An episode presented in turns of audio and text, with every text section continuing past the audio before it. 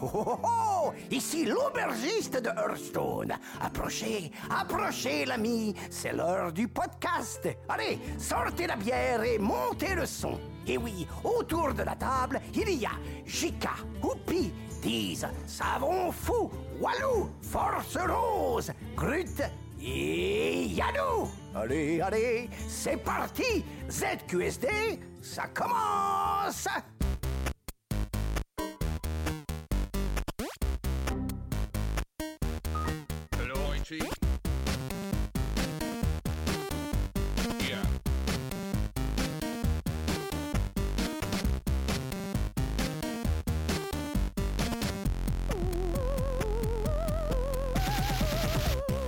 Bonsoir à tous et bienvenue dans ce numéro 51 du podcast de ZQSD. Nous sommes le mercredi 7 juin, nous sommes euh, comme d'habitude en direct sur Twitch et euh, c'est avec un immense plaisir que pour ce numéro exceptionnel, nous recevons euh, deux invités qui sont Sébastien Bénard et Thomas Vasseur du studio Motion Twin. Bonsoir messieurs, Bonsoir. vous nous arrivez droit de Bordeaux, bonsoir. ah, tu tu, tu- on t'a interrompu dans ton, dans ton Ouais, j'allais dire bonsoir. bonsoir. C'est qui qui fait la voix du nain? Euh, c'est le gars de, qui, fait, Hearth- qui fait la voix de Hearthstone. c'est, mais pour de euh, vrai ouais, pour Ouais, de vrai, ouais, c'est c'est le ça. doubleur de On l'a séquestré pendant deux semaines avant qu'il accepte de faire le truc. Ah Il a fait son syndrome de. Stockholm en fait, c'est ça c'est ça, euh, vraiment le vrai. En fait, il est venu chez JV un jour euh, pour une interview et il nous avait, il a fait plaisir d'enregistrer un jingle euh, pour nous. euh. C'est trop cool quoi. Mais c'est Euh, plein de surprises comme ça, ZQSD. Là, vous allez triper tout. Ça va être un voyage pour vous pendant 3 heures, des Bah, surprises, des guest stars, euh, des trucs de fou. Bon, en tout cas, non, on, va, revenir, on va dire plus, plus terre à terre. Donc, euh, Sébastien Thomas, donc je disais merci de, de venir. Vous nous arrivez tout droit de Bordeaux en plus quand même. Euh, heureusement, la gare Montparnasse n'est pas très loin. Euh, vous développez actuellement un jeu qui s'appelle Dead Cells. Voilà, on en parlera beaucoup plus tout à l'heure. Euh, en tout cas, merci pour de, de- merci pour votre présence et merci d'avoir accepté de, de C'est faire euh, au moins deux heures de train pour, euh, pour venir nous voir quand même. Bah nous on est contents, il y a de la bière. Hein. Ah bah, il y a de la bière. eh ben on n'est pas venu pour rien. Bah, vous êtes pas Voilà. venu pour rien, il y a des On finit les flux du live. finit les flux du live. Ça, c'est une contre-maîtrise, ça, par contre, je suis sûr. Bon, avec, euh, Quel avec nous ce soir, une, une petite équipe, euh, ma foi, très enjouée, n'est-ce pas, Walou? Bonsoir, Walou. Je suis extrêmement enjoué. Tu es extrêmement enjoué. Comme le ton de ma voix le laisse approuver. Ouais, Sophie, le temps le es-tu- aussi enjoué que Walou? Non, je suis moins pénible. T'es moi Ah oui, aussi, ouais. 10, bonsoir. Bonsoir. Bonsoir, Oupi. Bonsoir, Et JK. bonsoir, Grut. Bonsoir. Voilà, nous avons deux absents notables ce soir qui sont Yanou qui a une trachéite. Non, pas une trachéite. euh, Une Une, laryngite. une, une trachéite, c'est un oui. peu chaud quand même. Trachéotomie. Une trachéotomie, euh, voilà. C'est c'est vraiment dommage parce que vous, euh, moi j'ai été à côté de lui toute la journée et, euh, et sa voix faisait euh, les montagnes russes.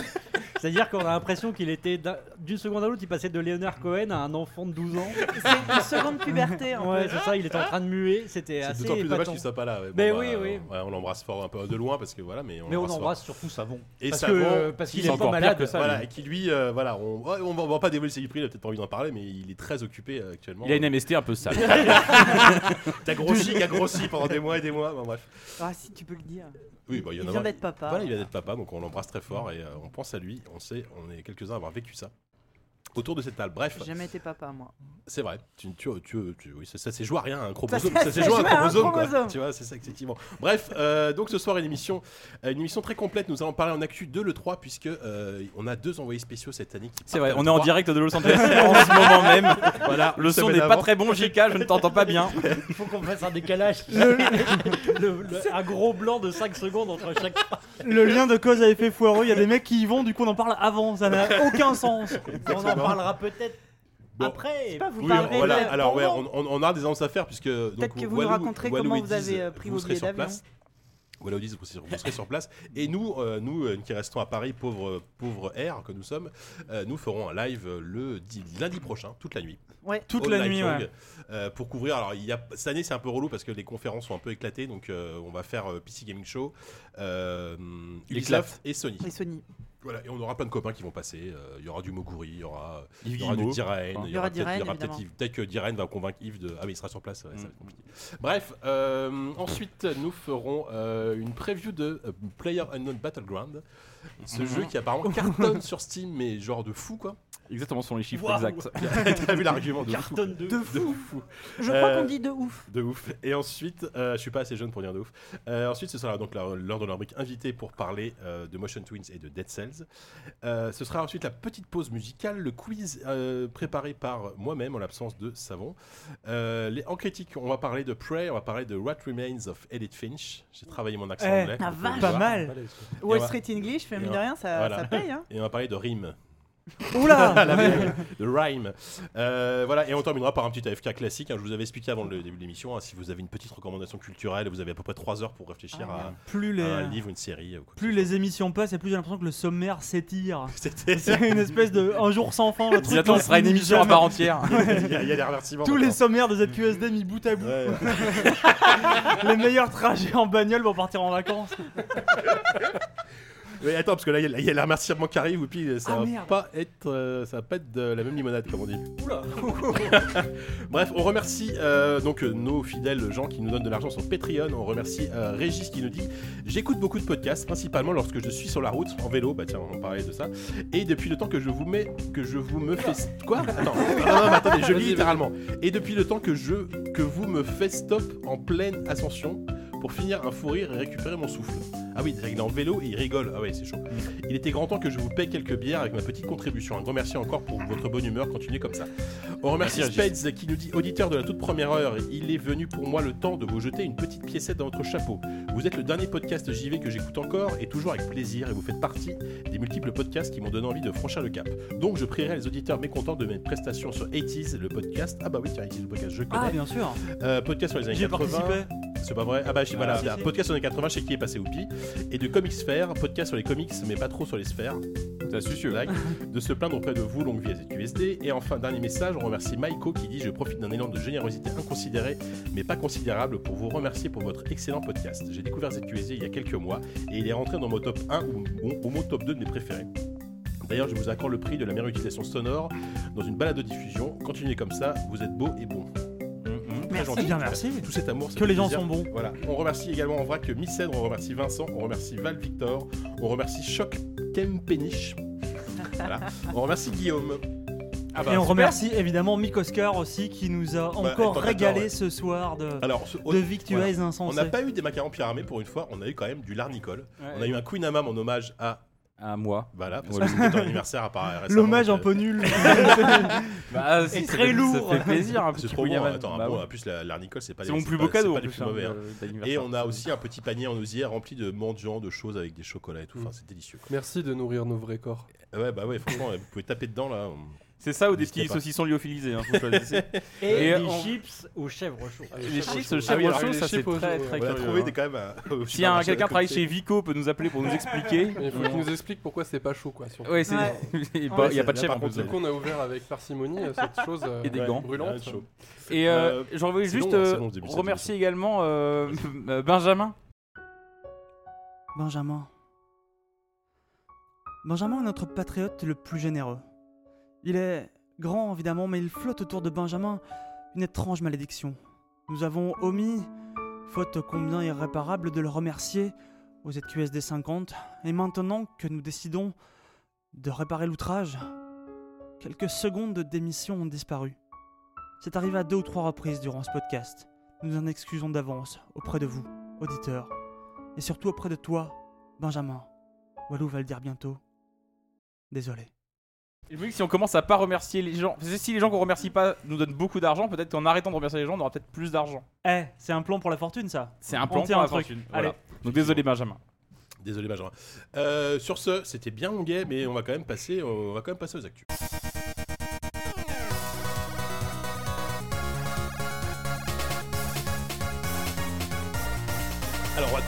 Bousculer notre, notre euh, programme habituel, puisque euh, E3 oblige, euh, on parle en début d'émission, donc euh, le 3 c'est la semaine prochaine. Euh, ça commence même dès samedi, je crois, avec la conférence Electronic Arts. Cette année, c'est un peu relou, parce que donc Electronic Arts, dimanche, il y a Bethesda. Dimanche, Bethesda et. Microsoft. Voilà, surtout. à 6h du matin, heure française, Le- plus gros changement, c'est ça, c'est Ouais. en fait que Microsoft a décidé d'arrêter ce qui était une aberration, c'est-à-dire de passer quelques heures avant Sony et qui forcément euh, pâtissait de la Enfin là, comparaison. il passe deux jours avant Sony, ça change quoi? Non, mais même, si, c'est évident parce que euh, Enfin, c'était une confrontation directe. Là, ils auront plus de temps malgré tout pour faire la une de l'actu euh, avant Ouais, ouais, d'être ouais. Avant d'être complètement- oublié. Bah, non, mais, c'est- non, mais c'est- Bah, surtout que cette année, il- le, le focus est énorme parce qu'il présente euh, la, la Scorpio, Scorpio.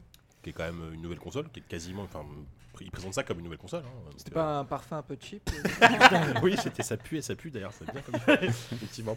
Il y a peut-être un Euh, partenariat. Bref, on, on va. Mais on en va tout cas, se- oui, voilà. du coup, ça, ça étale Mm. toutes les conférences. Il n'y a plus euh, la, la nuit de l'E3 euh, Voilà. avec 5 Donc, conférences. je rappelle la en- dernière fois que soirée. lundi prochain, euh, à partir de 19h, on, on couvre la, les- certaines des conférences. Le PC Gaming Show, on va commencer par le PC Gaming Show. Moi, j'y serai. Préparez vos oreillers. Tu y vas moi, j'y Oh serai. putain, tu nous fais un coucou. Ah. Essaie d'ambiancer un peu le show parce que C'est la seule conférence à laquelle t'as pas besoin d'être accrédité, il de t'inscrire gratuitement sur le site.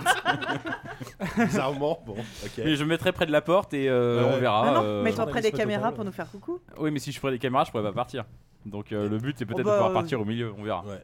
Ouais, parce que là, bon, bref, on verra. Peut-être Non, que mais les chaque année c'est un peu moins pire, donc peut-être que là cette année ça va être bien. C'est c'est la troisième année de la PC Gaming Show, je crois. non Ouais. La deuxième, Ouais, je sais ouais. plus, la troisième année. L'année ouais. dernière, c'était pas si mal. On n'est pas à l'abri. Euh, Si, l'année si, l'année dernière, c'était pas si L'année dernière, je l'ai pas vu, parce que je suis arrivé à- un petit peu plus tard, moi. je me rappelle. C'était C'est la c'était il y PC a Gaming ou PC Gamer C'est laquelle PC PC Gaming. Gaming. en fait, Et là, en ça fait, n'a rien à voir avec le magazine PC Gamer, c'est pour un, ça, ouais. c'est un truc de carte graphique qui se. C'est sponsorisé par. AMD. Ah, par AMD, ouais. Et c'est tou- toujours le cas cette année, d'ailleurs, je sais pas. J'en ai pas la moindre idée, mais je vais à Los Angeles mener En l'enquête pour vous. c'est une conférence un peu cheat, on va pas se mentir, hein, euh, sur bah, le, le PC, voilà, le jeu vidéo sur PC. Et on s'attendait à des, à des annonces un peu Il y a des sympas, podcasts hein, euh, là-dessus. La première année, genre, la plus grosse annonce, c'était, je crois, des- une extension pour. euh, pour euh, Total War, pour- quelque non, chose. pour Blizzard. Blizzard qui était venu annoncer des persos inédits dans. Ouais, dans Dans leur Hero- ah, MOBA, Heroes of the Storm. Heroes of the Storm, ouais. Tu vois, bon voilà. Mais l'année dernière, euh, c'était déjà autre chose. hein, parce que oui, il y a- il y, a deux ans, il y avait eu même tout, Ouais, euh, c'était tout le affreux, délire de la mallette. Là, Ah là là. Avec, la, Ah, CEO d'AMD qui est venue sur scène avec une mallette genre Pulp Fiction, tu vois, qui l'ouvre, Non, qui, mais justement- une carte graphique. Non, au c'est dé- une au 1080, un Au truc début, la mallette était posée, genre mystère, on va l'ouvrir plus tard, on va deviner ce que c'est. À la fin, ils ouvrent Ah, une carte graphique, génial. On dirait genre le juste prix, tu vois, ou un de ces jeux télévisés où ah, on ouvre la boîte à la fin, on découvre ouais. ce que t'as Non, gagné. il faut deviner le poids, ou je Ouais, sais tout pas. le monde espérait que ce soit Alpha F3 et c'était la boule noire en fait. oh.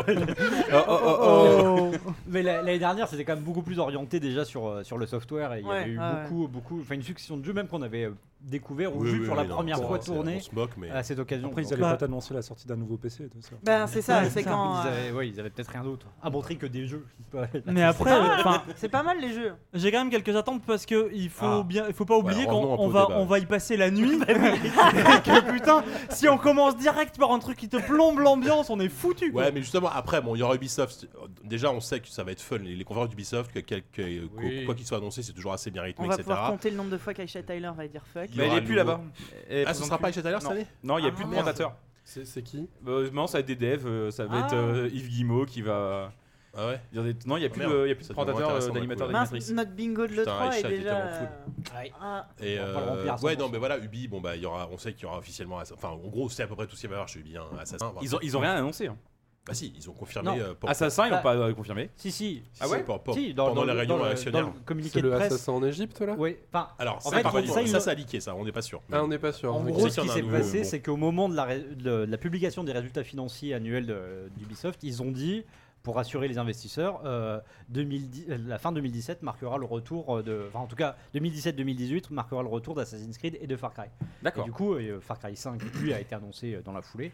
Et Assassin's Creed a leaké, mais. Euh, mais ils reviennent tous les ans, Assassin's Creed. Euh, mais euh, justement, c'est pas l'an dernier. C'est vrai qu'il n'y en a pas eu. Ils ont fait une pause, justement. Ils Après, le... la tension dramatique, en fait. Bah ouais, ah, c'est exactement ça. Surtout mm. qu'il y a deux ans, le Syndicate, c'était quand même un peu l'assassin de trop. Cette fois-ci, ils ont dit, c'est rincé, quoi.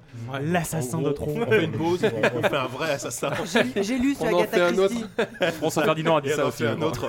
Bah, c'est surtout qu'ils rebootent un peu tout leur délire, parce qu'ils étaient coincés dans une sorte de chronologie à 100 comme ça, euh, et euh, il, il restait plus grand chose après, comme période vraiment sympa, et du coup là il décide.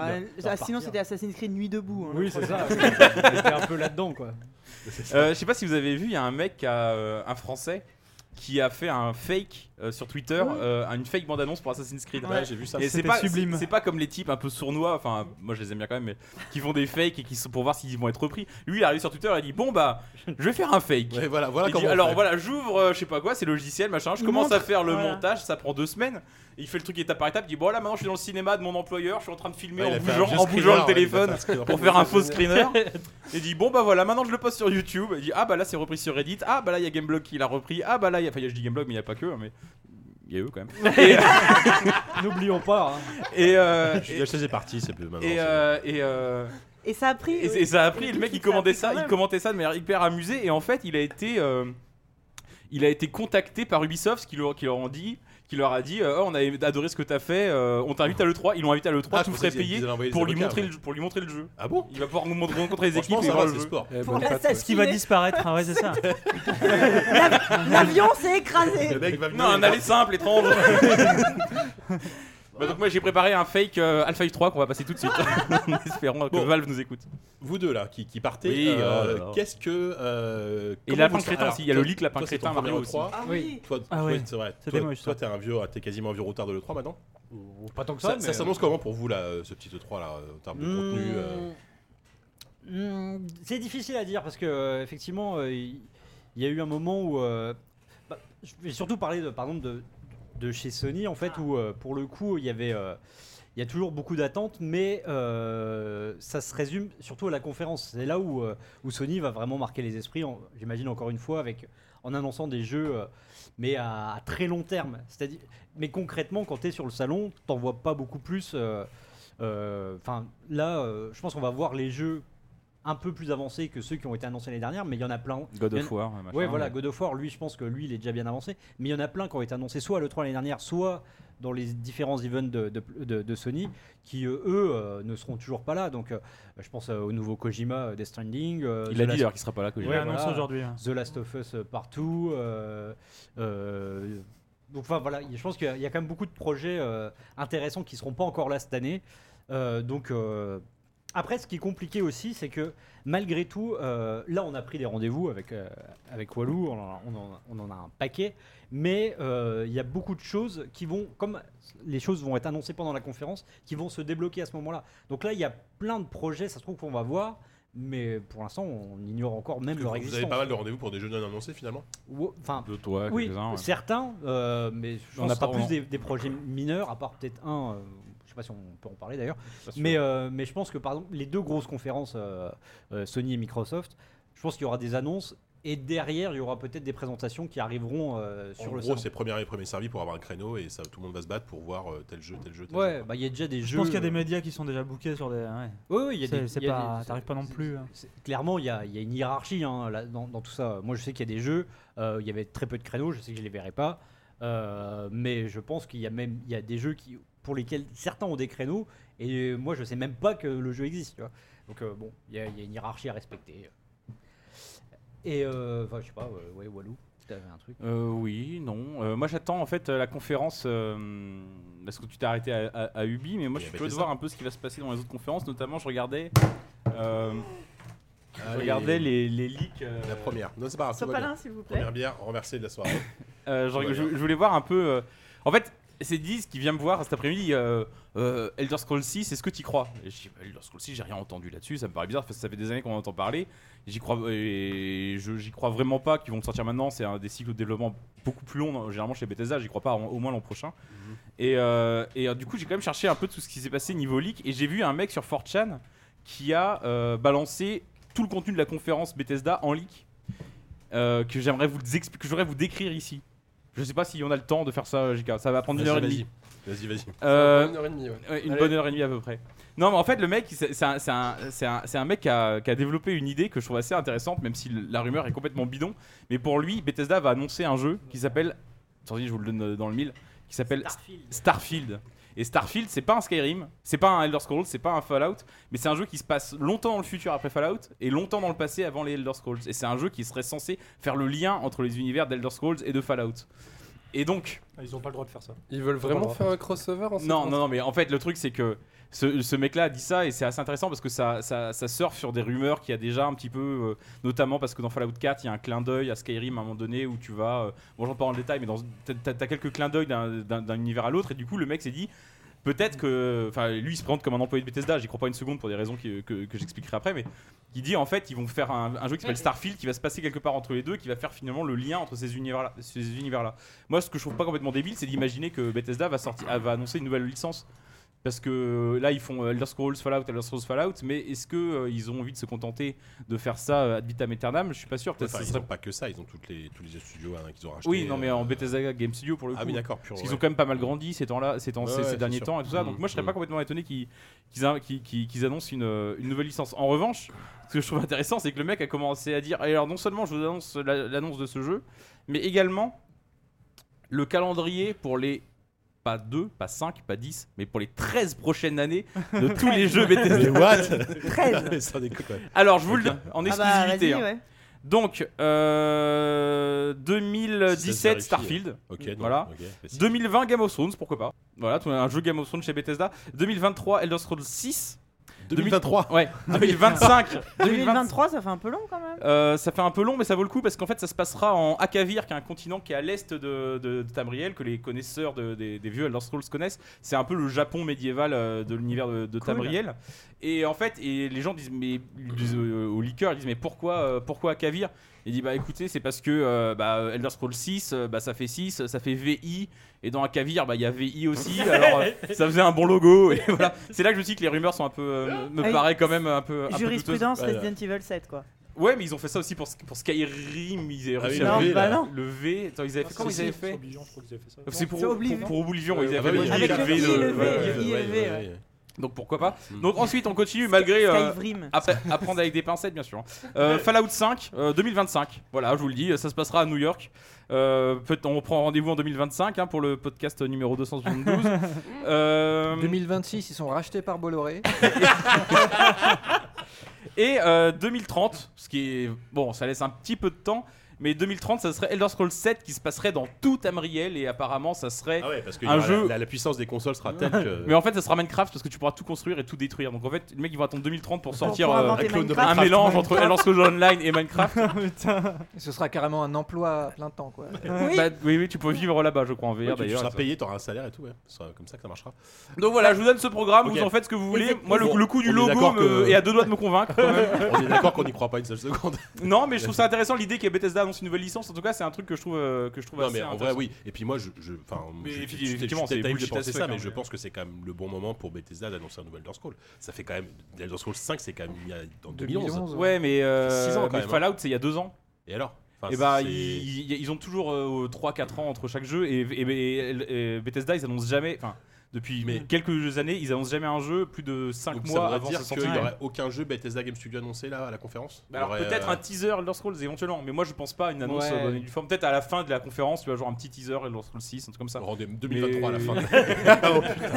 Ce serait génial. Le rendez-vous est pris. Précommandé. C'est ça, non, mais d'accord. euh, effectivement, A priori, il y, a- y y la rumeur sur The Evil Within 2 qui est relativement crédible. Oui, bah, Wolfenstein surtout, même. mais, euh, Wolfenstein, ouais. Wolfenstein qu'ils avaient même teasé euh, Ouais, l'an ouais. dernier euh, très très très rapidement avec un tout petit truc euh, quasiment euh, subliminal. Euh. Moi je me suis dit pourquoi pas Rage? Je regardais les mentions légales de. Non, mais Rage, non. non. Je regardais les mentions légales de, Bethesda. la, euh, la fin de Rage. c'est la fin, oui, effectivement.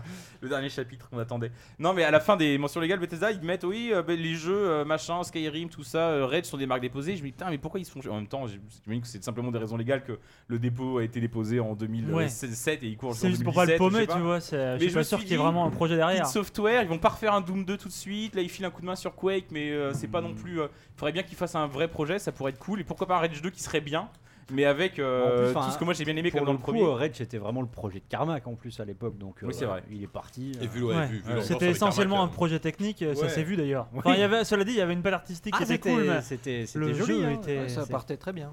Ouais. Ouais. Ouais, puis les niveaux étaient cool entre les, entre les phases open world, c'était plutôt cool, c'était assez court, mais c'était sympa. Ouais, c'était une ébauche. Ok. Euh, voilà. Ouais. Non, non, c'est tout. Chercher euh, Bethesda ou qui sont pour attendre d'autres, mais je sais pas trop. Bah, Après, non, oui, euh, bah, The Evil Within 2, oui, ça, ça peut être intéressant. Et puis, Ah oui, en oui, fait, moi, c'est- c'est un jeu a je suis- priori je qui suis devait déjà être annoncé l'année dernière, en tout Mm. cas qui, qui- où ça avait fuité, ça n'avait pas été Ouais, ouais. annoncé. Mais là, pour le coup, je pense que ça rentrerait bien dans le nouveau calendrier de communication de Bethesda avec une annonce là, euh, enfin le reveal là et une sortie même euh, dès, dès la fin de l'année ou début de la suivante. quoi. Bon, bah, c'est c'est vrai que la conférence. C'est tout l'inverse de Sony. Oui, oui, bah. De toute façon, Sony cette année, euh, il y a bon, Shenmue 3, non, là on en Ouais. parle pas. FF7 Non, apparemment mais sera pas présenté, enfin le remake de FF7 sera pas là. Euh, Ils sont en train de recruter on, des on gens. sent que la fameuse conf euh, étoile plein les yeux il y a deux ans est en train un peu de. Enfin, Voilà, ça fait un moment euh, déjà que c'était le cas, mais à part, à part The Last Guardian, euh, voilà quoi. Ah ouais, Ouais, mais c'est Qui- c'est leur qui- façon de faire. C'est Oui, oui, bah mais, oui, non, mais ça, ça fait partie du fois, hein. folklore. Et oui, enfin, eux, ils envisagent vraiment ça comme une sorte de de, de, de teuf, plus que plus qu'un truc. regardez ce qu'on va sortir. Euh, C'est pas le catalogue euh, ouais, Sony, puis même, il y a des- y a des conférences à, à l'E3 où tu sens que le, le, elle s'adresse plus à l'investisseur qu'aux joueurs, quoi, où ils sont là pour dire euh, regardez, euh, prions pour que notre action euh, ne chute pas demain, parce que on va sortir ça, ça, ça. Sony, eux, ils sont plus dans le délire, euh, enfin voilà. Euh, on, on vous annonce ça parce qu'on sait que ça vous fera plaisir, mais euh, pff, alors, euh, on va pas donner de date de sortie parce que parce qu'il y en a pas quoi. Et on, on entend aussi des bruits de, à propos de la Scorpio que Microsoft, enfin j'ai entendu ça moi, que Microsoft euh, annoncerait peut-être des nouvelles licences pour soutenir la Scorpio, pour vraiment lui donner un coup Ouais. de boost d'entrée de jeu. euh. C'est aussi ce que j'ai entendu. ouais. ouais. Apparemment, euh, mais c'est ça. Enfin, on se posait un peu la question en antenne, c'est-à-dire que euh, app- apparemment, oui, euh, il y a la Scorpio, mais il y aura beaucoup de software euh, et pas et des, des- des trucs euh, nouveaux. Mais on se demande fait par qui parce que les studios qui sont affiliés à Microsoft, euh, il y en en a plus Non, beaucoup. non, ils, ils même plus d'ailleurs. Qui Ouais. Je dis Lionhead, mais même plus. Ouais, bah pas- non, non, même plus- il Remedy, a- euh, a- Remedy a arrêté, euh, ils font des jeux. euh, Ils ont arrêté Remedy. Crois Remedy, ils font plus de jeux euh, uniquement pour pour Bah, Microsoft. on a Rare, on a euh, Epic, et encore ils ne appartiennent pas à Microsoft. ouais, encore, euh, j'ai vu que. Voilà, non, et mais on a Rare, aussi, Rare, on- c'est on a- fini. Ouais. On a les mecs qui font Forza, bon voilà, mais à part faire Mais il y a le mec du solitaire qui revient, je crois. Non, mais on n'est pas à l'abri d'une annonce de euh, tel studio rejoint Giron Microsoft. Tu Ben, vois. ça, on, ça on va voir pourrait un intéressant. monter sur scène, euh, ça pourrait un être bac, tu vois. Non, mais oui, ce serait intéressant. Mais... Et de toute façon, n'oublions pas que. euh, Pas je pense Molineux, qu'ils changeront hein. pas de politique, mais maintenant, il n'y a, il y a plus vraiment d'exclusivité console chez Microsoft. Puisque Scorpio. Tous les jeux, Oui, et c'est je jeux pense que PC, tous les euh. jeux Scorpio sortiront aussi sur PC. Mm. Donc euh, le côté exclusif console tel qu'on le concevait avant, chez Microsoft n'existe plus en tout cas. Non, non, le, le- le seul truc qui- où il pourrait se démarquer avec une annonce peut-être euh, cross-platform, mais en tout cas qui soit faite chez Microsoft, c'est si par exemple, euh, c'est un peu la, la coutume, c'est si genre il y a une politique de DLC euh, exclusif pendant un mois, Oui, bah, euh, oui, oui. machin, et ce qui leur permet d'avoir l'annonce chez eux? Mm. Ouais. Euh, Bon. Moi je, je vois bien, euh, je vais m'engager, hein, parce que faut, si, si on fait, Allez, si on fait pas des pronos pourris, euh, Ouais. on est- on- moi je vois bien un nouveau Tomb Raider annoncé à la conf Microsoft. quoi. Ah, le Rise Moi, j'ai euh, peur qui avait que ça- fuité, là, ça- pas le Shadow- Rise, mais le Shadow. Shadow, ouais. C'est un Shadow peu de tôt, tout. mais bon, après. Moi je le vois. Raider Excel. en tout cas, ce que j'aime bien, c'est le fait mineurs. que les trois quarts des auditeurs qui nous écoutent pas en live, euh, 90% des auditeurs qui nous écoutent pas en live vont écouter ce podcast après Ouais, les c'est ça qui est conférences. drôle, ils vont Ils se foutre de notre gueule. Ah bah oui. Ils vont bien se Ouais, foutre bah, de bien notre sûr, gueule bien et ça, j'aime bien. C'est une vraie C'est plus-value. ça, moi qu'on j'aime a, bien ce euh, côté, ouais, c'est ça. Euh, Thomas, Sébastien, vous, euh, bah, vous- vous- comme on disait avant, vous, vous allez à l'E3, vous n'y allez pas cette année. hein, ça- mais est-ce est-ce que vous, C'est quoi ça. 3 C'est- oui, vous, là, vous avez la tête dans le guidon. euh. Non, mais euh, comme, comme vous êtes plus sur un, ah, vous êtes, vous êtes plus sur, euh, comment dire, vous êtes plus sur du jeu indé, vous êtes un studio indépendant. Euh, le 3, c'est pas forcément un salon approprié par rapport à vos structures ou c'est plus de la PAXI, ce genre de choses. euh Bah, à la PAX, après, sur les autres structures, il y a souvent vachement plus de trucs, genre l'Indie Megaboost et tout ça. Je crois pas qu'à le 3, je dis Le peut-être 3, des il y a a une présence d'Indicade. Ouais, voilà, c'est ça, il y a l'Indicade, mais il n'y a pas le Megaboost. Mhm. Enfin, disons que c'est récent, quoi, la présence euh, Indie Ouais, là-bas, ouais. quoi. Ça restait quand même effectivement plutôt des, des que là, je me dis, les tu vois, constructeurs, quoi. de ce que j'en ai vu, j'ai l'impression que Dead Cells a aussi un rayonnement aux États-Unis assez fort. J'ai vu sur Polygon, vous avez, une- vous avez un bel article et tout. Est-ce qu'il y aura Ouais, pas un tweet de Trump aussi, d'ailleurs, c'est hyper cool, quoi. Non, j'ai connu. J'ai bugué là. hyper sérieux. Là, j'ai méga Alors, il faut savoir que, que JK est très premier degré. hein. au salon. Juste après avoir droppé les accords de Paris, il a dit putain, Dead Cells, c'est bien. Non, mais euh, ce que je veux dire, c'est que, est-ce que pour peut-être pour séduire un public américain, est-ce que c'est plus, ouais, c'est plus des salons comme la PAX 6 que- qui vous intéresseraient vous pour, pour, pour vous exporter vraiment à l'international? Ah merde, je crois que je vois mon collègue qui tourne la tête vers moi. Oui, Euh, Bah oui, non, mais ouais, enfin, on s'est posé la question pour le 3 et euh, notre kangourou de service, le kangourou de service, c'est notre marketeur. C'est D'accord. bullshit artist. Et euh, bullshit artist, Bullshit euh, artist. c'est euh, autoproclamé bullshit artist, hein, Ouais, c'est très pas, c'est pas un sobriquet euh, pour, pour l'humilier, hein, vraiment pas. Euh, et du coup, il nous a dit bon, euh, est-ce qu'on y va pour serrer des mains de gens qu'on a déjà serrés ou, euh, ou est-ce qu'on va sortir notre putain d'update avant aussi. que les joueurs nous bouffent la gueule, quoi. Mmh. Donc euh, bon là sur ce coup-là on a passé. Euh, mais après oui, euh, en général les salons où euh, où il y a une présence indé, euh, bah, les indie megaboosts et tout ça, on sera là, ouais. Ouais, c'est important. Ouais, ouais. D'accord. Bah, surtout qu'on a, on a, on a quand même un calendrier à tenir jusqu'à la sortie euh, de notre jeu qui sera la sortie finale et Bah, la c'est un sortie développement en long console. cours, donc euh, Voilà, et mais- euh, bah voilà, enfin, c'est aussi pour dire qu'on est, qu'on est toujours là, Mmh. qu'on est en train de, de faire un jeu, un jeu qui déchire quoi. Enfin, tout cas, nous, on a la sensation de faire ça. Ah, si, si, ça déchire. Ah oui, ça déchire. Mais Exactement. Mais Euh, Moi, ça fait une semaine que je ça. Est-ce qu'on peut placer des mots-cets genre Ah ouais Ah ouais, non, mais subliminal vous, vous aurez une heure pour en parler avec Ah, bien. pour, pour faire. euh, euh, Allez, très bien. Euh, autre chose à rajouter sur, euh, sur le 3, les amis? Euh, non, rien. Enfin, si, Non. peut-être. Dix. Pas- euh, non, non, ça va. Est-ce que t'as hâte de, par- de partager ta couche avec euh, Walou? Ça, oui. Ça, par contre, pour moi, ce sera le summum. Ouais, mais enfin, suis On un a peu deux déçu parce hein. qu'à la base, c'était avec toi que je devais y aller. Oui, je sais. C'est vrai, tu veux y aller, Jika? Ouais, ouais, mais bon, bref, pour des raisons euh, D'accord, d'accord. familiales, on va dire, c'est un peu compliqué. Ouais. Mais l'année prochaine, j'y crois. Ok, et bah écoute. euh, Rendez-vous est pris l'année prochaine. à Et fait. attends, mais juste, moi je dis, tiens, moi, c'est- tous les ans je dis la même chose, mais j'aimerais tellement avoir des nouvelles de Cyberpunk 2077. Bah, Ah ouais, Parce moi que aussi. putain, c'est des projets. Le Bah, running évidemment, gag. The Witcher, c'est fini, vos DLC sont faits, etc. Montrez-nous votre, votre, Ouais. votre- votre Ouais, prochain évidemment. projet, quoi. Montrez-nous Cyberpunk. Bah, t'as Gwent?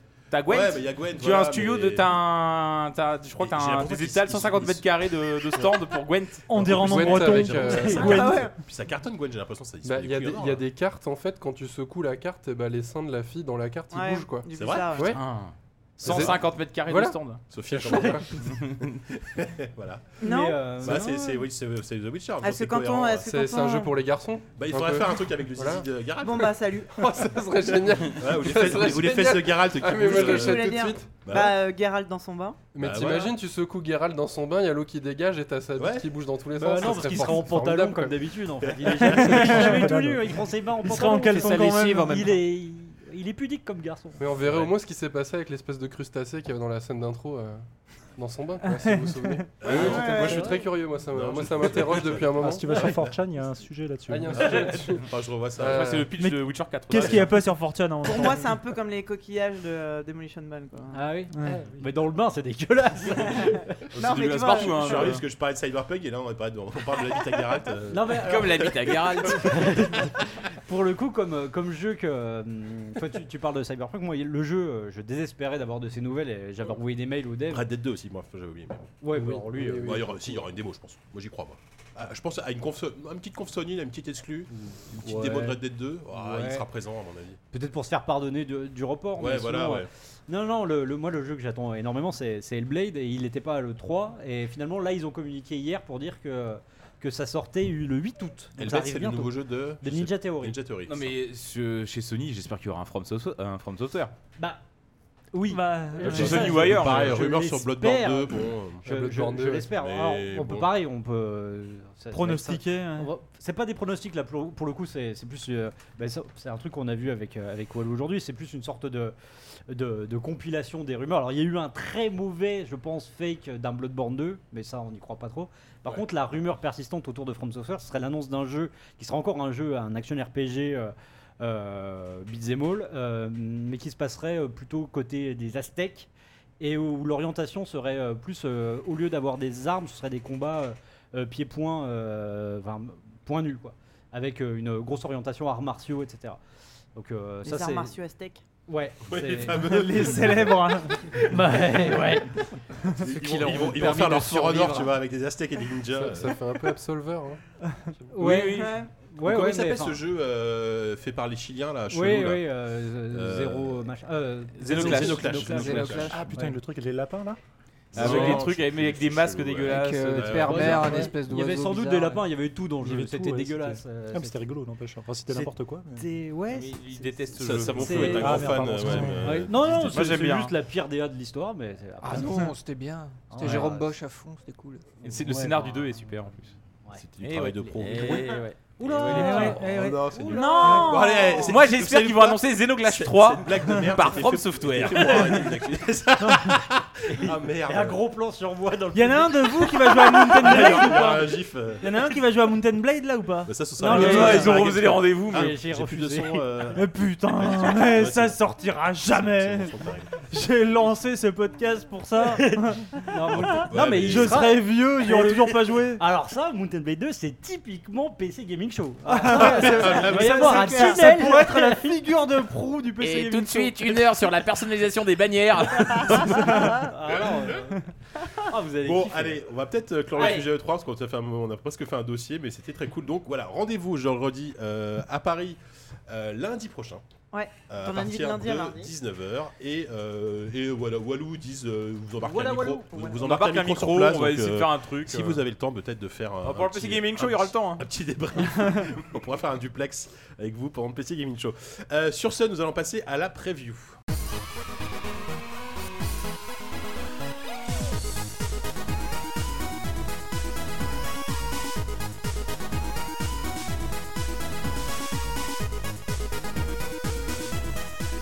Alors, en preview, euh, bah, c'est un jeu qui, euh, qui est sorti en Early Access, mais bon, on se dit qu'on allait le passer en preview puisqu'il s'agit de Player Unknown Battleground. Et parce qu'il sortira jamais d'Early Access en plus, donc il faut Voilà, en parler c'est maintenant. typiquement parce que- le jeu qui On n'a pas dit qu'on sortira parlait de jamais. Dead Cells ce soir Euh, ah oui, c'est vrai que c'est. euh, ouais, mais ça, on, on aura le temps d'en parler. Alors, nous allons parler de Vous avez Dead trop de Cells. deux minutes un peu plus tard dans l'émission. C'est ça. Euh, donc, PlayerUnknown Battleground, c'est un, un jeu qui a un. Je pense que les gens ont bien, les gens ont bien compris le nom du jeu là. Player- Ils sont déjà sur Steam en train Alors, de le chercher. Player Unknown Battlegrounds, qui est donc PlayerUnknown, c'est un modeur apparemment. D'accord, ouais. Non, tu, tu Mais JK, je ne sais rien Alors, moi. non, mais alors, je, sais qu'effectivement, c'est pas. Il a, si un- je mais je sais pas si c'est un modeur ou un studio, mais effectivement, il y a déjà eu des modes pour notamment pour Arma et tout ça. C'est ça.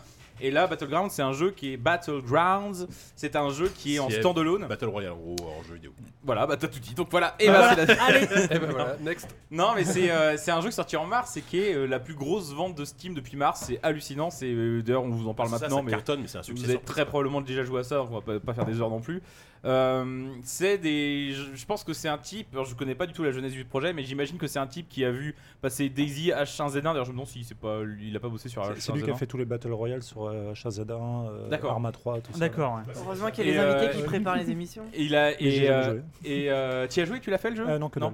Je l'ai vu sur Twitch, mais Ok, bah oui, c'est un jeu qui se Twitch effectivement pas mal. euh, et euh, en fait, qui a dû jouer effectivement à tous ces jeux de zombies, tu me, tu me, tu me le confirmes, en se rendant compte que c'est des jeux qui seraient jamais terminés, où les zombies bug, et où finalement ce qui est plutôt intéressant, c'est les, c'est les combats entre humains. Et donc, du coup, il a sorti ce jeu Battlegrounds qui propose euh, ce, ce concept euh, extrêmement euh, audacieux qui est celui du jeu de zombies sans zombies. C'est-à-dire qu'il y a, c'est uniquement 100 types qui se font larguer en parachute au-dessus d'une île.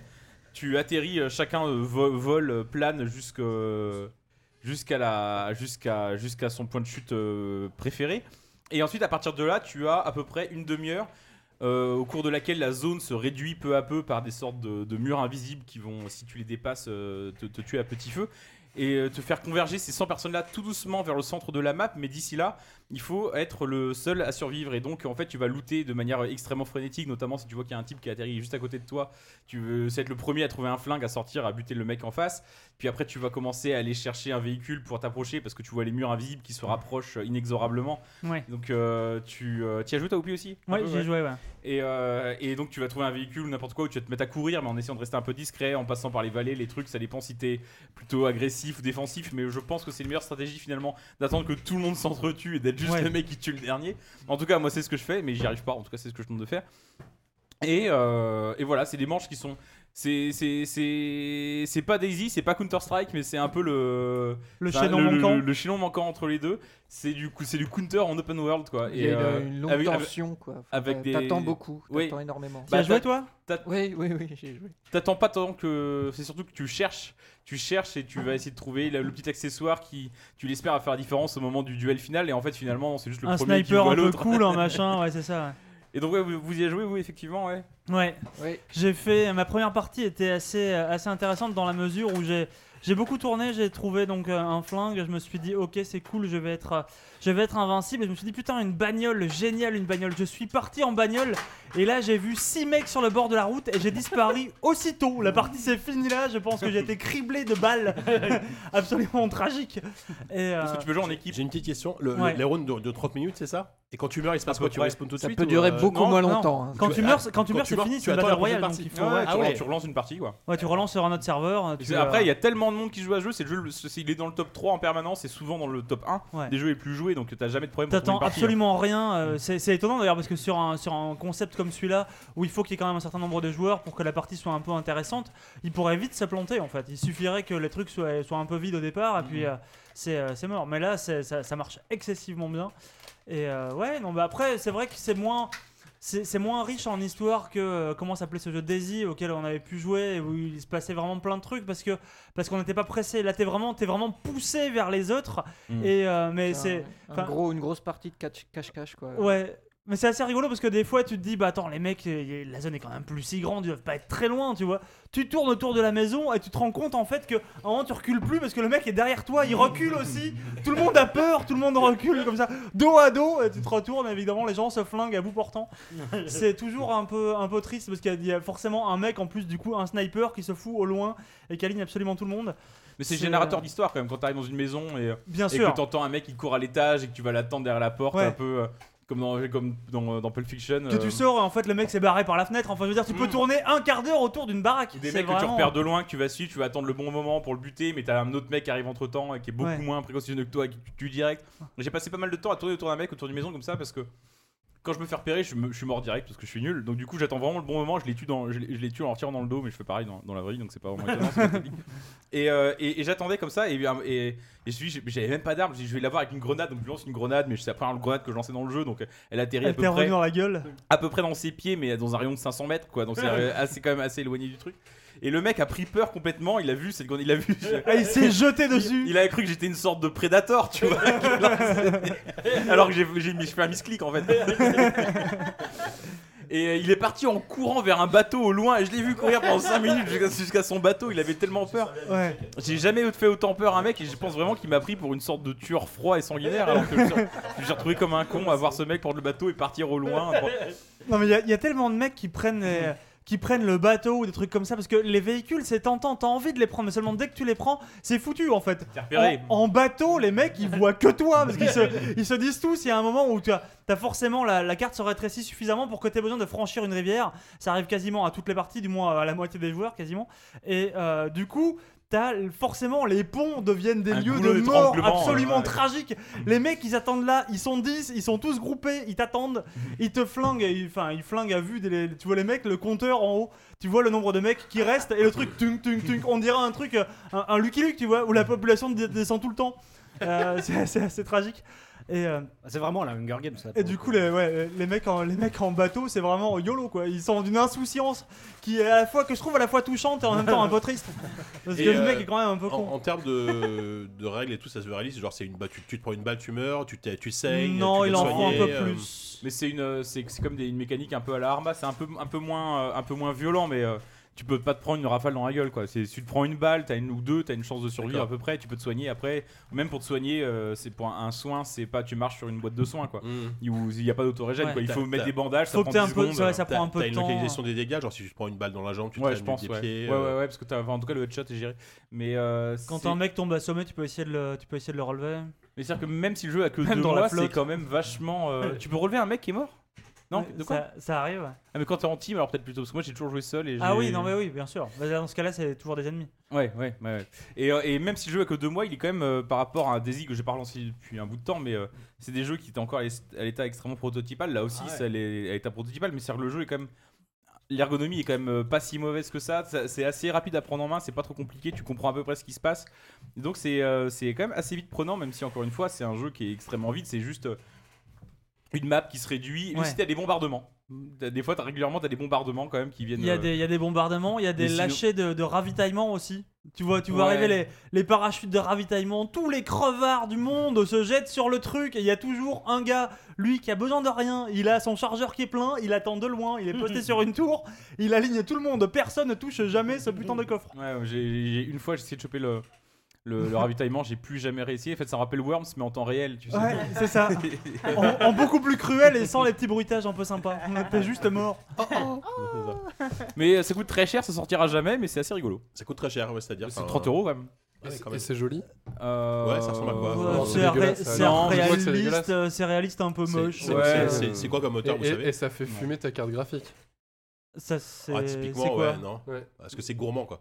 C'est Ah, bah, non, non, non, non, parce que Traduction. moi, Non, mon non, grand ça- un PC en fin de vie. Ça, euh, ça l'est pas va. tant que ça. ouais. Non Non, je pensais qu'il y avait une vraie histoire d'un mec qui avait fait cramer son PC en Non, jouant. non, non. Je me suis dit putain, le trivia de fou. Mais euh, non, mais c'est une sorte de réalisme un peu triste de tous ces jeux qui ont une Ouais, c'est ça, ouais. Non, mais Ouais, c'est- oui, c'est puis- c'est fou ces, ces jeux comme ça qui, qui font fumer les cartes graphiques et qui sont moches quoi. oui, non, mais Ouais, ouais. après, Enfin, ils c'est sont c'est moches, peut-être ils aussi lié à la taille de la photoréalistes, carte mais, aussi, euh, quoi, tu vois. Il a pas été Ouais. optimisé encore. et, Les euh, cailloux sont pas mal. Ah, Non mais l'effet de rétrécissement de la carte est affreusement moche, cette espèce de miroitement bleu, euh, un peu. Euh, c'est Ça m'a fait penser un peu à Arc euh, mais en, en plus moche quoi. Ouais, Tu sais, avec cette Ah bah, espèce de, de- genre de de jeu, enfin. photoréalisme Ouais. intense avec des shaders de ouf et euh, aucune direction artistique. ouais, ouais. Ouais, Ah oui, non, mais ouais. bah, Les mecs, pour le coup, Daisy, c'était complètement ça aussi. Ouais. Alors Daisy, moi je me souviens des, des zombies qui te tapent dans une maison alors que toi t'es à l'étage et eux ils sont ouais. en bas. Génial. Et, ça, j'ai éprouvé un plaisir assez intense en fait euh, à ouvrir les portes aussi de d'en bas depuis l'étage. Ça, c'était Ouais. ça, c'était quelque chose quoi. Ah, mais là non, c'est euh, moins buggé, il y a moins ouais. de il y a moins de blessures aussi euh, un peu rigolotes comme il pouvait y avoir dans Daisy avec les histoires de flotte et de bouffe qui Ouais, pouvaient arriver dans des, des situations de euh, inextricables et complètement euh, Il ouais, ouais. Ah euh, Est-ce qu'on est Thomas. qu'on peut se faire euh, séquestrer, euh, pomper son sang et euh, Non. et t'as des gens qui se baladent sans Non. pantalon qui s'assoient sur ton visage euh, dans- non non non, Non, y a pas tu- ça T'habites dans le dixième aussi avec c'est- Non non ça c'est ma première expérience Daisy en fait. C'est bah un de mes Daisy, collègues ça, de, travail qui m'a dit incroyable. Ah, vas-y, joue, c'est génial, la Daisy, euh, machin. Alors, du coup, euh, je me suis fait assommer, pomper mon sang. C'est pas dans le jeu qu'on peut te faire manger ton caca aussi? Non, c'est dans Ah Ark non, ça, c'est dans Arc que tu peux manger ton caca. Ah ouais. Génial. En fait, tu te le peux. mettre dans ton inventaire, enfin dans ton œsophage directement, et t'en Voilà, meurs quoi. ils ils t'ouvrent ton inventaire, ils mettent leur caca eux dans le tien et du coup ça te rend malade. mais mais sinon le caca ça a un usage quand même euh, Dit comme ça récréatif pour, euh, pour faire pousser des choses, euh, Hum. pour, euh, pour farmer des, des, des trucs. euh, Bien sûr, bah. Voilà. Puis t'as des cacas de, de, de gros dinosaures qui sont très très gros Mm. et ceux-là aussi Ouais, tu bah, peux le mettre dans le ventre de tes ennemis. Ah, génial. C'est incroyable. ah, en fait, on devrait arrêter tout, on devrait jouer à Le mec Arc, une charrette de merde. il te recoue. Mais c'est- c'est vraiment type- enfin, tout, enfin. J'ai l'impression que Battleground c'est moins cette espèce de, de jeu à histoire euh, un peu Mais émergente. c'est c'est que étonnant tu en peux fait. créer avec Ark ou euh, Daisy. Enfin, je. C'est Arc, étonnant et je, bouton je faire comprends pas que je comprends pas que ça marche aussi bien? Parce que dans dans l'absolu c'est juste un appauvrissement de jeux qui existent déjà. Alors peut-être que la simplification fait que la Bah, formule est plus efficace, règles. sans doute.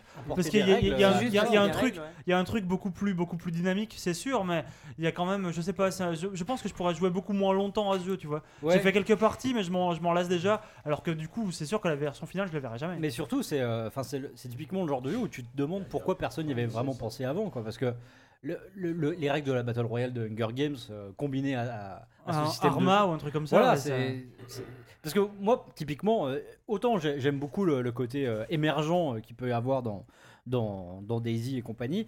euh, effectivement, ça, ça manque un peu d'enjeu malgré tout. Donc tu te racontes tes histoires, mais à un moment, un peu ra- rattrapé par le, le manque de règles. Et là, justement, je trouve qu'on a apporté avec la, ré- la- le rétrécissement de la taille de la map, les bombardements comme ça qui, qui vont écrémer et, et raccourcir le, le- le temps des parties, je trouve que c'est vraiment une bonne idée. pour Ouais, carrément. Et puis surtout, les, les, enfin, je sais pas, moi, de Daisy Arma, les, les, enfin, les parties peuvent être très très longues. Là, c'est Ouais. 30 minutes. Bah oui, Donc, non. tu sais que t'as le midi, t'as le temps après manger, hop, tu te fais une petite partie. euh, Il y, a- il y a plusieurs maps ou pas? Non. Non, Non, mais vraiment, elle est tellement grande que tu peux jouer 10 ou 20 fois Ouais. Sans retomber Et, sur la euh, même zone. et en Juste fait- ce, put- ce putain de pont sur lequel tu retombes tout le temps. Ouais. Mais euh, sinon, euh, non, tu. Et la, la zone se réduit toujours de la même manière ou parfois la zone Non, se réduit sur Non, c'est random, ouais. de la map Ouais, c'est cool ça. Bah, après sur celui-là, je me rappelle, j'avais vu justement l'interview du mec quoi, qui disait, enfin c'est vrai que c'est ça, c'est un truc, c'est en gros c'est la, la même chose qu'on a déjà vu plein de fois. C'est juste que c'est la version vachement plus raffinée avec euh, vraiment il a enlevé tout ce qui dépassait, tout ce qui marchait pas Ouais. et tout. Et notamment le level design. En fait ils y passent mais des plombes en fait à faire le level design pour être sûr que l'île, euh, quel que soit le côté où tu commences et tout ça, qu'il y ait plein de strates différentes et que limite toutes les parties récentes quoi. Ouais. Je pense que c'est l'essentiel du truc. En fait, le jeu, je pense qu'il n'a pas vocation à être super surprenant. Mais par contre, ouais, Ouais. euh, clairement, ils Mais essaient tu de sens- raffiner le Tu concept. sens au max, vraiment que le, le tracé des collines et tout est fait pour que, pour que tu suives un certain chemin et qu'il y ait Ouais. des, des camps qui s'opposent. Et les mecs qui suivent les routes, c'est juste des tocards, quoi. C'est. Euh, C'est Bah, euh, des cibles. Non, mais je te dis ça, je suis le premier à avoir suivi les routes, à avoir fait du bateau et de la bagnole. hein. J'étais- le premier, le mec qui mourait à 29 minutes 30 de la fin, c'est moi. C'est le, le mec qui se dit Attends, on part par où? Ok, j'y vais, t'es mort. Voilà. Voilà. Bon, bah donc, euh, Player belle expérience. Unknown Battleground, on rappelle, c'est disponible en early access. Et on peut faire des teams. Alors si Euh, vous avez sur un, Steam. si vous jouez, euh, On fait dites-nous une parce que euh, ouais. on fera une team ZQSD, peut-être qu'on mourra un peu moins. Par contre, je me demande quand tu fais une team et que t'es la dernière team à survivre, est-ce que t'es obligé de t'entretuer avec tes potes Bah, Vous avez pas ça vous Ça, je sais pas, j'ai jamais été assez bon pour faire Bon ça. bah venez avec nous comme ça on sera assez bon peut-être pour aller au bout Ouais, et on c'est saura, ça. on aura la réponse à cette question. Exactement. Très bien, et bien, euh, sur ce, merci beaucoup. Euh, on va passer à la rubrique des invités. Oula. Ah, c'est nous C'est nous Coucou maman On a payé les droits pour passer ça parce que sinon. Alors vous n'êtes pas sur TF1. Hein, ça- merde. bon. Mais c'est vachement mieux que TF1. Ah ouais, oui, je sais. Bah oui. Ouais, par contre, la musique, on dirait vraiment le JT euh, TF1. hein. Ah Ouais, ouais, ça fait très bien. Ça fait très. C'est un peu moins flippant quand même. Ce soir, sur l'île, tout le monde est mort. Bon, alors. euh, donc Sébastien et Thomas, bah, euh, j'aime j'aime bien dire bonjour alors que vous êtes là depuis une heure. Ouais, mais c'est clair, c'est- Bonjour. Et bonsoir. Merci à Parce nouveau qu'on est pour bientôt venir. la nuit. Donc je rappelle que vous êtes, euh, vous avez euh, sorti un jeu en early access euh, très récemment qui s'appelle Dead Cells, Un jeu vidéo. un jeu vidéo exactement Mmh. sur PC, euh, Steam. Il y a du son dedans. Il y a du sang, voilà. Et euh, sur, sur, le, sur la page officielle, sur le compte Twitter, vous, vous appelez ça, vous, vous dites que c'est un Rockvania, ce qui me semble plutôt une bonne, une bonne définition. Est-ce que c'est. Est-ce que vous, Est-ce que vous êtes d'accord avec votre définition Exactement. Non, mais je, je trouve que c'est c'est- effectivement ça définit. Ah bah en termes de name bien. dropping, je pense qu'on a été Voilà. très bon. Bah, ouais. Euh, D'ailleurs, euh, Rock Paper Shotgun nous a pas loupé sur le. Pourquoi sur- bah, ils, ils étaient, bah, ils a- quand ils avaient pas joué au jeu, Ouais. Ils étaient là, oh là là, des indés qui arrivent avec des gros noms et tout machin. Ouais, bah. Mais ça, mais ça c'est tout le talent de notre bullshit artiste, le kangourou. Quoi. ouais, Donc ça c'est que- ça c'est un terme qu'on a Mm. qu'on a inventé en, en équipe pour, euh, pour- parce que voilà, il fallait que ça envoie du lourd alors que Ouais. nous on était en, en PLS en train de baver chez nous. euh, en se disant, oh mon dieu, est-ce qu'on va réussir à sortir un jeu? Et euh, mais voilà, c'était pour nous donner un peu d'assurance et Ouais. tout. euh, voilà, mais Vous, vous êtes euh, respectivement, vous faites quoi sur le jeu du coup, euh, Thomas Oui, et alors, Sébastien? ouais. vas-y Sébastien. Euh, moi, je euh, game designer. Voilà, et moi, et moi je suis euh, je suis graphique artiste. Enfin, je suis des, je, Alors. je dessine. Oui, tu dessines. Je fais je Tu fais fais les plein de trucs. bonhommes. Voilà, je fais les Les Mickey. bonhommes, ouais. Et, et vous, êtes con- vous êtes combien à travailler sur le jeu euh, au total? Euh, en- si on compte les bullshit artistes, on est 8 au total. Ouais, c'est pas c'est beaucoup. ça. Mais en Ouais, vrai je- gens ouais. qui bossent pour de vrai, on est 6. D'accord, ok. Et vous avez. Euh, c'est réparti comment le, les, Un peu comme les, nous, les forces euh, vous avez Dans le bureau, com- comment com- ça se passe Combien de Bah, parmi ceux qui bossent vraiment, t'en as qui bossent vraiment, vraiment, c'est les développeurs. Et après, t'as Ouais. deux graphistes. Voilà, après t'as les graphistes. deux sur les graphistes, ouais. Voilà, On sent que vous êtes en fin de prod là, il y a, il y a des comptes à régler. On va en parler. Alors juste, je vous reviens un petit, petit peu sur Motion Twin. Donc c'est un studio qui existe depuis 2001, si je ne me trompe pas. Ouais. Voilà, donc c'est quand même. un- un- Enfin moi, j'étais- pour le coup, je, je vous avoue, j'ai- quand je me suis renseigné sur le studio avant, de, avant l'émission. tu étais né ou pas? Euh, oui, quand même, je suis très vieux. À peine. Euh, J'étais étonné que voilà que Motion Twin est un studio qui existe depuis mine de rien très longtemps et, et a toujours été indépendant. Et euh, vous avez un gros passif de, euh, bah, notamment de jeux sur navigateur, Ouais, de de- jeux de- mobiles. tu peux le dire de free to play. de Ah, free to play Dieu sur navigateur. Non, mais euh, Ouais, il n'y a, il pas de mal à ça du tout. Ouais. Et euh, alors, vous, vous, êtes euh, chez Motion Twin depuis quand? Vous- depuis, depuis le début ou euh, Euh, moi, depuis 2001. Enfin, un petit peu sur la fin de 2001. Je suis arrivé D'accord. 6 mois après le début. en fait. Ah Et moi, euh, je me suis fait introduire en 2014. Ah oui, donc toi, t'es Ah, un, t'es un un petit nouveau. Ouais, je suis un un- petit jeune. un petit nouveau, effectivement. Voilà.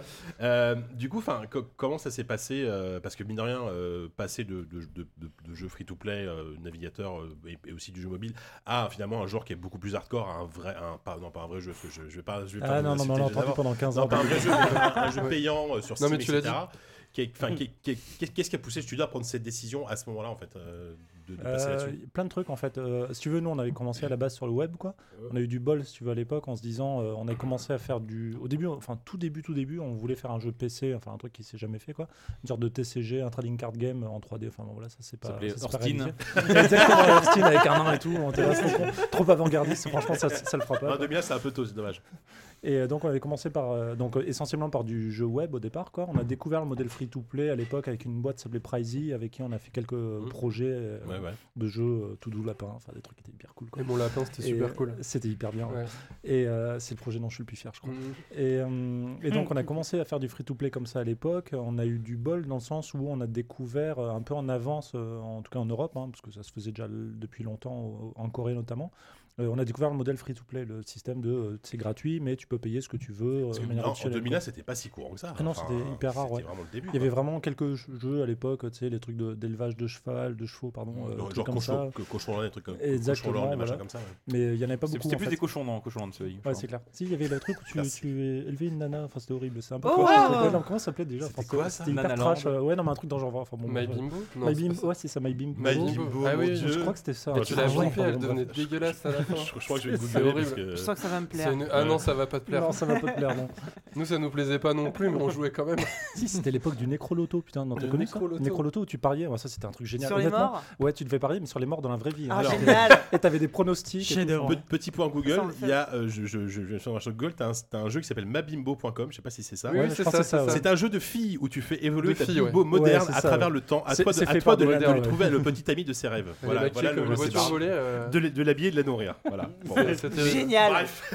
Mais euh, Necroloto, si tu tuais quelqu'un et qu'il s'avérait que t'avais parié sur sa mort, est-ce que t'avais un délit d'initié? Comment ça se passait exactement? T'avais le droit de jouer? C'était un tueur en série? En Là, ce c'était qui en était 2000, génial, on avait le droit. Ah ouais, Ah oui, c'est vrai qu'à l'époque, il y avait le droit. Ce qui était génial à l'époque, les mecs, euh, je sais pas pourquoi ils ont pas continué ce site, parce qu'ils écrivaient des news, ils arrivaient à faire des jeux de mots sur leurs news à chaque fois que des vrais gens mouraient. Donc c'est hyper triste à la base, quoi, mais ils arrivaient à faire des news qui étaient hyper trash avec des jeux de mots débiles, euh, machin, casser sa pipe. Enfin, j'en ai pas en tête, mais c'était hyper drôle. Et le forum de Necroloto, Mm. enfin putain, c'était quelque chose, quoi. Ah C'était merde, ça vraiment. euh, existe plus ça Bah, tu suivais envie, dès qu'il y a un mec qui tombait malade à la Bah télévision, euh, t'as les codes qui montaient sur le Ouais. site. quoi. Oh, C'est génial. C'était atroce, mais c'était génial, quoi. Donc ça, un jour, j'aimerais j'aimerais bien C'était vous, ça hein. J'aimerais- je- ça, bien savoir en ce Il aurait moment qui adoré. c'est qui est bien coté. Il aurait adoré. Euh, Michel. Drucker est très bas le côté. Mais Donc, Drucker, il est, j'entends. il est C'est un immortel. droïde. Il est immortel. Alors, je rappelle que ma question de base c'était comment vous êtes arrivé à ouais. développer. euh, Ah oui, le Dead Et, Cells. euh, et qu'est-ce qui s'est passé Donc, après euh, Avant Dead Cells, enfin bien avant de- Dead Cells, moi en fait euh, le seul le seul de vos jeux que j'ai vraiment joué avant. Dead j'avoue, c'était non, c'était euh, c'était euh, Horde. Horde. Horde. Ouais. Ah c'était oui, trop Horde. bien, Ah, Horde. Horde, ouais, ça c'était là. Ça, C'était pas ça prévu. existe, hein, ça existe mais- encore Horde? Ouais, ça existe toujours. Ouais. C'était trop bien. j'ai- Je vais essayer de d'expliquer tel que je me rappelle. Je sais pas si vous connaissez. C'est euh, c'était un jeu de survie en territoire euh, zombie. C'était c'était Bah, ça Daisy avant l'heure. hein. Ouais. Mais euh, en fait, c'était des- t'avais avais ton camp et euh, c'était en temps réel. Arrêtez-moi si j'ai une connerie parce que c'était il y a quand même quelques années. Mhm. Et en fait, tu planifiais, tu avais des points d'action. C'était un. tout- là, on parle que de browser game en fait. De toute façon. Ouais. Donc c'était dans un, un browser game et tu planifiais tes points d'action. Tu pouvais soit la jouer un peu perso et aller explorer. euh, les Wastelands pour essayer de trouver du stuff pour toi ou pour aller, je sais pas, aller au puits chercher de la- l'eau, je sais plus. Ou alors tu pouvais les donner à la communauté pour construire des baraques ou des trucs comme ça. Et donc c'était un jeu de stratégie finalement qui était devenait assez roleplay où quand quelqu'un se la jouait trop perso, au bout d'un moment, il y avait un côté un peu loup-garou aussi où tu pouvais, euh, t'avais des trahisons, t'avais des mecs qui se dénonçaient les uns les autres parce que euh, parce qu'ils bossaient pas assez pour la communauté ou alors voir peut-être même qu'ils volaient ou qu'ils avaient saboté le puits ou que sais-je. Enfin il y avait vraiment une dimension euh, roleplay qui se jouait. euh, via des posts du forum, je crois. Mais il y a, et, ce que, et, et- et surtout, c'était en temps réel, donc tu t'allais te coucher la nuit et tu savais jamais, pendant les zombies attaquaient la nuit, et quand tu te rôles le matin, tu sais jamais si t'avais survécu. Et les parties duraient un mois, 40 jours, je crois. Ouais, c'est ça, c'était à peu près un mois les plus longues, c'était vraiment un mois quoi. Mais en gros, le, le pitch qu'on avait autour de ce truc, c'était de se dire que c'était un jeu où tu devais te mettre à 40 dans une ville pour survivre, il n'y a que le dernier qui gagnait un truc. Mm. Ce qui fait qu'en gros, tu es censé t'entraider quand même un minimum, collaborer, parce que tu avais genre 5 points d'action, 6 points d'action quotidien avec quelques possibilités d'étendre un peu ça.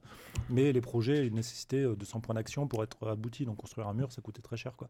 Et en gros, il fallait que les gens se mettent d'accord. Un minimum quoi. Ah, ça peut-être de là le Euh, tweet de Trump, euh, le mur. Euh, oui, je, mais je pense que ça a inspiré, ouais, c'est clair. Et, euh, et du coup, euh, ouais, les gens devaient se mettre d'accord dans une certaine mesure. Euh, quand les gens se mettaient pas d'accord, qu'il y en a qui jouaient contre-productif, on pouvait les pendre. Enfin, c'était Mm. quand même assez trash, on va Génial. dire, dans l'idée, quoi. Et du coup, ça, Non, mais ça c'est venait, euh, Ouais, non, mais c'est, euh, si tu veux, au départ, ce qui m'a fait toujours rigoler avec euh, Horde, c'est que quand on l'a sorti, on s'est dit, mais c'est n'importe quoi, ça va jamais marcher, quoi. On se pensait que ça allait être un jeu de forum euh, un peu niche et tout. Et en fait, les gens ont vraiment, vraiment beaucoup aimé parce que justement, on leur permettait de faire des trucs hyper trash de manière euh, bah, assumée. Ouais, tu pouvais pendre des gens, tu pouvais prendre la drogue pour avoir plus de points d'action. Mhm. euh, il y avait des trucs, tu pouvais enfermer les gens dehors, tu pouvais ouvrir la porte euh, à 23h59 C'est- et les faire bâtard, crever ça. toute ta ville. C'était un jeu coopétitif ou coopute. Coopute. Voilà. J'aime bien ce terme. Ça. C'est le nom consacré. Et je me demandais, enfin c'est pas que je me demandais, mais euh, c'était une perche que je voulais tendre, que je, que je voulais vous tendre. Il me semblait que Dead Cells avait plus ou moins commencé comme une sorte de suite ou de spin-off Ouais, à ça. Horde. Il y y a longtemps, hein, mais euh, en gros, Bah, c'est au tout début, en fait, c'était censé être euh, bien joué. hein. Et euh, Il au est tout bon. début, c'était censé être une suite spirituelle dans le sens où on voulait faire. Alors là, c'est le moment où je vais te dire, on a fait un boulot de merde à l'époque, quoi. Mais en gros, euh, on voulait faire un tower defense euh, collaboratif et coopétitif euh, en, temps réel. En gros, enfin, c'était en- et tout ça en vue de côté. Euh, en gros, c'était le but, c'était de faire un tower defense dans lequel euh, tout le monde allait s'entraider pour défendre une maison. Mm. Tout le monde Mais- pouvait poser une tourelle. Voilà, tu pouvais installer des T'organisais ta, stratégie dans le niveau avec tes potes. Et sur le papier, ça marchait pas mal. euh, Donc, t'avais toute la phase de préparation qui était cool. Et puis, euh, en fait, on s'est vite rendu compte dans les premiers protos que bah, tu finissais un peu par passer ta vie à attendre que les autres ils fassent leur, leur délire. quoi. Donc, euh, chacun partageait des, un certain nombre d'actions, de nombre de tourelles à, à poser. quoi. Et euh, donc c'était très cool quand on jouait tous ensemble en même temps. Mais la vérité, c'est que nous, on voulait faire un jeu web comme, comme Mhm. Motion Twin l'a Asynchrone fait. et tout ça. Asynchrone, Mais- et du coup, tout le monde pouvait venir dans la journée euh, poser ses trucs. Et puis Ouais. à la fin, tu avais la résolution. euh, une fois que tout le monde avait joué, tu avais la résolution du combat qui se passait en, en une minute. Quoi. Parce que ça, tu vous dis que c'était les prémices de Dead Cell, mais Ouais. c'était quoi le point commun L'univers Euh, Il y avait déjà C'est- quelque chose. euh, Bah, au début, c'était. C'était surtout le c'était surtout le des avez qu'on voulait, faire encore. Ouais, c'est ça, c'est le côté coopération, mais avec un seul gagnant à la fin. Ce qui Mhm. fait que tu es quand même obligé de t'entraider pour aller plus loin. Mhm. Mais euh, la récompense, il n'y a que le dernier survivant qui l'obtient. quoi. C'est comme Donc, euh, c'est un- c'est exactement Mhm. Colanta. C'est Ouais, ça. c'est une grosse source d'inspiration. Ah ouais, mais Colanta, c'est Ah génial comme Ah émission. C'est pour ça. Ah c'est- Le game design. Et à quel moment ça a génial. déraillé du coup pour devenir Dead Cell Ouais. euh, Parce que ça, oui. ça, c'était à quelle époque déjà? À quelle époque vous C'était avez C'était il y a- 2014. Ouais, 2014. 2014, ouais. euh, Ok, ah oui, c'est en- fin de finalement. 2014, les racines on a- du projet Ouais. de là. Quoi. Voilà, et c'est en fait l'idée, le moment où c'est vraiment le, le truc qui a fait partir le, le projet en vrille et qui nous a vraiment décidé à sabrer progressivement jusqu'à un reboot complet, c'est qu'en gros à l'époque on était à l'IGF, je veux pas dire de conneries je crois, c'était pour la démo IGF. C'était la Gamescom. Non, c'était l'IGF avant. La... Ah, Ah, oui, la Gamescom. ah oui, le premier, c'était la Gamescom.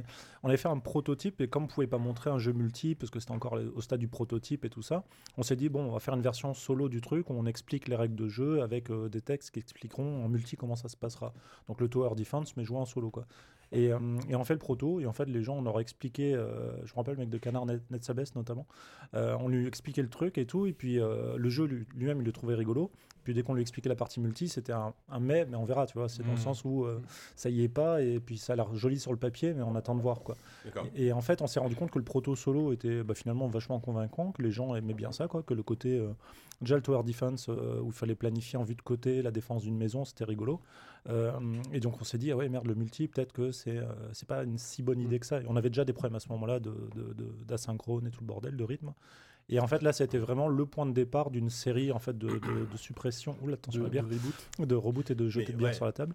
Et, euh, et du coup, on a commencé voilà, à enlever progressivement certains éléments du jeu et euh, jusqu'à arriver le principal reboot qui a mené à Dead Cells, c'est-à-dire on s'est rendu compte en fait que le côté planification, de- c'est le truc propre au Tower Defense, c'est le côté où tu planifies Mmh. et après tu regardes comment ça se passe. Mais sûr. en fait, la réalité, c'est que c'est chiant. Quoi. Et en fait, euh, c'est que tu, tu fais ta planification euh, et après tu, tu regardes la résolution. Il y a un moment où tu t'amuses et l'autre non, en fait, Mm. euh, par définition dans le Tower On, Defense. on a quand quoi. même eu euh, une période intermédiaire, on s'est dit, bon, euh, la planification c'est cool, mais bon, c'était un truc qui était déjà fait dans tous les Tower Defense, il y en avait plein de gratuits sur le web et tout. Et on s'est dit, bah, on va faire euh, Tower Defense, mais euh, tu peux, auras aussi un personnage pour défendre tes tourelles pendant l'action. Donc Mm. Là, on avait un vrai platformer Là, avec réel, un. ouais. Mm. Voilà, avec. euh, et du coup, on a vraiment du mal à, à rejoindre ces morceaux de, de- de stratégie et euh, d'action. Où au final, pendant l'action, bah, t'étais en train de défendre tes tourelles, mais c'était pas hyper intéressant. Il y avait Mhm. pas, il y avait pas vraiment de gameplay avec les monstres. C'était juste des sacs à PV dans lesquels tu bourrinais dans des flèches et tout. Et, euh, et oui, il y a un moment où bah voilà, Motion Twin a fini par, par réussir à, à se dire bon bah ok, on sabre, euh, on sabre la partie Tower Defense parce qu'en fait, ce qu'on kiffe, c'était l'action. quoi. Mhm. Mais justement, juste, euh, ce qui est, c'était assez euh, peut-être risqué, enfin au début un pari à prendre, parce que vous, vous venez donc du jeu navigateur, donc du jeu Ouais. purement multijoueur. Euh, vous- et à un moment donné, vous vous dites, on va faire un jeu purement solo. C'était, c'était quand même Alors, un, un- un pas, un pas, un pas assez, assez, assez Moi, je peux, je témoigner de ça parce que je suis arrivé en 2014, donc c'était, été recruté à la base pour, pour participer à des, à des jeux, à des jeux free-to-play. Et euh, c'était en pleine période où en fait le free-to-play a complètement changé. Ouais. On était avec euh, bah, des Rovio, des King euh, et toutes ces boîtes euh, qui faisaient du free-to-play avec des investissements massifs euh, Mhm. en communication et tout, avec des, des, des gameplays très sympas et très simples. Et puis sur mobile aussi, Et, vous étiez et, très et web. sur- bah, on est, alors on était très web, donc on a aussi, on est aussi passé par Lille. hein. D'accord. Parce qu'on s'est dit, euh, oui, ça ça aussi était une des- un des premiers virages à 90 degrés, c'est oh là là, euh, est-ce qu'il y, a encore des gens qui vont jouer sur leur navigateur euh, Maintenant, ils ont tous leur téléphone dans la poche. euh, bon, bah ok, le, free-to-play, ça va être sur mobile, il faut qu'on y aille et tout. Donc on y est allé. euh, on a fait un Monster Hotel. bon, voilà, on n'a pas été très fiers du résultat, même si on s'est bien amusé à, le- fabriquer. Mais on est arrivé dans un. Où Motion Twin, en fait, quand sortait des jeux web, c'était bon, bah, on, on pitch un projet, on regarde ce que les gens ils en pensent. Et si les gens ils accrochent, on développe le truc. Et en fait, le free-to-play aujourd'hui, c'est l'inverse. C'est que tu pitches ton projet et tu vas l'itérer jusqu'à ce que tu arrives dans le cercle vertueux euh, de, euh, du retour sur investissement. Mm. Tu achètes de la pub, il y a- ça fait venir des joueurs, les joueurs te remboursent ta pub. Quoi. Et en fait, on se mettait Tu à. penses à à- ton business model avant de penser à ton jeu. Finalement. Ouais, c'est ça. Et en fait, c'est devenu un business model avant d'être un jeu. Bon, c'était quand même déjà un peu le cas avec euh, Oui. le free-to-play à l'époque. Mais là, c'est complètement exacerbé. Mais en plus, là, on était privé de tout contact avec nos joueurs. C'est-à-dire qu'on qu'on discutait avec les stats Google, quoi. Les mecs, ils nous disent, non, mais là, il faut que tu atteignes tant de pourcents de machin, et puis tu auras peut-être ta mise en avant, et peut-être que tu pourras faire ton kikoulol sur les stores, quoi. Et, euh, et du coup, on s'est regardé, on s'est dit, mais merde, c'est pas du tout ça qu'on a envie de faire. C'est les, les jeux Motion Twin, même les free-to-play, c'était des jeux qui s'adressaient en premier lieu aux joueurs, et pas à des stats, à des, des, des- des rendements et tout. Mhm. Enfin, on- bon, certes, Motion Twin a, a hyper bien marché avec ses free-to-play, mais euh, la, la- la valeur première, c'était quand même d'amuser les gens qui y jouaient, quoi. Pas juste de faire de la thune et de Mhm. faire dépenser euh, les enfants avec la carte bleue de leurs parents, même s'il y On avait un peu de ça euh, sur mon lapin. J'en étais la euh, victime moi-même. À l'époque, il y avait justement euh, euh, Steve, donc no- notre bullshit artiste dont on parlait tout à l'heure, il disait qu'en fait son job c'était essentiellement lire des données, vraiment les data Google, quoi, et de regarder, euh, bon, bah, en fonction des data, qu'est-ce qu'il faut changer dans le jeu.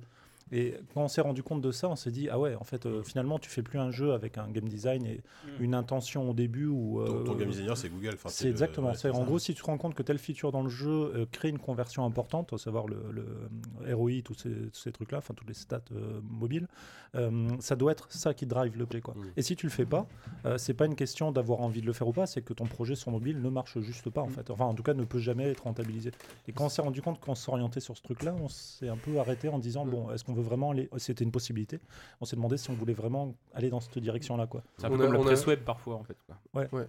Ah bah, coup, on a fait un euh, jeu qui non, mais s'a- c'est vrai, le modèle sur la presse web, et en ce Mm. moment, il y a- il y, a plein de- tout le monde dit la presse web. euh, C'est Google le rédacteur. Le rédacteur chef, c'est Google. euh, Le rédacteur chef, c'est Google, quoi. Ouais, c'est vrai.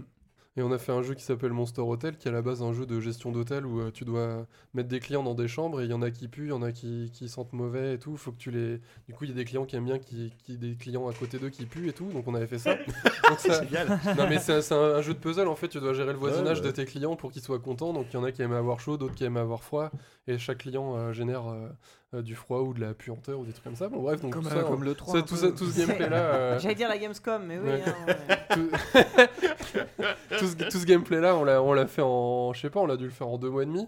Et en fait, euh, tout le délire après, c'était euh, ah bah alors les mecs, euh, maintenant vous avez fait votre gameplay, mais on s'en, f- on s'en branle en fait. euh, vous allez juste me mettre des features sociales partout. Donc on a passé euh, six mois à faire du partage, de l'envoi de gemmes, des conneries. euh, Les pop-up et, et, euh, tout ça. alors, euh, je, je sais pas du tout pour cracher sur les, sur les développeurs qui font ça. Moi, je, ça se défend et tout. Ça peut, ça peut vraiment bien marcher si tu y arrives, mais c'était juste pas notre ADN, quoi. Mm, sûr. Et euh, il y a un moment donné, on s'est plus reconnu dans les produits qu'on fabriquait.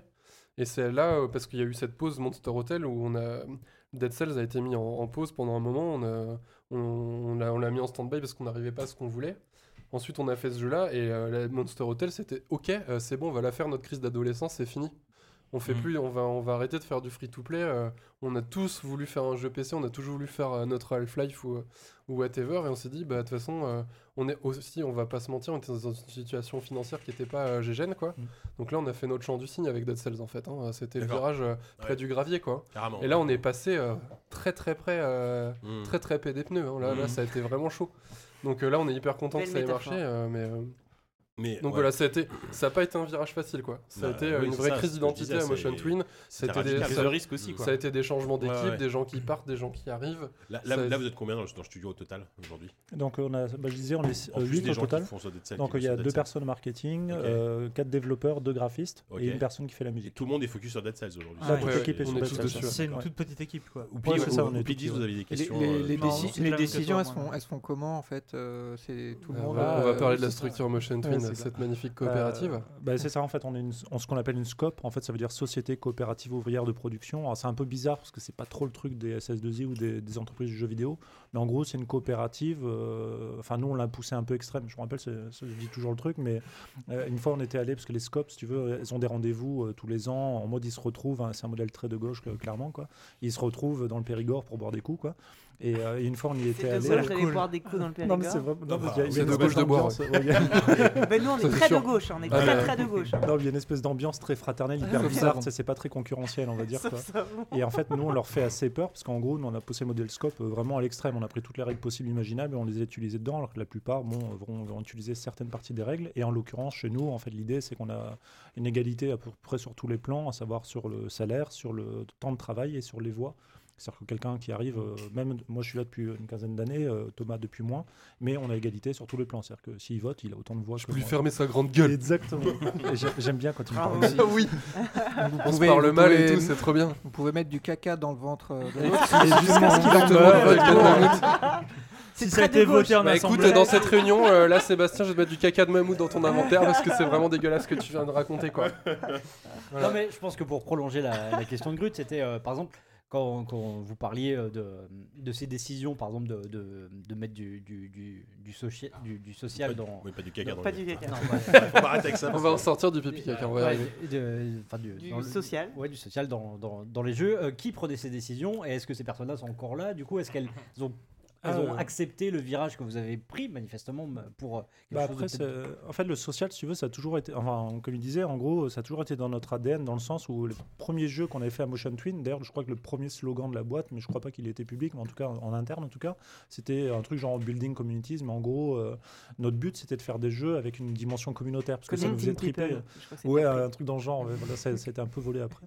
Mais en gros, ce qui nous faisait, ce qui nous faisait marrer, c'était euh, ce qu'on appelle aujourd'hui, c'est les gameplay émergents, ce qui s'est passé dans Horde et tout, c'est quand les gens se racontent des histoires avec Mm. des règles, on leur- en gros, on leur file un tout le set de trucs, d'outils, et ils se démerdent avec, ils inventent leurs règles, et ça crée des histoires hyper drôles à raconter, du mec qui a ouvert la porte à 23h59, ça a tué tout le monde. Certes, c'est nul, mais ça fait marrer tout le monde au final. Sur le coup, moyen quand même. hein. Mais tu vois, ça, ça, dès le départ, ça nous faisait marrer. C'est vraiment comme ça qu'on a conçu tous nos jeux avec des dimensions communautaires. C'est juste qu'à un moment donné, euh, ce truc-là s'est transformé en une stratégie marketing avant toute chose. Oui, ouais. Comment tu, euh, tu ratisses large et comment tu attires des publics et comment tu les fais payer avec un retour sur investissement. Et, euh, et ça, ça nous a moins botté. Ce qui fait qu'il n'y a pas vraiment eu de. Il y a des personnes qui étaient plus motivées par l'aspect social qui forcément se retrouvent aujourd'hui moins dans des jeux comme Dead Cells, enfin un jeu comme Dead Cells. Il y a des gens qui sont partis, d'autres qui sont restés et tout. Euh, c'est plus le virage en fait, ce qui a été vraiment le plus structurant et le plus différent en Motion c'est le moment où on a fait l'espèce de gros virage du web et mobile euh, Mm. vers PC, parce que c'est Ok. pas du tout les mêmes publics, c'est vachement plus niche et tout ça quoi. Et en, en même temps, ce virage n'est pas terminé, quoi. Là, Euh, vous êtes en, bah, en là, on plein, va se calmer en- un peu, plein dans le développement, Bah, là, et je veux dire, Ouais. Mais au final, on retrouve quand même les, les, mm, ces, ces- ces valeurs qui nous étaient chères, c'était de, de, de- de développer un jeu avec les joueurs. Donc le free-to-play, tu développes ton jeu tout le temps en fait. hein. Ouais. Moi, je fais encore des, des mises à jour sur Dino RPG. J'ai des icônes à faire cette semaine. euh, Je, je pleure hein, du sang, mais, euh, mais je sais que je vais les faire parce que les mecs ils sont toujours là. Ça fait, ça sûr, fait bien combien d'an- d'années? Enfin, Euh, c'est fou quoi. 2007, ça fait 10 ans. Mais c'est c'est les mecs plus assidus de la Terre qui nous ont soutenus et qui nous ont Mhm. permis de faire Dead Cells aujourd'hui. Cette volonté justement de faire de sur Dexel. C'est génial. D'ailleurs, vous en avez pas parlé dans vos news parce qu'il y a, il y a Steam qui a fait un petit, une petite news de blog euh, qui, qui parlait un peu plus de la fermeture de Greenlight, euh, Ah oui, justement. Direct, Et Direct. euh, Oui, bah, vrai, c'était juste pour en toucher vrai. un mot, moi je trouve ça.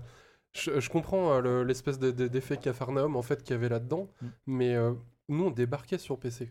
Notre, notre première communauté, notre première acquisition de joueurs, on l'avait fait sur Greenlight. Et même sur des pages projet, il y avait un système pour faire encore plus en dessous que le Greenlight. C'est une page projet où tu t'envoies des bullshots et tu, et tu testes. Et en fait, c'est fou à quel point il y avait du monde là-dessus qui, qui ont les dents et qui attendent les nouveaux jeux, les nouveaux trucs et tout. Et pour nous, c'est maintenant, c'est. Alors euh, là, ça va, on a fait notre public, on, on, est connu. Enfin, on a réussi à se faire connaître grâce à Dead Cells. Mais euh, il n'y aurait pas eu Greenlight, franchement, ça aurait été vraiment chaud. Euh, là, maintenant, euh, de Steam a décidé. euh, Enfin, je critique pas Steam, je pense qu'ils ont raison. On Sur critique ce- pas Steam surtout. Voilà, on critique- voilà parce qu'ils nous ont dit quand même de pas trop bitcher. euh, non, non, légale, passons sous votre c'est- écran c'est- là. C'est pas ça, mais je, je suis en train de me, me faire le retour en arrière. C'est ok, euh, aujourd'hui on a Dead Cells, on l'a pas encore pitché, on l'a on l'a encore- on l'a pitché nulle part. Comment on fait sans Greenlight? Bah ok, euh, Steam ils te disent euh, bah tu, tu payes tes 100 euros et puis euh, tu le mets sur le store et. Franchement, euh, entre le, le jour, le jour où on a sorti euh, la page Greenlight, où on a eu une audience, euh, tac, on a, on a été pro- propulsé en quelques jours dans le top euh, 2 euh, de, de- des Greenlight, à le jour où on a sorti notre vraie page Steam. Et en termes d'audience, c'était zéro. Euh, les gens, euh, la page Steam, euh, pff, bon bah ok, il y a une nouvelle page Steam sur. Enfin voilà, moi c'est moi ça m'inquiète, je me demande, enfin ça m'inquiète. Je suis curieux, je suis en fait je suis très curieux de voir comment ça va Oui. se passer. voir ce qui, le- ce qui va le pour, pour remplacer. tous les quoi. nouveaux indés qui sortent de nulle part et qui, qui cherchent à acquérir euh, une nouvelle audience, donc bah, qu'ils ont, qu'ils ont jamais eu quoi. Euh, bah, comment ils vont faire sans Greenlight ce qui Alors que Greenlight, c'est un vrai vivier de gens hyper euh, qualifiés. Euh, moi, je- moi, j'étais jamais allé dans Greenlight, je savais même pas qu'il y avait des forums de fous, que les mecs ils postaient des commentaires dans tous les sens et tout. Mm. Et on a vraiment un public très qualitatif, très investi. Euh, Enfin voilà, c'était la petite. Là, il y a peut-être un truc qui va émerger aussi. euh, Bah, avec- je, je suis avec curieux de voir. Euh, J'aimerais que, que euh. Steam arrive à préserver en fait euh, cette espèce de, de, de- de communauté euh, qui va vraiment soutenir les, les jeux qui sont en développement quoi. Mm. Et euh, voilà. Bon, est-ce qu'on parlerait pas un peu de Dead Cells? Bah oui, quand même. Ah oui. Euh, Enfin, je sais pas, moi je, non, je- moi, je vais juste vous hein. dire avant, avant toute podcast, chose que gars. je vous l'ai dit avant l'émission, que, mais que moi, je suis littéralement tombé euh, sous le charme de, de votre jeu. Euh, je- c'est vrai qu'on l'a on l'a même pas pitché. Alors moi, je vais, je vais essayer de le pitcher. Vous, Ah. vous m'arrêtez si j'ai des conneries. Euh, c'est un, avant tout, c'est un roguelike. euh, dans le sens où, euh, bah, roguelike, hein, donc ch- chaque partie est unique, en gros. Ils sont pas d'accord, déjà. Chaque niveau est généré aléatoirement. Quand tu meurs, tu recommences au début. Euh, mais malgré tout, il y a une grosse influence euh, des jeux type euh, Metroidvania, donc du Castlevania avec des, des niveaux assez labyrinthiques en 2D. euh, Avec des items qui permettent une progression des items, aussi, voilà, euh. qui te permettent une progression. À chaque, à chaque fois que tu meurs, tu, malgré tout, tu as quand même progressé un petit peu. euh, sauf quand tu perds tes orbes euh, et que ça fait une demi-heure que tu joues et tu es dégoûté, tu avais 30 orbes, mais voilà, mais bon, ça c'est autre chose. Euh, et voilà, il y a, il y a vraiment ce. Y a vraiment, enfin, moi, ce que je, ce que je me suis dit, c'est fou parce que il y a, y, a, y a vraiment de tout dans ce jeu. Il y a vraiment, euh, il y a du Metroidvania, il y a du roguelike, il y a même des combats qui rappellent parfois du Bloodborne, Bah, on en parlait, vous, vous êtes mes Bloodborne, euh, à, la fois assez technique et euh, mine de rien, quand tu arrives dans des niveaux assez élevés, euh, il faut vraiment réfléchir à- au pattern des ennemis, etc. Il y a des moments où tu dois parier sur la mort d'une personnalité. J'ai beaucoup aimé cette feature. Non mais moi, enfin moi ce que, ce que j'aime beaucoup c'est que c'est un jeu qui a, qui a énormément d'influence très visible, hein, comme je l'ai cité, mais qui malgré tout arrive à exister par lui-même. Donc ça c'est déjà c'est très chouette. Mais euh, j'imagine que pour vous, euh, à la base, on vous a dit voilà, on aime peut-être, j'imagine que vous aimiez ce genre de jeu, euh, mais enfin ça doit pas être facile de dire on va prendre toutes ces influences, mais on va essayer d'en faire quelque chose de, de nouveau. C'est pas, Bah, pas être facile en fait. C'est pas vraiment la, la recherche de nouveautés, nous, bah, Sébastien Enfin, de et moi. nouveau, nous, on de était- rafraîchissant, en tout ouais, cas. ouais, on était super fans des, des Castlevania. Ouais. Moi, perso, je suis pas du tout fan de roguelike. Oui, bah, Euh, le côté punitif et tout. Bon, après, on, vaste, hein, on, a, a on a quand même un reste un d'équipe euh, qui, qui kiffe les roguelikes. Mm. Et, en, et en fait, ce qui, euh, ce qui nous intéressait, c'était surtout de, de se dire bon, ok, on va faire un, un Castlevania, mais avec une replay- enfin, de la rejouabilité. quoi. Ouais, ouais, ouais. Ce qui ce qui avait pas vraiment euh, dans, dans les Castlevania. Et puis surtout qu'on était une petite équipe et qu'on avait intérêt à ce que bah, voilà, quand tu as les, les graphistes et les devs qui intègrent un, un nouveau biome, des nouveaux monstres et tout, que ça puisse euh, vraiment être joué sur le long terme en fait par le joueur. Mm. Donc il fallait qu'on. Bah, bon, for- for- forcément, euh, si on retrouve beaucoup de roguelike dans la, dans la communauté indé, euh, surtout des développeurs, c'est que bah, c'est génial, avec très peu de contenu, en fait, tu peux créer beaucoup d'heures de jeu. Euh, et nous, l'effort qu'on a fait, du coup, c'était d'arriver à, à mettre tous, ces, tous les trucs de- d'un Metroidvania, enfin d'un Roguevania, pardon, on va, on va utiliser Mm. les bons termes, Euh, et, euh, et en même temps d'avoir l'aspect exploration, un combat un peu riche, un peu punchy. Parce que enfin, nous, on avait une- un souvenir euh, un peu flamboyant de, de ce Symphony of the Night, et puis quand on y a rejoué, on fait putain, mais c'est hyper mou quoi. C'est- Enfin, je sais pas si vous avez rejoué Ouais, récemment. Non, moi, j'en gardais un Si, si, souvenir moi, absolument édulcoré de ce truc. un an, un an et demi. Et c'est un, c'est un jeu génial, mais en fait, euh, par rapport au dernier jeu qu'on Bah, c'est- avait euh, c'est de lourd, quoi, en baston, euh, ouais. c'est très lourd, C'est lourd et bon, Le bah, perso voilà. est lent. Mm. Ah, complètement. c'est- Il y a c'est- un air control de ouf, tu peux, enfin c'est du parachute quoi. Il Ouais, n'y avait pas une clair. cape pour rien. Mm. Et euh, ouais, du coup on est, on est arrivé sur un jeu beaucoup plus punchy quoi. Ouais, c'est ça. en fait, en, gros, euh, un des points de départ. Ça faisait longtemps qu'on avait un Castlevania en tête, on en parlait en rigolant et tout ça. Et en fait, au fur et à mesure qu'on a sabré le projet pour devenir euh, ce qui est aujourd'hui Dead Cells, quoi, euh, on s'est rendu compte qu'on tendait vers ce Castlevania. Et, et en fait, on s'était dit, en fait, enfin, ce jeu, c'est, on voulait en faire un Castlevania qu'on puisse rejouer, quoi, quelque chose où tu puisses réexplorer le jeu à chaque fois, sans avoir le côté un peu genre l'effet du château à l'envers dans Symphony ou ce genre de choses, ou quelque chose où tu peux redécouvrir le jeu systématiquement, quoi. Et, euh, et en fait, c'est plus, on a regardé autour de nous euh, sur les rogues light, alors parce qu'on va se faire défoncer Mhm. sur Reddit si on dit roguelike, mais en gros sur le côté euh, rogue euh, où tu, tu meurs, tu recommences au début, mais tu as une progression quand même Oui, euh, c'est- derrière. la quoi. règle de Progression sous-tendue, de Voilà, quelque chose qui est pas, c'est pas, c'est Bah, pas 0-0. pour le coup, quand prenez Rogue. Legacy, c'est c'est le même Ouais, principe ouais, Rogue c'est ça. Mais justement, quand, quand on a regardé autour de nous les, bah, les bons roguelikes, en tout cas ceux qui étaient vraiment réputés, je pense à Rogue Legacy, je pense à Risk of Rain, euh, qu'est-ce qu'il y avait d'autre euh, à ce moment-là euh, Isaac, non Bah, Isaac. Isaac, ouais, voilà. Exactement. Ça compte là-dedans, Spelunky, ouais, c'est pas exactement pareil, mais en tout cas, sur la, bah, la génération de niveau est totalement euh, inspiré de Spelunky. Le mec avait publié des articles hyper intéressants sur le sujet, donc euh, bah, on est servi clairement. Et, euh, et en fait, on s'est rendu compte que euh, le platformer en roguelike, bah, ils avaient tous des contrôles euh, pas géniaux, tu vois. Enfin, j'aime beaucoup par exemple euh, euh, Rogue Legacy, mais ses contrôles et son système de combat, c'était un peu cheap, quoi. Le- combats, alors c'est que pro- le- C'est très répétitif. Ouais, alors que la profondeur de jeu derrière était top, quoi. Il y avait vraiment toute cette espèce de Mm. méta avant le château et tout qui était vraiment hyper cool, mais la partie exploration et combat, bon, c'était pas génial. Alors qu'il y en avait d'autres où le combat, genre Risk of Rain, était génial, mais la méta était pas top, quoi. Mm. Et, euh, et on s'est dit, bah finalement, pourquoi pas, enfin, pourquoi il n'y a pas de roguelike avec un vrai système de combat un peu euh, profond, où tu as des trucs où vraiment tu t'amuses euh, à la prise en main, quoi, et qu'après la deuxième lecture, ça soit justement le côté roguelike où tu progresses et tout. Et euh, du coup, le projet s'est un peu construit de cette manière-là en se disant, on voulait faire avant tout un jeu euh, avec des contrôles nerveux, qualitatifs et tout ça, parce que bah, de manière assez surprenante, finalement, c'est pas un truc qui était accroché au roguelike. Il y avait de très bons jeux de plateforme qui n'étaient pas des roguelikes, qui avaient des super contrôles punchy, mais dans ce secteur-là, il y en avait Genre. Muramasa, enfin c'est Ouais, pas un voilà. platformer, mais C'était vraiment le, le des hack slash de, de Ouais, référence on sent en, l'influence en- de jeux-là, en les jeux latérale. VanillaWare, euh, Ouais. pardon. Mais c'était jamais mixé avec le genre roguelike et on trouvait ça un peu dommage parce que ça voulait, enfin, un roguelike voulait pas forcément dire euh, tu te reposes complètement sur la RNG pour faire de la durée de vie. Il fallait que le jeu, Mm. enfin, on voulait que le jeu ait une prise en main et quelque chose Mm. d'un peu fun, quoi. Vraiment, euh, ce qu'on n'avait pas retrouvé à l'époque dans Rogue Legacy notamment, quoi. Ouais, c'est sûr. Mais justement, en termes de level design, parce que là, donc, comme vous disiez, c'est un jeu qui est. euh, donc la génération est aléatoire, mais malgré tout, au fur et à mesure des parties, on retrouve un peu la même structure de chaque niveau. Mm. Euh, co- comment vous faites pour arriver à avoir un level design finalement cohérent et intéressant sur de l'aléatoire? C'est comme euh, Rogue Lega- Legacy, il y a des parties qui sont euh, Ouais, alors créées. euh, en, en fait, c'est euh, à la main on, a- on est passé par plein de trucs. Au début, on avait fait le tout début, c'était 100% design à la main, c'est-à-dire que c'était pas aléatoire, les niveaux étaient faits, quoi. Euh, le problème, c'est qu'on s'est rendu compte que c'était un boulot de coréen de faire euh, 10 milliards de niveaux. Enfin, c'était pas possible, on n'allait pas le tenir, et il fallait les designer. Désolé. Suis désolé. Racisme ordinaire. Racisme. Coréen, si vous nous entendez, Le désolé. coréaniste ordinaire. Et du coup, ouais, la première partie, ça, c'était pas tenable parce que voilà, c'était trop de boulot, il fallait skinner tout ça, c'était vraiment trop. On est parti sur du 100% aléatoire. euh, rapidement, on s'est rendu compte, on a bataillé un peu. Je pense qu'on a fait pendant deux mois, peut-être à peu près des niveaux 100% aléatoires. Qualitativement, c'était nul parce que No Man's Sky, c'était- ouais, ouais, encore No Man's Sky, il s'en sort plutôt pas mal. Enfin, c'est chaotique, mais le Mm. décor est cool, quoi. Et, euh, et du coup, euh, donc voilà, on, on s'est rendu compte que bon, les deux extrêmes allaient carrément pas marcher. On est parti sur un mix entre les deux, où en fait, on assemble effectivement des, ce qu'on appelle des chunks, des rooms, Des blocs, euh, enfin, qui des- sont designés à la main, c'est qu'on conçoit, et on va les assembler les uns bout à bout, mais en essayant de masquer le plus possible cette idée que les rooms soient visibles. C'est pas comme justement euh, Legacy, Rogue Legacy, qui a vraiment ces rooms, et tu, tu changes d'écran quand tu changes de room, ça Ouais. se voit, du coup, tu les reconnais les rooms très rapidement. On a voulu un truc un peu plus diffus et moins évident euh, que ça. Mm, mm. Et après, on a aussi pas mal, on s'est pas mal inspiré, notamment aussi de euh, Binding of Isaac, dans l'idée de dire, euh, par exemple, le premier niveau, le- la prison, il y a toujours un shop, il y a toujours euh, un passage avec une vigne, un passage avec une rune, machin, une sortie qui mène à tel endroit. Voilà, tu sais que, Mais tu tout sais que ça ta vie va t'emmener à tel endroit. Voilà, mais, mais tout ça est aléatoire, ce qui fait qu'au début, tu as l'impression que c'est complètement chaotique, mais au bout d'un moment, tu commences à comprendre comment le monde ça. est construit Ouais. et te souvenir, tiens, dans tel niveau, je sais que je trouve ça. Ouais. Et c'est toujours là, quoi. Moi maintenant le premier, c'est ça qui est drôle, c'est que le premier niveau je l'ai tellement fait que j'ai l'impression de le connaître par cœur alors que c'est pas le même Ouais. niveau, tu vois. C'est ça. Enfin je le rush en fait super vite quoi. Et du coup, ce qui est pas du tout aléatoire, c'est euh, l'agencement des biomes entre eux. C'est-à-dire que la prison, elle mène euh, toujours aux mêmes endroits, les Ouais. issues sont toujours les mêmes. Ouais. Ce qui fait qu'on a quand même, euh, on permet quand même aux joueurs d'a- d'apprendre en fait sur l'univers, de se dire bon bah ok, euh, là je suis à la fin de la prison, vaut mieux que j'aille dans les dans les égouts ou, euh, ou que je passe ouais. dans le village, dans les bois, etc. Et que bah, le mec s'adapte par, enfin ou le joueur, pardon, le mec ou la, la jeune fille. Merci. Voilà, pardon.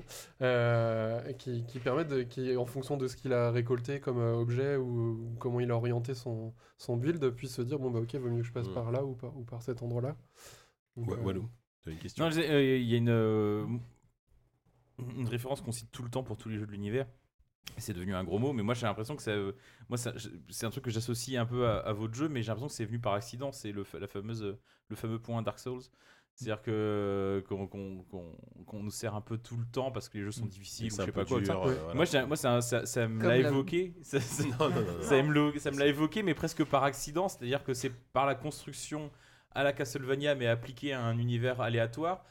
Ça fait que ça développe une science, en tout cas un plaisir du raccourci, que moi, ce qui est un truc que j'adore absolument dans Dark Souls, plus Bah ouais. Ah, que la ouais. difficulté, plus que le Mm. machin. Mais quand tu trouves un item qui va te permettre de prendre, commencer à faire pousser des vignes, de trouver des raccourcis, des trucs, et là, là je commence à avoir Ah, c'est l'impression de. typique du Metroidvania Ouais. ça aussi. hein. Oui, Bah- mais c'est mais ju- justement c'est le, le- c'est c'est le mélange de, de, de- de random et de Mm. Metroidvania qui pour Mm. moi euh, m'a vraiment donné. Mais oui, effectivement, ça vient de ça vient de là, C'est- ça, ça vient de là à la base. Et d'ailleurs, c'est très différent de, de Dark Souls. Je voulais juste dire ça là-dessus parce que autant Dark Souls c'est un jeu de combat en position de, c'est un jeu de combat assez assez assez, statique et stratégique et c'est quasiment du, du, du faux tour par tour. Enfin, tu réfléchis vraiment à la à la frame près tout ça et euh, et vous, c'est vraiment un jeu. En fait, il y, y a un jeu que j'aime beaucoup qui s'appelle Salt and Sanctuary, mais qui est, euh, qui est du Dark Souls pur et dur, là, pour le coup, en 2D. Et vous, vraiment, ça m'a évoqué un Dark Souls en 2D, mais en fait, très vite, ça devient très différent, notamment au niveau des combats, parce que c'est l'opposé de ces combats qui sont vraiment extrêmement euh, euh, statiques et tactiques pour des trucs qui sont ultra dynamiques et qui sont vraiment très différents. Enfin, c'est vraiment une, façon d'envisager le combat en deux dimensions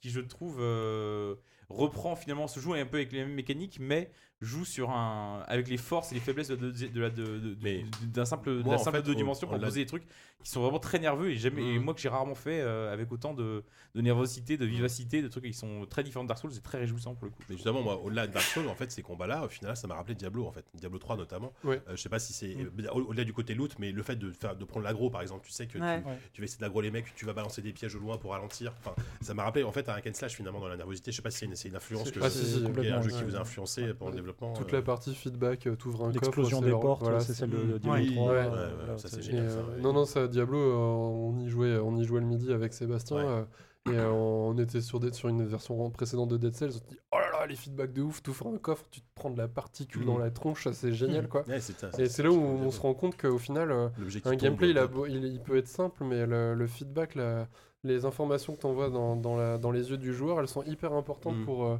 Enfin, même dès, dès le prototypage, en fait, Sébastien, il a tout de suite euh, développé le système de, des fixes et tout ça pour vraiment avoir la sensation de défoncer un ennemi et, et qu'on ait vraiment ce feeling de violence et de, de- Ouais. de punch euh, dès le départ, quoi, qu'on n'aurait pas eu du tout si on avait juste des petits rectangles Et puis les qui portes font des dégâts. qui appuie rond, sur quoi. RB pour ouvrir les portes quoi. Ah, ouais, fois, Au début, c'est surprenant. Alors là, les, les discussions ça de, de- naturel, de- mais, euh, d'assignation Ma mère fait ça, mais. Non, mais, non mais je veux dire, moi, je, l'ouvre je l'ouvre Un jour, j'ai mis clic et Ah j'ai oui. ouvert la porte et du coup, je suis retourné la péter parce que ça, Ah oui, ça, oui. allait pas. Non, moi, au début, je puis ouais, non, j'adore le, le fait de pouvoir enfin, étourdir, étourdir les ennemis en, en pétant la porte, c'est hyper Ouais. cool.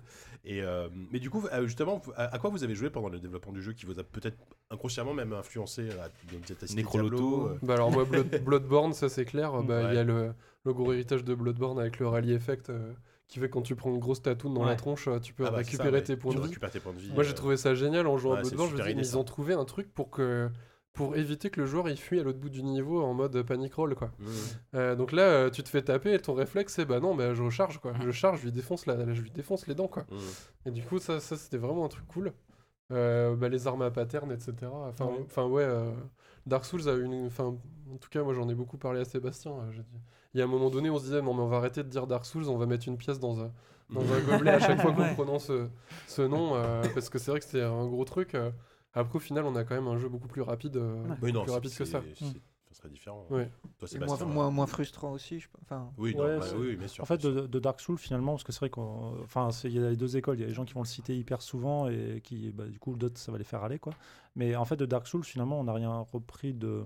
Enfin, c'est quelque chose de classique, Dark Souls, sur ce côté-là. C'est la construction avec une anticipation sur l'attaque, euh, des attaques euh, minutées, enfin, timées, quoi. Euh, bon, euh, et la difficulté de Dark Souls, c'est pas une difficulté. En fait, Dark Souls, n'est pas un jeu difficile, c'est un jeu Mm. juste. Et c'est la grosse différence par rapport à beaucoup de jeux. C'est ça. Et quand tu te fais punir, voilà, et quand tu te fais punir dans Dark Souls, tu te dis juste, t'as juste mal joué. Et, euh, et je, enfin, j'ai pas d'autres titres euh, sur lesquels bitcher, mais euh, je- pour moi, c'était surtout ça en fait de Dark Souls qu'on voulait reprendre. C'est cette impression que quand tu te fais rouster dans le jeu, c'est parce que tu sens que tu as fait quelque chose qui était, t'as, t'as- t'as pris un risque, que tu t'es pas soigné, tu aurais pu reculer, mais tu as quand même foncé dans le tas. Et c'est surtout ça en fait de Dark Souls qu'on voulait garder, quoi, cette idée. Il y a une difficulté, ok, qui est sérieuse, qui est là, quoi, mais qui a une difficulté que tu as toujours l'impression que c'est juste. Quand tu te fais vraiment défoncer, c'est que tu sens que tu as pris un risque et que c'était, bah, voilà. Il y, y t'as- y a plein d'endroits dans le jeu où on interroge le joueur, vas-y, ouvre-le ce coffre maudit, tu vas voir. Mm. Et en fait, euh, on- enfin, nous on trouvait ça super Ouais, drôle de, maudit, de c'est demander au super. joueur, Enfin, ouais. tu veux prendre un risque? Mais vas-y, vas-y, vas-y, vas-y, Mm. vraiment fais-le. Et, euh, et du coup, ça donnait des situations rigolotes parce que vraiment, euh, quand tu te fais démonter, euh, souvent tu l'as bien cherché, t'as bien été greedy et tout. Bien sûr. Et il y en a qui jouent en mode un peu chicken, euh, qui jouent de De loin et tout, tourelles et tout euh, ça, voilà, avec les tourelles, machin. Donc il y a vraiment, on arrivait à. Arrivé à un certain niveau euh, du jeu, euh, t'es obligé de la jouer safe, quoi. C'est pas possible. Enfin, moi, je sais que euh, des fois, tu, tu progresses, mais tout doucement, quoi. T'essayes de. Mais il y a des gens qui ont fini avec la- le jeu avec la dague du début, quoi. Même Ah avec ouais, deux ça, boucliers. ouais. ils sont chauds, les mecs. Deux boucliers. putain. Ouais, deux Voilà, ouais, boucliers. deux, bou- deux boucliers En même aussi. temps, tu peux faire des dégâts avec le bouclier, c'est vrai. Ouais. Et Ouais. Il y a une différence par rapport à Dark Souls qui vient aussi de la, la 2D, j'ai l'impression, c'est que euh, peut-être que je suis hyper prudent dans Dark Souls, mais j'ai rarement plus d'un ou deux mecs sur la gueule, alors que là, très Ouais. Ah vite, bah ouais, t'en as deux, trois, et, tu- en, slash. et en fait, la, comment, comment dire, la, la combinaison des patterns des ennemis apporte quand même une dimension. euh, de, enfin, moi en général, enfin, j'imagine qu'elle est stratégique, moi en général je meurs comme une merde, mais en tout cas ça apporte, la, la 2D apporte un truc quand même qui est assez Mm. différent de Dark Souls, qui est assez, Ouais, euh, ouais, assez nouveau, qui est assez cool aussi. Inévitable, quoi. 10. Euh, ouais, je me demandais, pour un projet donc, euh, qui a quand même beaucoup muté, hein, c'est ce que vous nous racontiez, euh, à quel moment euh, le processus euh, d'écriture, en- en tout- des dialogues et des personnages, parce qu'il y a quand même des personnages assez marquants de- de- du peu que j'ai vu pour l'instant. Euh, à quel moment ça c'est intervenu de- de- dans le développement et euh, est-ce que ça c'est aussi des Il y a trois semaines. Ouais, mais non, mais justement parce que euh, bah, comme, Ouais. comme vous, Alors vous ça, parlez c'est- d'un projet moi, qui je a beaucoup suis, évolué. moi je suis pas mal. Ma mission un peu, c'était le- les graphes et tout. Donc de- depuis le début, quasiment tout début du projet, toute itération confondue, on essayait de donner une ligne directrice euh, au, au graphe et tout. Euh, bon, à chaque fois, ça changeait. On écrivait des, des tas de, de textes sur Google Doc et puis au final, c'était oublié le- les deux Mhm. semaines après. Donc euh, on a attendu d'avoir euh, quasiment une version, euh, bah, la version, euh, la version early access pour commencer à écrire, à créer des PNJ, à, à- à fabriquer le lore du truc. On avait pas mal de contraintes qui est que bah, un monstre quand je le crée, eh ben, il n'est pas forcément accroché à un niveau. euh, il faut qu'il puisse être partout. Donc euh, au début j'étais parti dans des délires. Oui alors là c'est le monstre de la crypte. Alors euh, il va porter des croix machin. Et puis dès que tu le mets, euh, dès que tu le mets dans un village de paysans euh, ou de pêcheurs, tu comprends plus rien. Pourquoi Le- le euh, niveau du supermarché euh, c'est vrai que pour le coup sur toute la partie euh, univers, euh, on a pas mal lissé le truc. On s'est surtout exprimé sur la sur le rendu graphique. Ouais. Euh, en plus, euh, on était une époque où bah, on est à une époque où il y a plein de roguelikes en pixel art et tout. euh, Donc c'était, il fallait vraiment, enfin, le pixel art c'était une super solution pour produire rapidement beaucoup de graphes. En- Je suis passé par la 3D pour les animations pour aller plus vite. L'idée c'était de fabriquer un une- max de trucs, fabriquer 10 fois plus d'animes que, que Castlevania. On voulait faire un truc qui claquait sa mère euh, et tout. Donc on a, on a choisi pas mal de- de- de- d'astuces euh, pour pouvoir faire ça. Mais qu'est-ce que je voulais dire à la base? Oui, il fa- Les du coup, il, fallait- il fallait qu'on trouve une identité forte Bah, euh, c'est ça, ouais. au graphe, vu que tout le monde fait du pixel art. euh, chez les indépendants, c'est quelque chose qui est, qui est rapide à produire. Les, les textures sont toutes petites, du coup, ça nous économise vachement de performance et tout. Donc, euh, ouais, on a, on a mélangé pas mal de genres. On a, on a essayé. Enfin, moi, je sais que pour les palettes graphiques, non, ça m'avait fracturé la rétine, quoi. Ah, Je mais trouvais ça les- génial et je m'en suis vachement inspiré pour. Les, euh, les couleurs du jeu sont Ouais. magnifiques. Enfin, le, Ouais. graphiquement, le jeu est Mm. très très beau. Et, hein. euh, C'est du, et très du beau coup, on, pixel art. on a, Ouais. on- du coup, c'est du pixel art classique, mais par-dessus, il y a du shader. euh, Ouais. Il y a du Ouais. shader qui est fait par notre euh, happy- ami Looping, si tu nous entends, euh, qui a beaucoup bossé sur les shaders des atmosphériques, des ambiances, de lumière, du light scattering avec Ah, les- il est pas bullshit lui alors. Non, lui, il est pas bullshit. Ah. Lui, lui c'est notre technical artiste Ah, euh, refoulé, quoi. Parce Mmh. que... La, la première fois que je suis arrivé dans le niveau des toits de la prison, Ah, c'est beau. Ah. franchement, Les Ah, bah, merci, les ça me fait plaisir. Ah, vraiment c'est Ouais, ouais, euh, on voulait vraiment donner une atmosphère et, Ça- pas, et pas se contenter aux gros aplats. Là, il y a de- là on, fout, euh, on s'est fait pourrir sur les, sur les Reddit de, de pixel art nazi, là. En disant, ah, mais c'est pas du pixel art parce que nous, on envoyait du dégradé partout. euh. Je crois que c'était c'est des vrai- pixel art nazis, je comprends. Non, non, pas, pas- pas du tout. On- trop naïf, Mais JK. crois Beaucoup trop camé naïf. en 32 sur Ah non, 32 euh, C'est leur plan pour le quatrième Reich, c'est un peu bizarre. Merde. C'est quoi, le- c'est quoi le gros jeu en pixel art nazi là qu'ils sont en train de faire là, les mecs qui font un Dark Souls en 2D Ah. Blasphemous. Blasphemous, là, c'est du vrai Ouais. pixel art à l'ancienne euh, où là, il n'y a pas de dégradé. attends, euh, attendez, j'ai pas compris. C'est un genre les- le pixel art nazi Eh ou, oui, euh, ça veut dire quoi? Faut que ça tourne sur NES Faut, que t'aies pas beaucoup de couleurs, Bah, faut que t'as pas le droit au dégradé, t'as pas le droit. Shovel à- Knight, enfin non, même pas, non, encore Shovel Knight. c'est Bah non, c'est Shovel Knight, si, non, c'est. c'est Non, non, non, Megaman quoi. Comme oui, c'est Dunwell, tu sais, le petit jeu où tu descends dans, un, dans un puits là, sans fond, là, en noir et blanc. Là. Ah oui, il y a du rouge, du noir et ça. Du blanc Non, on va vraiment. Il va faire une heure comme ça. nazis. Bon, après, tout ça pour dire que je respecte quand même le pixel art traditionnel et tout. Ah, non. C'est juste c'est hyper long quand tu vois les animes de Blasphemous ou le Kickstarter euh, et backez-le si ça vous plaît. Ouais. Euh, c'est vraiment. euh, Enfin, c'est. Mais justement, c'est moi ce qui fait la différence avec, euh, avec d'autres, enfin, tous les jeux que tu as pu citer, Mm. c'est en termes d'animation, c'est déjà ultra fluide, ultra rapide. Donc tu disais que tu as travaillé les animations 3D, c'est ça? Ouais, alors euh, ça c'était. Ça c'est. Ben, en fait, on a. On a, on a regardé euh, King of Fighter 13 Ah ouais. euh, et on a vu les sprites, on s'est dit waouh c'est génial et tout, les mecs ils sont fous, ils ont tout dessiné à la main. Puis après tu te renseignes sur les, les forums euh, un peu japonais, tu balances dans. Google Trad Un et tu vois que en fait les mecs euh, bah non ils ont fait euh, ils ont fait des modèles en 3D. Tu vois que dans le staff d'un Blaze Blue bah t'as pas un animateur 2D, Ah ouais. Euh, c'est que des animes 3D et tout. Donc on s'est dit bon bah ok on, on va analyser ça. Mhm. Et on a fait des petits protos et tout pour avoir essayé d'avoir un rendu de personnage. Donc euh, moi personnellement, euh, je trouve que le rendu de personnage, euh, il est pas en termes de détails, il a pas tous les détails que tu peux avoir sur un Blasphemous où tu vois la petite chaîne qui pend et tout.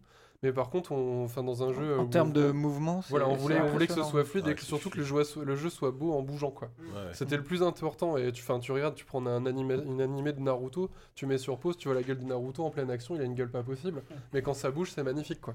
Bah, c'est un peu, c'était un peu le pitch de, de la création des comme Jika, épisodes, hein. tu le mets sur pause, ça marche pas, mais en mouvement, ça passe. Donc voilà, donc on est passé par la 3D, donc on a un petit shader qui, qui transforme ça en pixel art, et après c'est exporté en, en, en sprite sheet, donc en séquence d'images. Et après tout ça c'est recompilé dans le jeu euh, Et avec coup, ça, une a- normal map euh, qui permet d'avoir la lumière et l'ombre. Ce qui fait que moi je dessine pas les ombres en fait sur les persos. Ah, c'est fait par, la, par un éclairage dynamique. Quoi. Ah, ça, on s'en- faire brut, ça t'es convaincu. Ouais, ouais t'es convaincu, brut, ouais, c'est ça. Donc c'est c'est plein de petites astuces de bah, tout ce qu'on peut faire dans, dans, dans l'anime 2D moderne et tout, Mm. mais qu'on a appliqué à... Et du coup, bah, ça, un ça- il y a une vraie différence. Enfin, ça fluidifie vraiment le, le process. Tu peux Ouais. créer C'est beaucoup plus de choses Ah oui, bah et- là moi je suis, j'étais au, au- au début du projet, j'étais tout seul. Bon là il y a mon, mon pote Gwen qui m'a rejoint pour faire toute la partie décor et tout. Que moi- Gwen. Non, Mais c'est presque Gwent. C'est un, garçon d'ailleurs parce que souvent. Il a les on- cheveux blancs. oui. Voilà, et euh, ouais, c'est Gérard de Rive. Euh, et, euh, et du coup, euh, ouais, il fallait, il fallait qu'on arrive à produire énormément d'assets euh, pour, pour pas trop cher en termes de, de jours hommes, on compte comme ça, quoi. Et, euh, et on s'est, au début, on se dit, oh là là, notre- c'était notre rêve humide hein, de faire un Castlevania, mais on s'est dit, ah, c'est pas pour nous, il y a trop de trucs à produire. Du coup, on a essayé de trouver des astuces pour, euh, pour, euh, pour faire un max d'assets en très peu de temps. Très joli milkshake, euh, bravo. On a Euh, pas Lucas s'est servi une bière. Enfin, Se peut servir la, fût la pire bière du monde. Il y en a s'est une à servi la euh, cuisine, voilà. Lucas. Va Bon, dans la tout ça c'est de cuisine. la technique, mais le principal souci c'était vraiment l'identité visuelle du truc. Où je trouvais, bah voilà, euh, du coup, là, ouais, euh, je, je le redis encore, mais No Man's Sky, on, peut, on, a, on a beau bitcher dessus. Ah, les En termes d'identité visuelle, franchement, on a un truc, euh, quand tu vois un screenshot de ce jeu, tu sais que c'est ça, quoi. Merci. Mais moi, j'ai- euh, nous, nous, on a essayé d'avoir ça euh, en, en 2D. euh, on a- on a- on s'est dit, oh là là, c'est un univers sombre et tout, on va pas faire du désaturé, ultra contrasté, euh, noir et blanc. Bah, la Solté Sanctuary, c'est déjà fait, c'était très bien. Ouais, mais... C'est très coloré, hein. moi, ça Et là, du aussi, coup, on hein. a Ouais. balancé les couleurs et ça voulait pas dire que c'était un jeu pour enfants, quoi. En même temps, voilà, c'est c'est Ouais. pas Enfin, même le- le- l'environnement. le- là, on n'a pas, on a- on n'a pas parlé du sound design, mais le- l'environnement sonore, Mm. notamment dans, le- dans les niveaux un peu plus avancés. Ah là euh, là. assez, Sound euh, design fait par euh, Valmont Ducu, hein, de, ce- de son nom propre, euh, que vous pouvez trouver sur SoundCloud. D'accord, C'est Valmont, ouais. d'accord, ok. Qui nous a fait euh, du cul. Voilà, Valmont Ducu. D'accord, mais très bien. Non, mais J'ai bien prononcé ce mot. je savais pas comment c'est la, la- la vanne. Ou... Non, non, c'est pas une vanne, c'est vraiment son pseudo sur, euh, D'accord. sur SoundCloud, vous pourrez le trouver, il y a, il y a Ok. toutes les musiques et Bah, tout. dis donc. Et sur un grand écart aussi. entre la, la classe et le. c'est ça, Valmont. Et les grosses têtes. Walou, t'avais un truc. Euh, ouais, non, mais en fait, j'ai une autre question par rapport à ma première question que je vais annuler.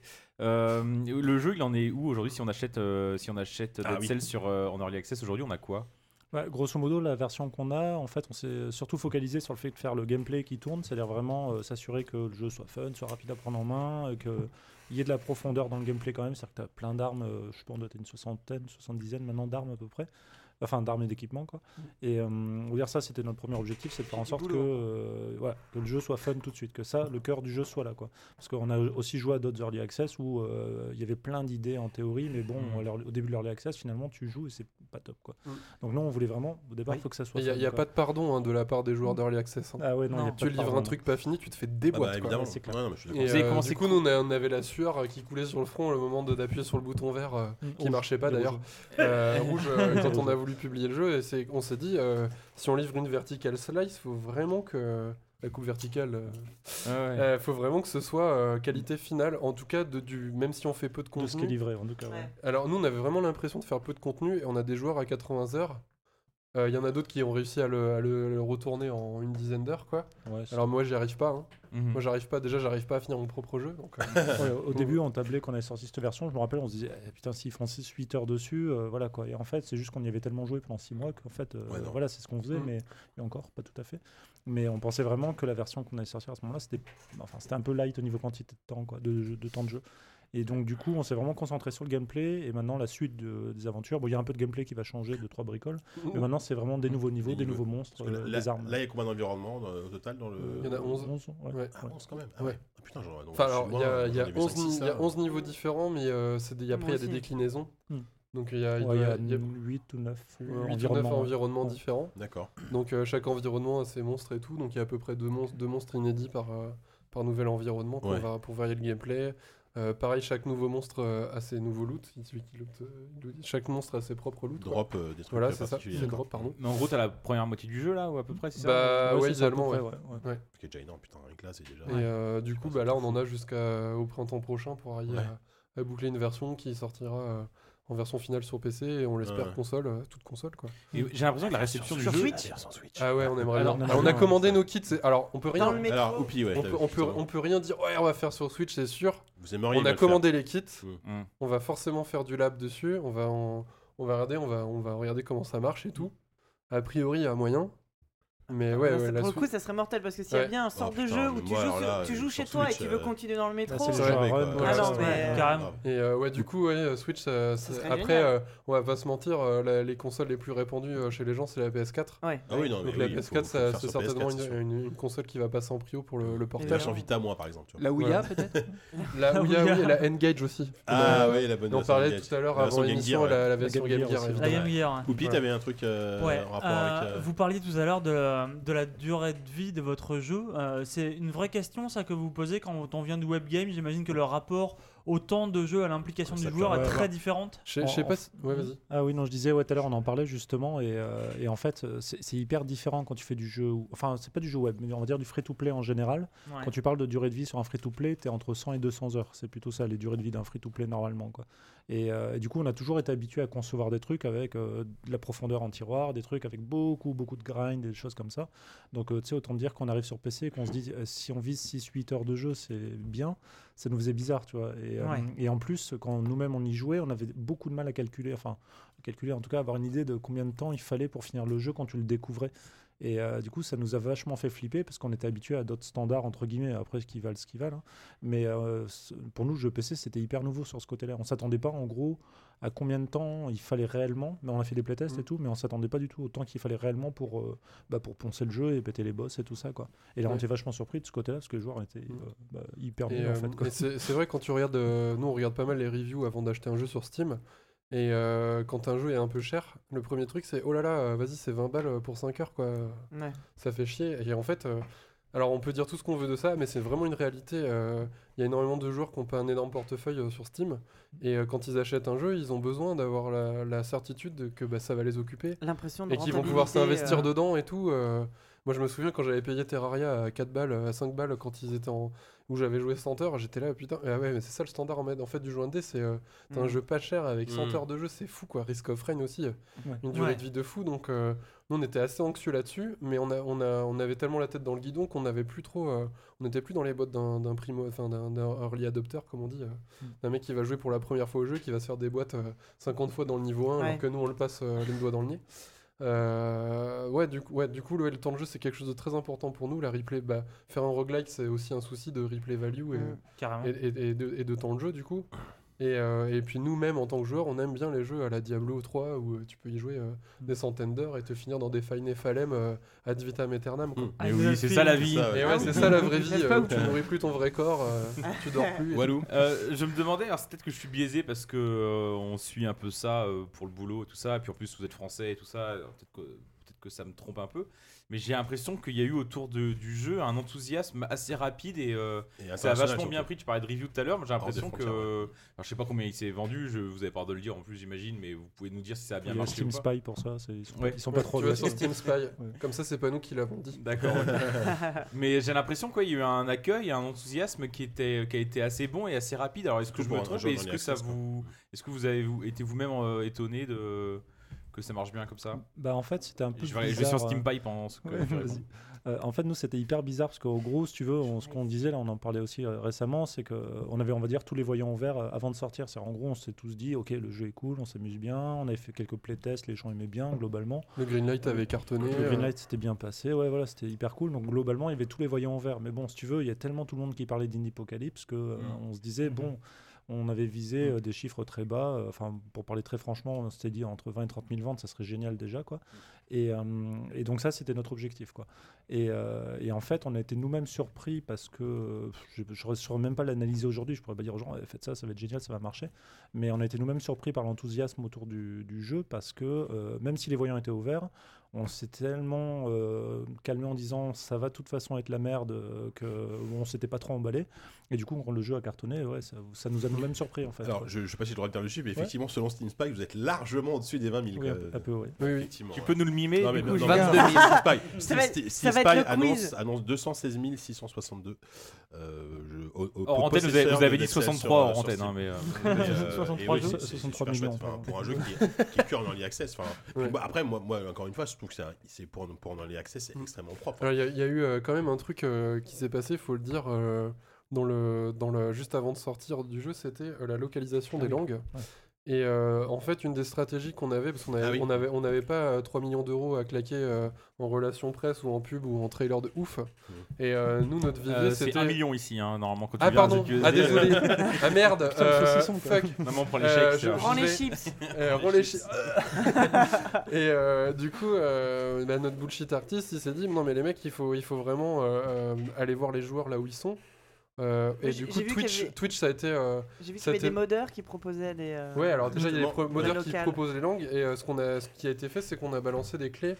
Je sais pas si je dois, Ouais, le on dire, mais on dire, a quand même balancé sûr. des clés à des, à des, à des joueurs Ouais. euh, qui sont vraiment dans notre cible, c'est-à-dire les joueurs euh, de Dark Souls. ouais. Je pense à Exerve notamment, euh, Mm, qui, nous, qui nous a fait plein de streams. Bon, lui, c'est un, des Français.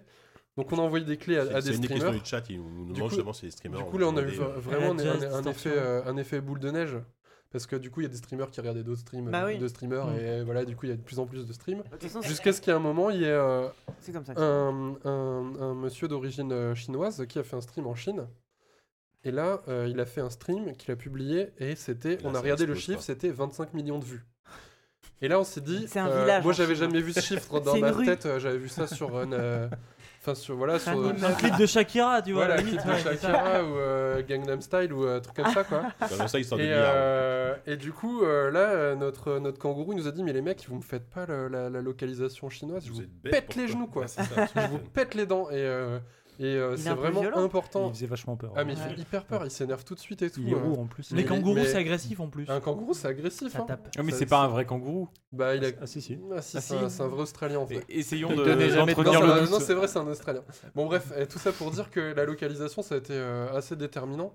Euh, pour vous dire, on a quasiment un tiers de nos ventes euh, qui se font en Chine. Ah ouais Sachant Donc, euh, qu'ils ont, ils ont eu. euh, alors, euh, Pas en volume, pas en, En- oui. pas en- Oui. Pardon En volume, en unité. En unité, oui. pas- ouais. Ouais, pas en revenu. euh, Ouais, ouais, pas parce en que revenu, parce Le que prix ça- est pas le même euh, on, en a, Chine. on que- a- on a suivi les préconisations de Steam qui ont, qui ont des prix adaptés pour le, pour le portefeuille de nos amis euh, de, de Chine, quoi.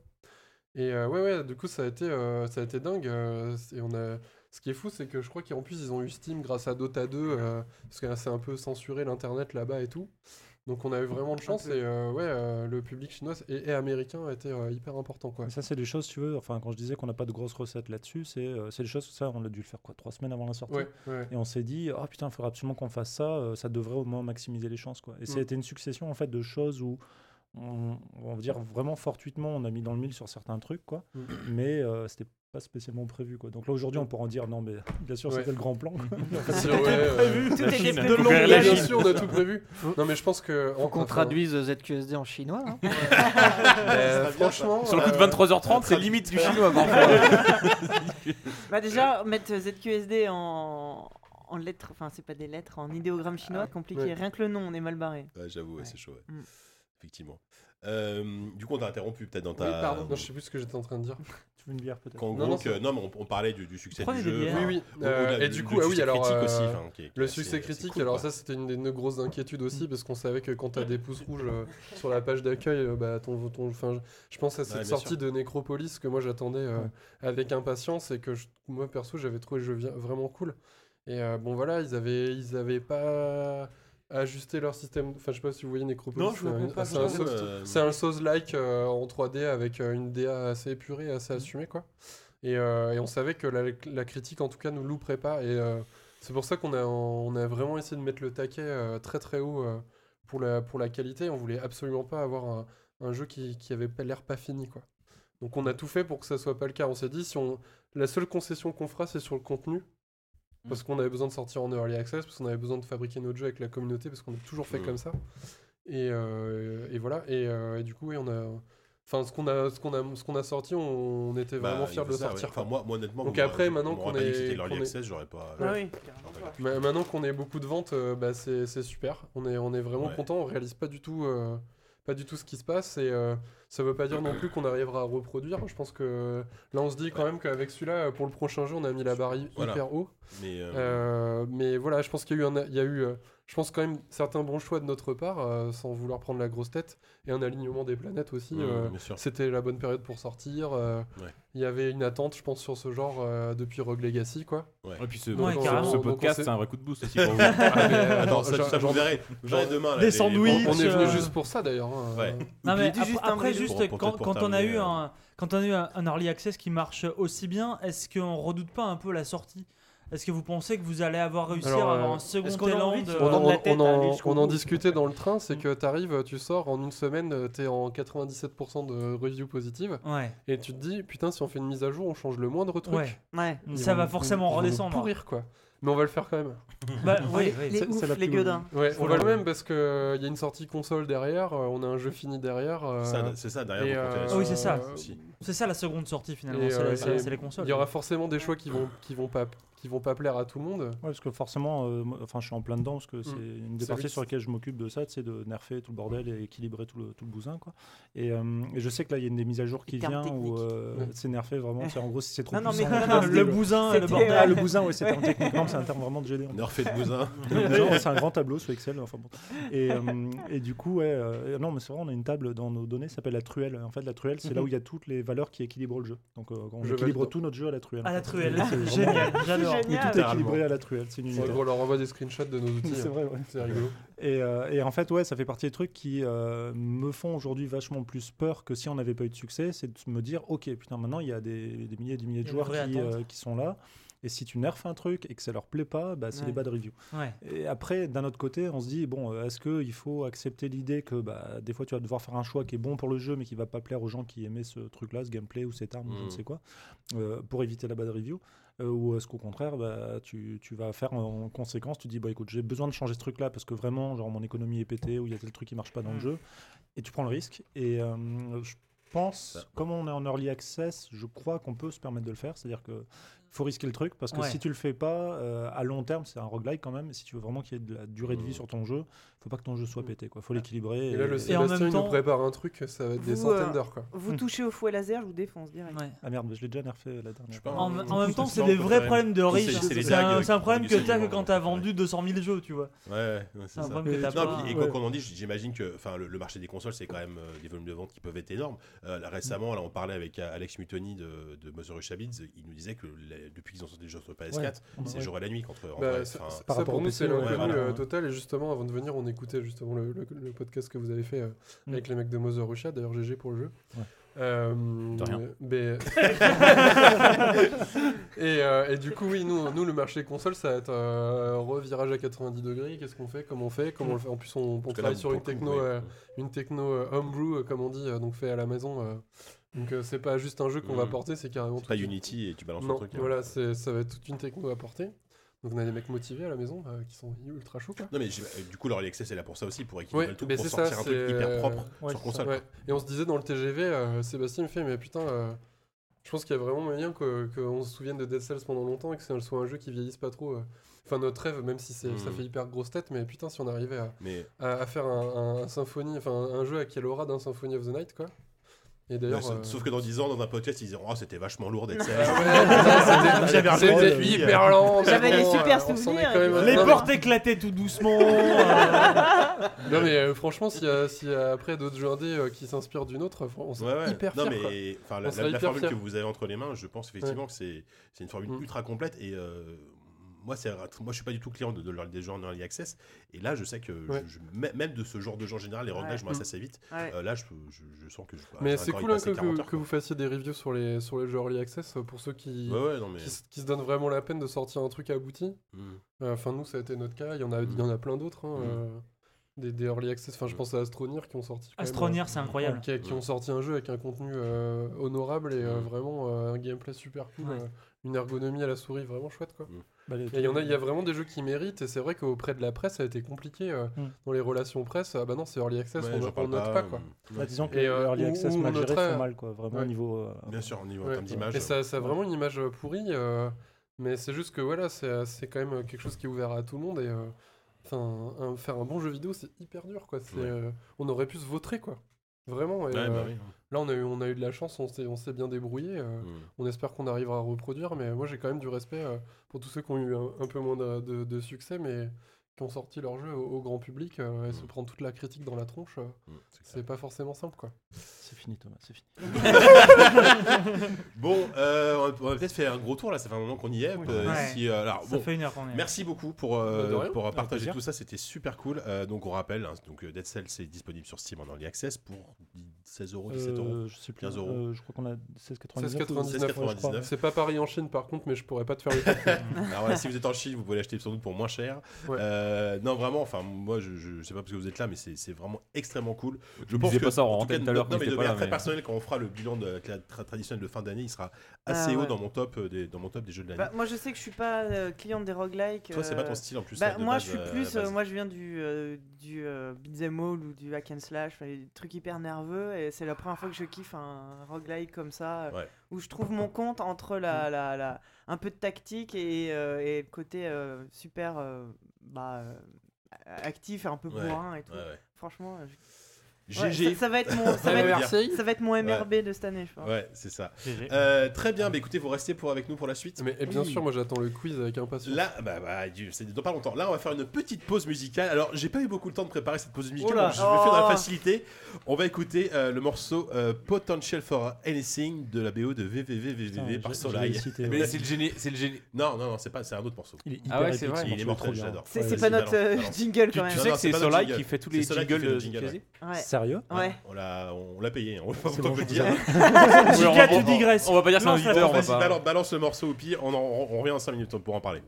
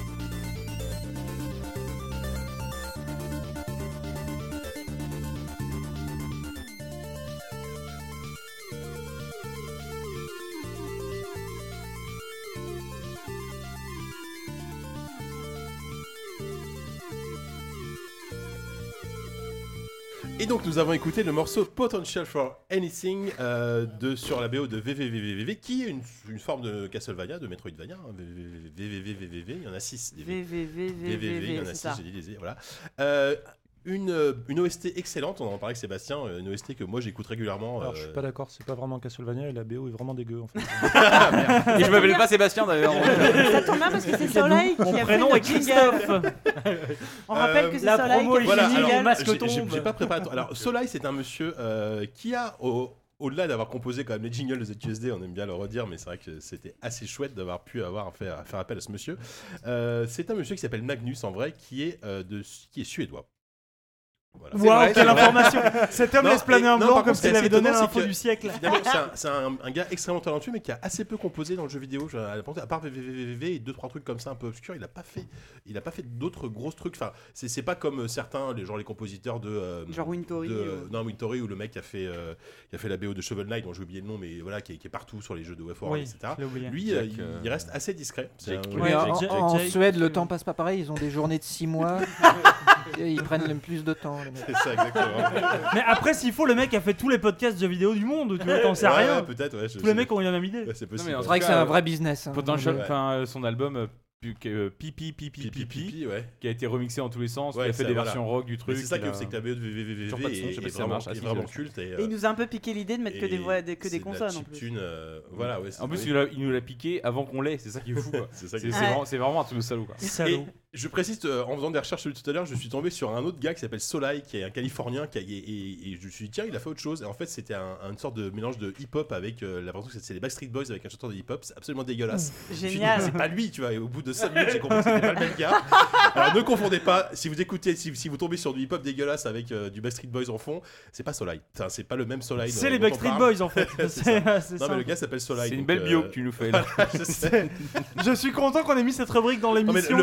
Permet d'enrichir un peu la connaissance de l'auditeur. On élève le débat. Il, a fallu que je prépare le quiz en même temps, donc euh, ça va demander la de- Suède est un pays du nord de l'Europe.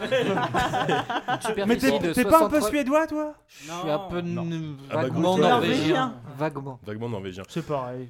Bon, du coup, du coup, je pense qu'on va vite s'arrêter là pour la pause musicale. Oui, s'il et te plaît, oui. euh, on va continuer d'écouter de la musique puisqu'on va passer au blind test.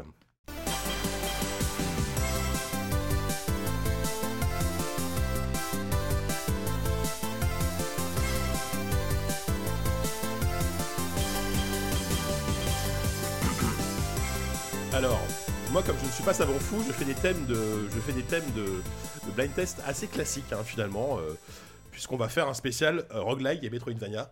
Quel que c'est original. Euh, donc je vous ai sélectionné une petite une, donc je vous ai sélectionné une petite sélection effectivement de, euh, de jeux. Alors il y a du Est-ce roguelike qu'il y a et Metroid et, et Castlevania? Je vous verrai bien. vous verrez bien. Deux points Alors, pour Force Rose. c'est soit du roguelike, soit du Metroidvania, soit les deux. hein. Effectivement, il y a de l'ancien, il y a du récent, il y a un peu de tout. Euh, c'est pas très difficile, hein. c'est juste histoire de se remémorer, de, de faire une petite, peut-être de revenir aussi sur euh, sur ces jeux, voilà, dont, dont certains qu'on a cités, on va pas se mentir, hein. Euh, et de, de reparler peut-être de, de tous ces de tous ces roguelikes. Est-ce qu'il y en a qu'on n'a pas cité C'est ça la vraie question. Oui, il y en a pas mal. Euh, donc les équipes, on va faire un petit, une petite team euh, à droite. Donc Moi, les- je veux bien être avec quelqu'un qui est super fort au blind test.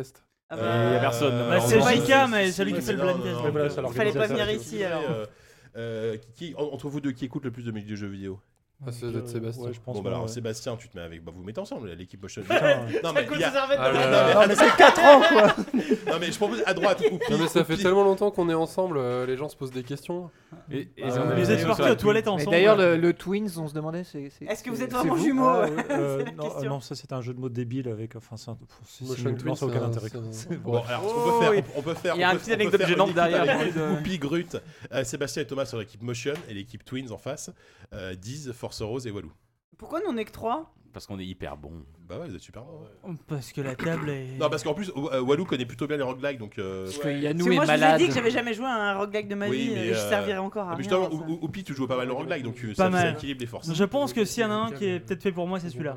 Bah Je voilà. m'avance Ah ouais. beaucoup. Euh, Bah, je Allez. pense qu'il y a plutôt l'équipe Oupi et l'équipe les autres. Bah Bon, non. ah non. Alors, je vais déjà noter les, mer Noire. noter les, les équipes. Les mecs font des conciliabules. Qu'est-ce à qui se gauche, passe Alors, là il y a l'équipe du tout. Twins Ouais. à droite. Ça conciliabule là. Il y a 10 morceaux. euh, on va commencer. Alors, je vais donner des indices en fonction de votre capacité à reconnaître ou pas, mais on va commencer sans indice avec le premier morceau. Allez. C'est la mer noire. Ah bah c'est. Euh, euh. Là, là, vous l'avez tous dit en même temps. C'est Baranowski, c'est Baranowski qui l'a fait. en même temps, mais nous d'abord. Je crois que c'est Crypt of the Necrodancer. Je dirais d'ailleurs c'est Crypt of the Necrodancer track 1 tutorial. Voilà, c'est- tutorial. Oh putain. Danny Ah, Baranowski. moi, Ah, moi Ah, un point Putain, je me suis fait gérer. Bah, donne-le je- à les- Non, donne-le aux invités, quoi, ils ont donné le titre, non, ils ont non, tout on va- donné. On va trancher, je vais faire un point chacun parce que vous Ils l'avez ont fait vraiment dit 500 en même temps, bornes. vous Elle dure une vraiment minute tous en même 57. temps. Euh, alors, ok, ah, maniaque. le point pour l'équipe Potion. Ok, demain j'ai peur un peu maintenant. Bon, Je alors Crypto Sinner. alors euh, un roguelike euh, très particulier parce que c'est un roguelike musical où on doit avancer en rythme avec la musique pour pouvoir euh, bah, euh, ne serait-ce qu'avancer et battre les Ah, c'est au battement de ton cœur dans le jeu. C'est le ouais, c'est Voilà. ça, c'est un, et c'est un jeu qui est Faut être assez précis, hein. difficile mais euh, qui est hyper cool avec une BO. La BO, c'est une tuerie intégrale. Et surtout, chaque morceau a plusieurs variantes, et notamment rien que dans le jeu de base. avec le. le C'est selon ou, pas Le qu'il y a un vendeur. marchand dans le niveau. Ah. Quand tu Marchand. t'approches du Oh, marchand, Et, la- et c'est toujours, déjà passé fabuleux de euh, toute façon. On et- a déjà passé du Crypto the Necrodancer dans les blind tests notamment euh, sur, un, sur nos jeux de l'année je crois.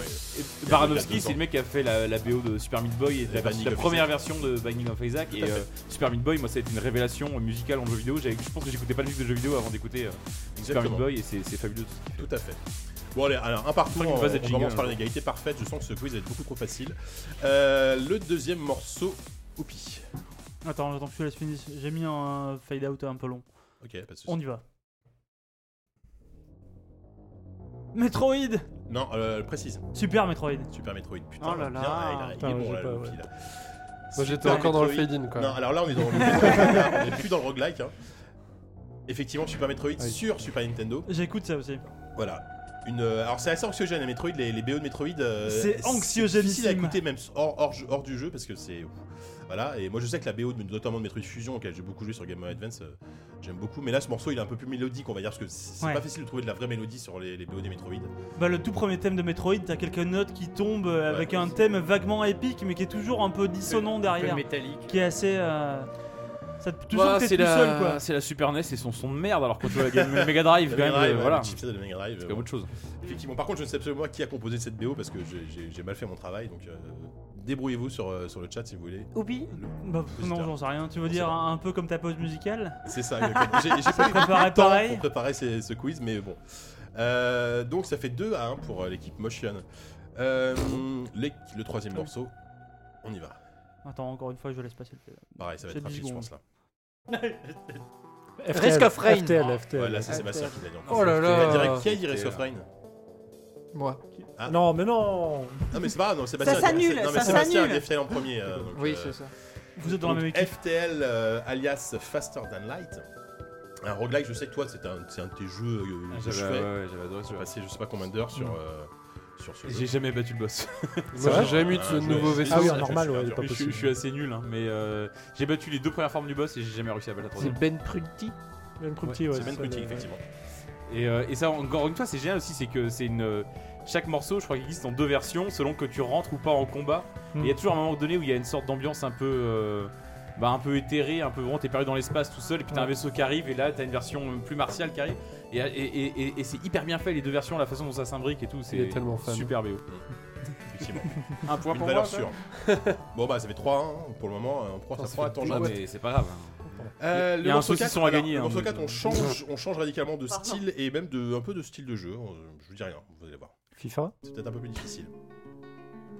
Nuclear Throne Castlevania Non, pas du tout. Alors, euh, pour vous donner un indice, c'est beaucoup plus proche du roguelike, mais plus dans l'esthétique du tout premier rogue. Je vous rappelle le- le- Oula. à quoi ça ressemblait le tout C'est premier jeu old rogue. schoolissime. C'est C'est en old school à ASCII, fond. C'est un euh. jeu récent. Qui est, qui est une sorte de jeu culte développé par, par deux frères. Qui est. euh, comment dire qui, qui joue beaucoup sur la génération aléatoire, mais c'est pas un jeu. C'est euh, Diablo 3, 2, non, 1 parce qu'il y a beaucoup de gestion. C'est une sorte de bac à sable euh, un peu infini, euh, uniquement en caractère ASCII, qui a énormément de succès. Oh là là. Dwarf Fortress. Euh, Dwarf Fortress Oh Exactement vache C'est pour Grut Mais Oh là j'y ai pensé tout de suite, j'ai posé le dire parce que Moi je savais même pas qu'il y avait de ouais. la musique dans Moi aussi, Fortress. ben, il y a deux morceaux dans Dwarf Fortress, Ouais. il y a, il y a- il y a celui-là plus un autre, et c'est que de la guitare composée par un des deux frères. Euh, le, voilà, le mec, c'est juste. euh, les, les mecs, ils développent ça dans leur chambre, hein, littéralement, depuis des années, quoi. Et c'est un jeu qui a Bah, J'espère qu'ils ont les moyens d'acheter mais, euh, autre chose qu'une chambre maintenant parce qu'ils ont dû quand même Ah, un ont- paquet, je Ils pense. ont crois qu'ils ont une guitare Je crois qu'ils ont deux chambres maintenant. Non, Dwarf Fortress, ça a l'air beaucoup. Moi, c'est vrai que c'est un jeu auquel j'ai jamais joué, mais c'est fascinant comme, comme succès comme jeu parce que c'est un jeu vraiment littéralement en caractère ASCII, mais avec des possibilités complètement infinies. euh, et il y a il l'aléatoire et aussi il y a ce style euh, graphique qui colle complètement au tout premier jeu Rogue euh, Ouais. qui est sorti. Après, niveau gameplay, on est Pour le plus coup, euh, les- sur le Dungeon Keeper ou un truc Ouais, comme ça. mais voilà, en on plus, Les dans- dans la- feedbacks sont assez hardcore. Tes euh, nains peuvent tomber malades et tout, mais il faut, faut quand même Bah, arriver à le voir. un peu comme un Oxygenatic Fluid dans, dans le gameplay, quoi. C'est plus un truc à, Ouais, à, génial. à- à- à cascade, quoi. Il t'arrive une merde et puis Ouais, t'arrive carrément, dix- ouais, c'est dix ça. derrière, quoi. Euh, qui a dit doit C'est Grut C'est Grut. C'est un corps pour l'équipe Motion, donc, euh, donc euh, pas mal, pas mal. Euh, le morceau numéro 5, alors je mise sur euh, une des personnes, a priori, qui devrait le trouver assez facilement. On va voir. Bah, c'est nul comme on dit ça parce qu'on Je sait pas mais du tout. pas, c'est Whoopi encore ça doit Bon, allez, on envoie. Vas-y, on envoie. Ah bah si, ouais, c'est Hollow Knight. Bien. Je Oh savais que là c'était pour là. toi. Bien joué. Ah, j'aurais C'était- pas trouvé. je savais que c'était pour toi un jeu très récent, pour le coup, qui est sorti il y a quelques mois. Qui pour le coup en termes de feedback lui aussi est Ouais. euh, Ah, il assez ouf quoi. Alors, un pur Metroidvania pour le coup, euh, très loin en- esthétiquement parlant de Dead Cells, puisque là on est dans le noir et blanc pur, un truc. euh, Ça, ça, ça a été, Très, très monochrome. enfin, vous- ça a été une, une inspiration pour vous C'est sorti en, Ah, en même sorti, temps que euh, ouais. Ça a été la un prod, concurrent quoi. sérieux. Ouais, vous, ouais, vous c'est avez un peu flippé quand ouais. c'est sorti, quoi, ouais. Non, visuellement, c'était surtout War of Mine qui nous avait beaucoup inspiré à l'époque, cette espèce de contraste noir et tout qui était hyper beau. Enfin, Et Hollow Knight, ouais, c'est. Alors, moi, c'est un jeu auquel j'ai très envie de jouer, mais je vais attendre la version Switch, parce que pareil, là, il y a la version Switch qui normalement devrait sortir dans pas très longtemps. D'ailleurs, les développeurs, parce que la, la version Switch prend du retard, ils viennent d'annoncer qu'ils viennent d'embaucher une team euh, externe pour accélérer un peu le portage, parce que. Parce que voilà, moi, je sais que je me prendrai sur Switch, euh, je, je n'y joue pas sur Ils ont PC. peur que euh, tu joues exprès. pas s'ils s'ils sortent dans trop longtemps quoi. Ouais, c'est ça. Non, mais voilà, moi, moi c'est c'est le prochain jeu Switch que j'achète, euh, c'est sûr. Euh, voilà, donc c'était le cinquième morceau. Une petite remontée de l'équipe Twins, hein, euh, 4 à 2. C'est vrai, Non, non Ah, non, non, je, non, fais- non. je fais encore partie de l'équipe Motion. moi. Ouais, non, nous on est Ah, vraiment ouais. au fond du saut là. on a eu un Ah ouais, demi-point merde. au début et. Ah, euh. Ça fait D'accord. 5, Super 5 à 1 mal là, toujours. Ok, bon bah 5 à 1. Bon là ça commence à être compliqué pour remonter. Mais t'as mais vu, bon. t'as vu qui Alors il va falloir faire un sans faute à l'équipe d'en face. hein. Allez, euh, numéro 6. Ah putain. Ah, bah, Rogue Rogue Legacy. Legacy. Rogue Legacy, ouais. Rogue Legacy. C'est toujours les C'est mêmes. toute l'équipe Motion. Ouais, ouais, ouais. On aurait peut-être pas dû vous mettre en même temps. Moi je les ai tous, mais il faut me laisser 5 secondes. Ouais, Parce que- c'est- C'est vrai qu'elle déboîte la, la BO de Rogue Legacy. Ah oui, aussi, ouais. euh, Ouais, je l'avais un peu c'est oublié. Cool quoi. Cette petite batterie y a qui commence direct là, elle choses. est très très cool. Avec du tiroir caisse. c'est vrai. C'est Ah, c'est Monet, c'est Pink Floyd. c'est Pink Floyd. Ouais. Ou alors ils savaient à l'avance qu'ils allaient tout déchirer.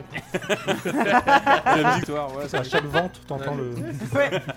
Et en fait, c'est pas, ça, ça fait pas partie de la BO. Non, c'est euh, biodynamique en fait. À chaque achat, en fait, Yeah, c'est ça. Du gameplay émergent. C'est du gameplay émergent. Euh, donc voilà, bah, Rogue Legacy, on en a parlé tout à l'heure. hein, c'est c'est une référence récente, en tout cas, dans, dans, bah, beaucoup dans le pur euh, roguelike Metroidvania. Qui a vraiment réinventé Rogue pour le coup, Ouais, euh, ouais, ouais, qui est devenu le nouveau ouais. modèle, je pense. Ouais, ouais. Oui, oui, sur, Euh, sur oui. plein de points, euh, c'est sûr. Euh, malgré des combats un peu pourris, vous l'avez dit hein, tout à l'heure. hein. Ouais, mais ils ont quand même, euh, ils ont quand même bien marqué le, Ouais, le non, coup, je. Franchement. euh. Ouais, ouais. Il y a un côté méta, hyper addictif euh, au truc. Bah, Ouais. surtout Ouais, euh, ouais, d'avoir un vrai système de progression dans un Ouais. roguelike. Ouais. ça fait Quand tu reviens, d'avoir ton arbre de. C'est pas un arbre de talent, mais un arbre de- quoi. d'évolution, Puis de L'arbre repasser généal- l'arbre généalogique en plus c'est rigolo. devant Ouais, les ouais. vendeurs. Il y a plein d'idées qui sont à la fois rigolotes ou alors La qui peuvent être vraiment myopie, les utiles, maladies ouais. génétiques. ouais. Ouais, Les maladies, les, les nains, les nains qui voient, Et les enfin, géants. qui, qui, qui marchent au plafond, enfin un truc c'est ouf quoi. Les nains qui Au nains, bah, eh, eh, il y a que dans ce jeu que tu peux les voir. Dro- une drôle de saison de Fort Boyard. Twin Peaks. Bon, allez, euh, il nous reste trois morceaux. Euh, bah, euh, du coup, vas-y, morceau numéro 7. Ah, Wonder Boy Ah, mais salaud Au taquet. Sérieux Ah ouais, je pensais pas que tu la trouvé aussi vite. Waouh. Ah, mais il est bon. hein. Bah, en fait, je l'ai- euh, avant la sortie de Wonder Boy du remake, euh, j'ai refait Wonder Boy sur la version. euh, eu Alors, 3, hein. Pas la version, oui. Swap. Ouais. Il y a eu deux Wonder Boy 3, attention. Il y en a eu un en arcade et un sur console, sur Master Là, System c'est qui la BO de était. euh, Master System. qui était très cool, ouais, c'est la Master System. Et t'as eu une version, la supérieure version qui est sortie sur PC Engine, qui était euh, PC Engine, on sait pas comment on dit, mais qui était dans tous les cas beaucoup plus, euh, beaucoup plus cool, beaucoup plus belle. Euh, bon, même si par rapport au remake aujourd'hui, elle a l'air un peu, un peu ridicule, mais Ah, le remake est chouette. ouais, à l'époque en 91, je crois, le remake a été fait, vraiment très très chouette. Mmh, c'est là que j'ai refait et c'était très cool. Et du coup, Wonder Boy 3, bah là, Par contre, ça tourne vraiment en boucle. Ouais, c'est pour ça que ces contre, notes, tu les reconnais direct parce que mmh. t'as que ça. Ça, c'est la musique du village. Ça, tu te les manges. Ouais, tu te... quand t'as une boucle, il doit y avoir 5-6 musiques différentes. Et tu te les manges, elles sont. Euh, il est cool le remake. Est très très Le remake, très très chouette. Oui, magnifique. Ça euh, les animaux. Le même level design, le même jeu, mais avec. Euh, et graphiquement, le taf, euh, est dingue. Est-ce que c'est pas censé être nos prochains invités Est-ce que j'allais dire, on va essayer de recevoir les je suis pas sûr de le balancer maintenant, mais après, oui, c'est confirmé. Normalement, normalement bon, voilà, il y a 90% hein. de chances que nos prochaines invités soient les gens de chez non, Parce que euh. Euh, j'allais apporter quelques bémols, mais il manque, je sais ça. C'est vraiment non, c'est. Enfin, euh, voilà, en plus, il y a toujours ce côté hyper cool quand, quand tu appuies sur une touche, tu passes de l'une à l'autre version, mm. tu vois le boulot de. Non, mais ils ont, ils, ont vraiment, ils ont vraiment refait tous les. Dans, dans, le premier jeu, il y avait des systèmes de pierres de, de charisme en fait, qui te forçaient à, éteindre la console, relancer le jeu si tu voulais. Parce qu'en fait, les, points de spawn de ces pierres-là étaient vraiment euh, complètement euh, calé sur le fait que tu, que tu commences une nouvelle partie, ou du moins que tu relances, euh, que tu rallumes ta console, et euh, ça plombait complètement la progression du jeu, parce que tu étais obligé d'en amasser des, mais vraiment des centaines, et du coup il y a un moment où tu faisais les quatre premières zones en boucle, juste pour euh, collecter ces pierres à la con, ils ont viré ça, et c'est la, c'est la meilleure idée du jeu. Du coup maintenant aujourd'hui le jeu se finit en, en 4 heures peut-être, parce qu'à l'époque ils mm. voulaient que le jeu dure beaucoup plus longtemps, Effectivement. mais c'était rallongé artificiellement. Très très chouette. Alors non je dis des conneries, mais c'est sorti après Castlevania? Mais en plus, c'était très sorti différent. de... sorti C'était surtout avant largement le Symphony of the Night qui, oui, qui oui, était le modèle. Très, très, très loin. Donc lui, c'est quasiment l'original parce qu'effectivement, tu débloquais des pouvoirs et des, aspects qui te permettaient d'accéder à d'autres zones. Mm. À l'époque, c'était hyper nouveau. quoi. C'était le jeu Master System que jalousait un peu le mec qui avait une NES. C'est ça, c'était le seul sans doute. Bah, c'était le, seul. Le, jeu. Ouais, c'est ça.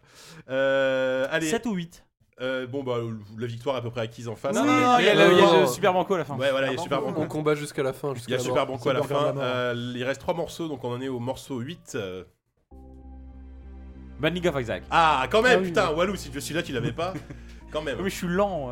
Voilà, Banning of Isaac. J'ai l'impression que vous l'avez limite laissé, laissé parler. Ouais, ils sont gentils. Hein. Je sais pas jouer, moi. Mais des billets ont circulé sur la table. Bon, là, c'est la version de Denis Baranoski. Ça, c'est payé en saucisson. BO de ouf. J'ai lu beaucoup jouer à la, version ouais. avec euh, parce que c'est vrai que c'est plus ça du tout la musique maintenant et j'ai eu beaucoup de mal à m'adapter. quand euh, Ouais, alors on, s'y fait, on s'y fait et euh, maintenant euh, finalement je suis habitué plus à, la nouvelle version, mais c'est vrai quand tu passes de, en fait c'est curieux quand tu t'habitues à un jeu et qu'on te resserre le même jeu avec euh, le gameplay qui est aussi bon, le, jeu est toujours aussi génial, mais t'as plus la même musique, il y a un truc qui est cassé quand même. C'est hyper important mine de rien. Pourquoi ils ont changé la musique? Question de droit et de, je pense pense qu'ils sont un peu pris la tête entre euh, Macmillan, qui est le, patron, enfin le patron, qui est le créateur du jeu, et. Euh, Baranowski, qui est. Le euh, je pense qu'il il, y a dû avoir une dispute autour des droits, j'imagine, mais j'en sais rien. Et voilà. À ce propos, il y a. Je crois que Macmillan a annoncé un jeu aujourd'hui qui sort. Super Meat Boy 2. Non, je sais plus, c'est. Super Vegetable Boy. Or The ah, ah oui, Ouais, ouais, ça, sort, euh, ça sort bientôt, en fait. Ça sort dans un mois, un mois. D'accord. Ah, cool. Et puis bah, ça fait des euh, années qu'il parle de Super Meat Boy Forever aussi, qui doit être un Super Meat Boy Runner, euh, bah, on, avait vu des protos d'une version mobile de Super Meat Boy il y a, des années il y a longtemps, effectivement. Bon, bah alors, ouais, quand même un petit point en plus pour les petites en face. on a un point. Bravo. Allez, morceau numéro 9. C'est Colanta, ça. C'est un poil moins connu, je pense, que les Ah si, c'est Guacamele. Bien Ah oui, Ah. oui. Qui est un, un pur Metroidvania. Il commence à être en confiance là. Hein. Ouais, bien joué. C'est la bière, ça. Euh, ça marche, hein. euh, je me suis dit trompette. Euh, Ouais, ouais, bah, Castlevania, euh, l'ambiance, euh, Moi j'étais sur Grim Fandango, la trompette comme ça. Belle, belle direction artistique d'ailleurs. Ah non, c'était. Guacamele C'est pas un jeu, extraordinaire, je trouve, moi personnellement, mais. Guacamele ça marche. Moi, j'ai Ouais. pas, pas adoré, quoi. Je sais pas si vous. euh, Moi, c'est surtout la. Moi, moi, je suis graphiste, moi, dès que c'est. Ouais, euh, la DA, Il y a la DA et les feedbacks. Euh, ça, fait partie des jeux qu'on a ah le plus cité à l'époque. On a fait les feedbacks, c'est euh, ce qu'on appelle les stop frames. Quand tu donnes un coup, comme dans les jeux de baston, le jeu s'arrête une frame pour marquer l'impact. Mais Guacamele en abuse en fait des effets comme ça. Ils en ont plein des super feedbacks qui fait que quand tu tapes un mec, bah, t'as une, sensation d'impact. Et en fait, bon, c'est vachement inspiré de ça. Il y a un autre truc aussi dans Guacamele, c'est la roulade. Nous, on avait fait une ah roulade et on comprenait pas pourquoi ça marchait pas hyper bien. En fait, une, euh, une on a testé, au début, euh. on a testé Guacamele. Et en fait, on s'est rendu compte que tu pouvais cancel la roulade avec n'importe quelle attaque. Mm. Mm. Alors que nous, on, passe, on faisait une roulade, on se retrouvait à 15 km du ce que tu voulais taper. on se disait putain, pourquoi ça marche pas et tout. Et on a passé et pas mal de euh, temps juste à tweaker, euh, qui fait que la roulade, par exemple, si tu appuies sur direction opposée plus de 0,3 secondes, mm. ça cancel la roulade. Si tu tapes, ça cancel la roulade. Ouais, Ou alors quand tu la fais pas trop loin du bord, mais ça te fait pas tomber, ça s'arrête avant le bord. Il y a plein de trucs. En fait, en, testant Guacamele, on s'est rendu compte de tous les petits petits détails qu'ils avaient collés dans la roulade qui Badass. fait qu'elle est euh, hyper cool à jouer. Et que t'as pas l'impression qu'il y a tous ces détails, mais euh, elle est intuitive, tu vois. Ouais, c'est fluide, Et ils ont, en fait, le jeu, ouais, il est hyper fini. Je pense que je vais rentrer en roulade chez moi ce soir. Paniquerolles. Alors fais gaffe, tu cancel avant le trottoir. Voilà, parce que sinon ça fait Il y mal. a- il y a, l'escalier à monter déjà. C'est- C'est un peu volu. Monter Alors, un escalier en roulade, c'est. Dans, Dark Souls, tu le fais tout le temps. Ah oui, bien sûr. Aucun problème avec, ton armure et tes armes et tout le bordel. Alors effectivement, pour oublier un peu l'humiliation qu'est cette, euh, cette rubrique euh, Ce quiz. à, l'endroit de, de- de mon équipe, euh, je regardais un peu Twitter pour m'oublier et je tombe sur donc effectivement Edmund Macmillan, qui a annoncé il y a deux heures The End is Night, un nouveau platformer hardcore qui va sortir le 12 juillet. Ah oui, donc, Que oui, Pierre dans un mois. Non, mais c'est cool. Je vais acheter tout. Voilà, bah, vous avez plus qu'un mois. Ouais, mais je pense plus à Super Meat Boy tout ça. Ah je oui, sais bien pas j'ai kiffé hein. J'ai pas, vu, a mais euh, Les replays où tu vois tous les, toutes les parties où t'es mort euh, avec de la bidoche partout. kiffé. C'est clair. Euh, bon, alors, donc voilà, donc euh, bon, même si on, on sauve un peu la mise euh, en face, euh, mais euh, voilà, grosse victoire à côté. Mais il y a le dernier morceau qui est le Super Banco. Donc le Super Allez, Banco, celui, allez, celui Kevin, qui trouve ce morceau euh, a remporté l'intégralité euh, du. euh, donc là, il n'y a plus d'équipe, hein, c'est chacun pour sa gueule. Bon, bah, c'est Whoopi qui va Euh, gagner. Bon, alors, je vous ai... Ouais, bon, bah, je dis rien, allez-y. Symphony of the Night. Ah bah oui, c'est clair. C'était tellement J'étais évident. en train de chercher lequel. t'es- Castlevania. Euh. Fallait absolument que je le place. D'ailleurs, moi je l'attends, le mec avec Bloodstain. Il Thomas. a pas intérêt à se Oh là chier, là, quoi. ouais, Ouais, non, non, ça sort, j'en sortira un jour, vous Bah, croyez j'espère Bah, bien, il va euh, sortir, euh, euh, c'est moi le je le, stu- je c'est le le vois même- le 3. euh, C'est vrai Ouais. Ouais. Ah, C'est le même studio que Mighty Nine. Ah ouais, c'est chaud quand même. Aïe, aïe, aïe, aïe, aïe, c'est vrai Ah ouais, euh, c'est les donc mêmes. voilà. c'est les mêmes. Euh, on a vu des, on a vu des. Il y a des Inafune derrière footage, euh, on n'est pas hyper convaincu. Mais Inafune il fait plus rien. Oui, il est Il là, fait il, plus rien. il sert les cafés. Ou Oui. On a tous envie d'y croire, mais alors. Mais, mais, mais j'ai Ouais, tellement envie d'y Symphony croire. of the Night, enfin, un BO de ouf. Oui. le Ouais, jeu qui a un poil vieilli, certes, mais alors BO par contre, euh, Mm. toujours aussi nickel. Moi, ce morceau, je, je- je l'adore. Très très cool. Euh, Donc voilà, c'est le jeu qui a, euh, qui, a, qui posé les bases du Ah ouais. Metroidvania Non, mais enfin, si vous- avec si- le côté RPG. Pour les gens qui n'ont pas joué, il faut vraiment le tester. Oui, non, mais en vrai, ça a vieilli, mais c'est quand même très très Ce agréable. qui à était vraiment cool, c'est de pouvoir contourner la difficulté avec bah, le temps de jeu. Ouais. Donc euh, bah, tu gagnes des niveaux et tout, c'est un peu un, un RPG. Et puis, euh, Ouais, t'as du grind, ouais. Voilà. Donc vraiment une relecture des niveaux et tout. euh, Enfin, c'est, euh, pour moi, c'est le putain de château à l'envers, quoi. surtout. Ah, le putain de château à l'envers. Oh, le spoil. Spoil alerte. Oh là là Bravo. Bon, bah, je pense qu'on peut applaudir Thomas qui est le grand vainqueur du blind test. On y a trouvé quand même Symphony of the Night qui était sans doute le truc le plus facile à trouver de- du quiz. Oh mais putain, tu le mec la fracasse le gars. direct, il tacle. Il applaudit. mauvais, quoi. Il applaudit et il tacle à la fois. mais non, c'est le. C'est Non, tellement- Je m'attendais à ce que ce soit quelqu'un un de chez vous qui. C'est tellement JK euh, de, terminer le truc avec. On attend le morceau le plus difficile avec un truc hyper facile en se disant Oh, ils trouveront pas et tout. Bah, Et- Alors que Savon, il. Savon- Celui-là, il est simple. Le- non, mais le personne mec, voilà, trouve jamais Savon, rien. il dit toujours il est simple, personne trouve, et celui-là il est super dur. Alors là, celui-là, on sait qu'au bout d'un quart d'heure, il va nous donner un indice vaguement, vaguement. euh, la voisine de palier. Ouais, non, voilà. euh. Moi, je suis l'anti-savon, voilà, voilà. faut le dire. Je suis le gel Bah, c'est plutôt, oui. C'est oh là là, t'es viré. Oh la vache Nous rappelons qu'il est papa depuis depuis peu. On, est faire. Moi, je vous laisse, on je vous faire laisse une minute que- de silence, mais vraiment. Non, mais en fait, c'est c'est les dad jokes. Vous pouvez c'est pas- dad vous pouvez jokes. pas Dad tester. jokes. C'est ça. Oh la vache, mais Euh, c'est. c'est affreux. T'as pas- t'as J'ai pas- mal au ventre. J'ai même pas entendu tellement c'était pourri. Enchaîne, JK. Bon, allez, on va en passer. Attends, on, on refait le replay. On fait le replay pour Brut. Vas-y, refais la blague. Non, non, refais la blague et on est tous. On se, on Je se crois tait qu'on peut tous. faire des clips. sur- On le fait en ralenti. Je suis le Je suis- gel douche. J'ai j'ai dit, j'ai- je, je suis l'anti-savon, je suis le gel douche. Ah, mais c'est pas mal Ah, bah, Moi j'aime bien Ah là, merci, quoi. Tu vois, c'est vraiment un truc C'est de papa. Heureusement que t'es là, Goy, toi. Voilà. Euh, bon, allez, on va enfin euh, passer à la dernière partie de l'émission. Je mets des gros guillemets. Euh, Puisqu'on va passer. Toi, le gros guillemet. Merci, on va passer aux critiques. Putain. Vous me fatiguez, vous me fatiguez. L'agression. C'est des effets, ça La Oui, ça c'est VVVV pour le coup, vraiment. ouais.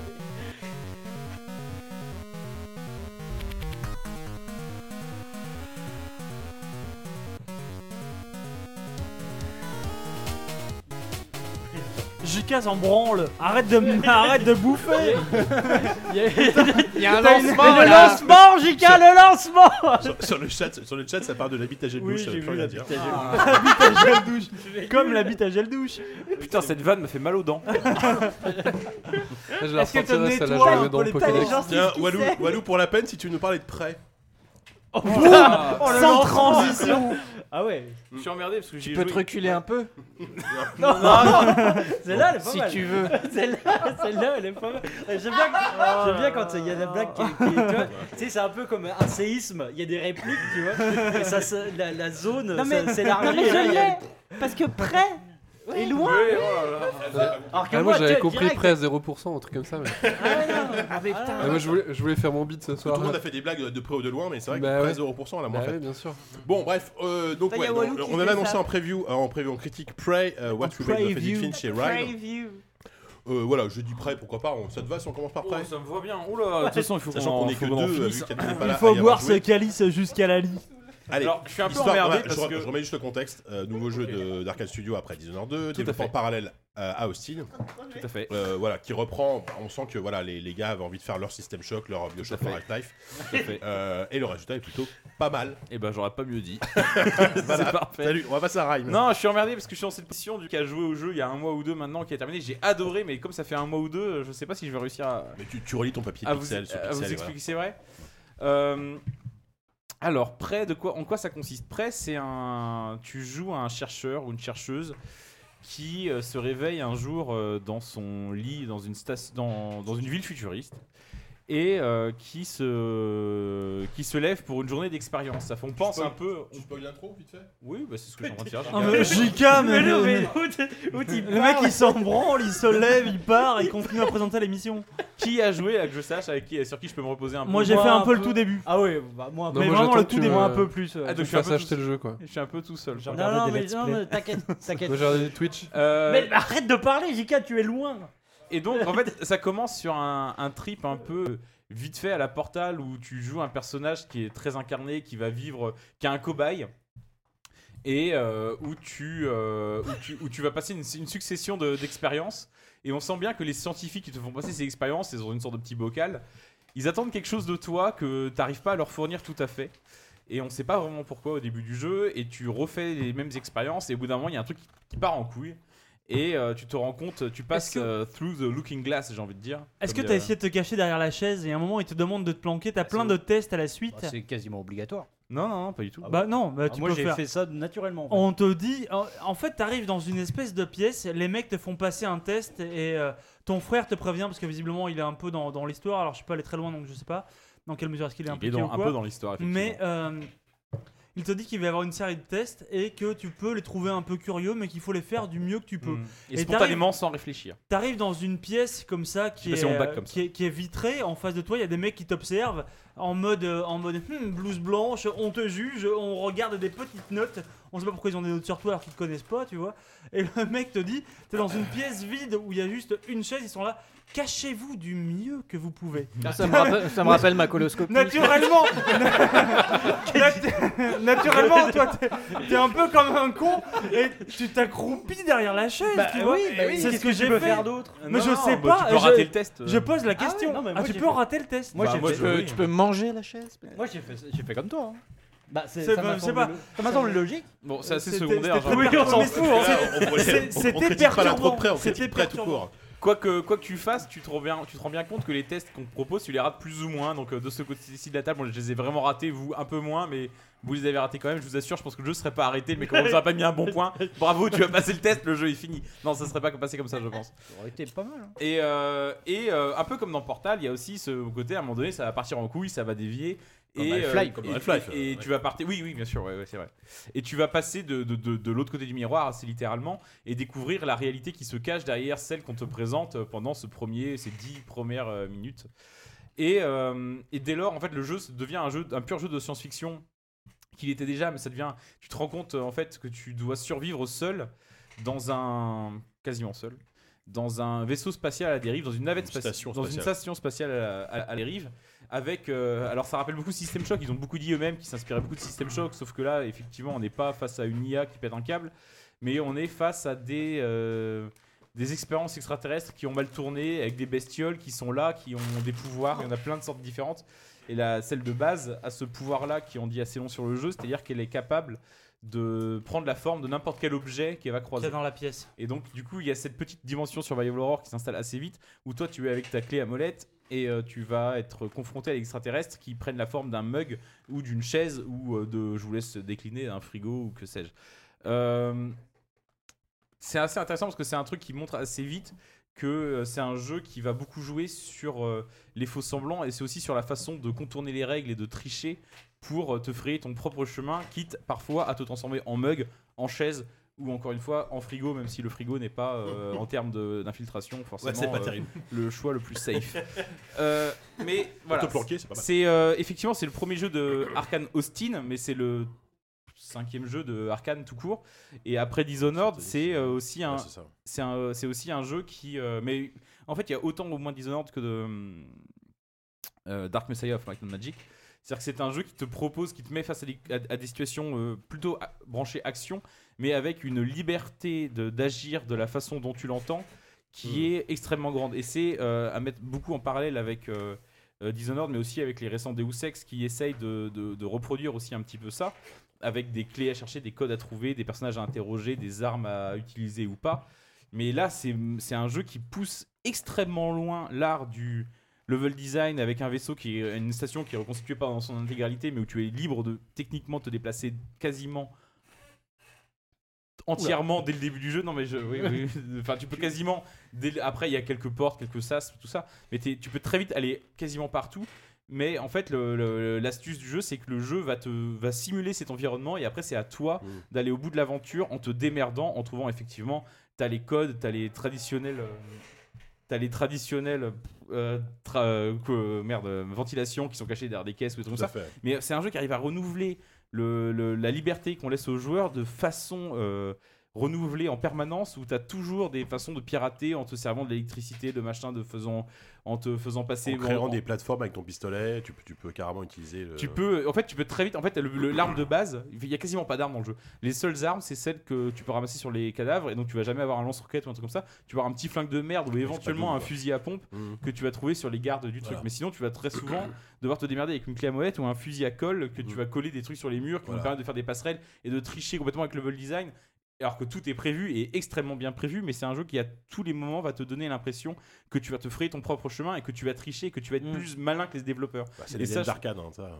et ça, c'est vraiment. euh, Ouais, mais euh, là, c'est j'ai rarement vu ça réussi à ce point-là. C'est-à-dire que vraiment, tu te sens le level designer de, ton- de ta propre aventure et c'est vraiment super bien fait. Mm. C'est un jeu qui est extrêmement gratifiant, qui peut être un peu frustrant en cela qu'il y a du respawn d'ennemis, euh, il y a du. euh, euh, un peu comme dans Half-Life aussi, au bout d'un moment, t'as des, des- militaires qui vont débarquer, qui vont commencer à te tirer dessus au flingue, et ça va devenir un petit peu plus tricky, et tu vas avoir un petit peu plus euh, la tentation de bourriner, ou de t'infiltrer, ou, de- ou de courir même, parce que la fuite est complètement viable euh, dans Prey, même si finalement le jeu porte assez mal son nom, parce que t'es censé être... Non, il porte bien son nom, putain, c'est génial, t'es une proie, en fait, devant tout le jeu. Bien. Oui, non, mais je, oui, oui, je, ça. oui, je pensais pas à ça.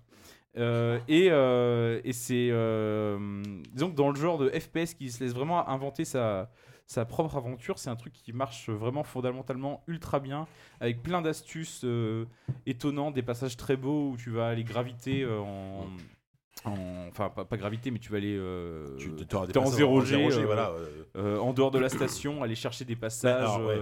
t'infiltrer dans les failles de, de la station. Tu as vraiment une impression d'une grande passages sont liberté. chouettes et en plus c'est rare dans le genre de c'est rare c'est rare c'est pour être noté c'est qu'ils sont très maniables. Euh, souvent dans le genre de jeu les passages en 0G c'est chiant à, c'est chiant à moi C'est mieux pas que les passages dans- en 0G de Dead Space. Ben, j'ai pas fait, Euh, euh, ouais, ouais, j'ai fait le 1, mais il n'y en avait pas. plus dans Le- puis, dans le t'as- 2, ça allait mieux, mais. Ouais, ouais, et t'as- t'as une liberté de mouvement en plus qui est beaucoup plus grande et ça reste tu gardes toujours bien contrôle de ton personnage quoi ça c'est hyper cool.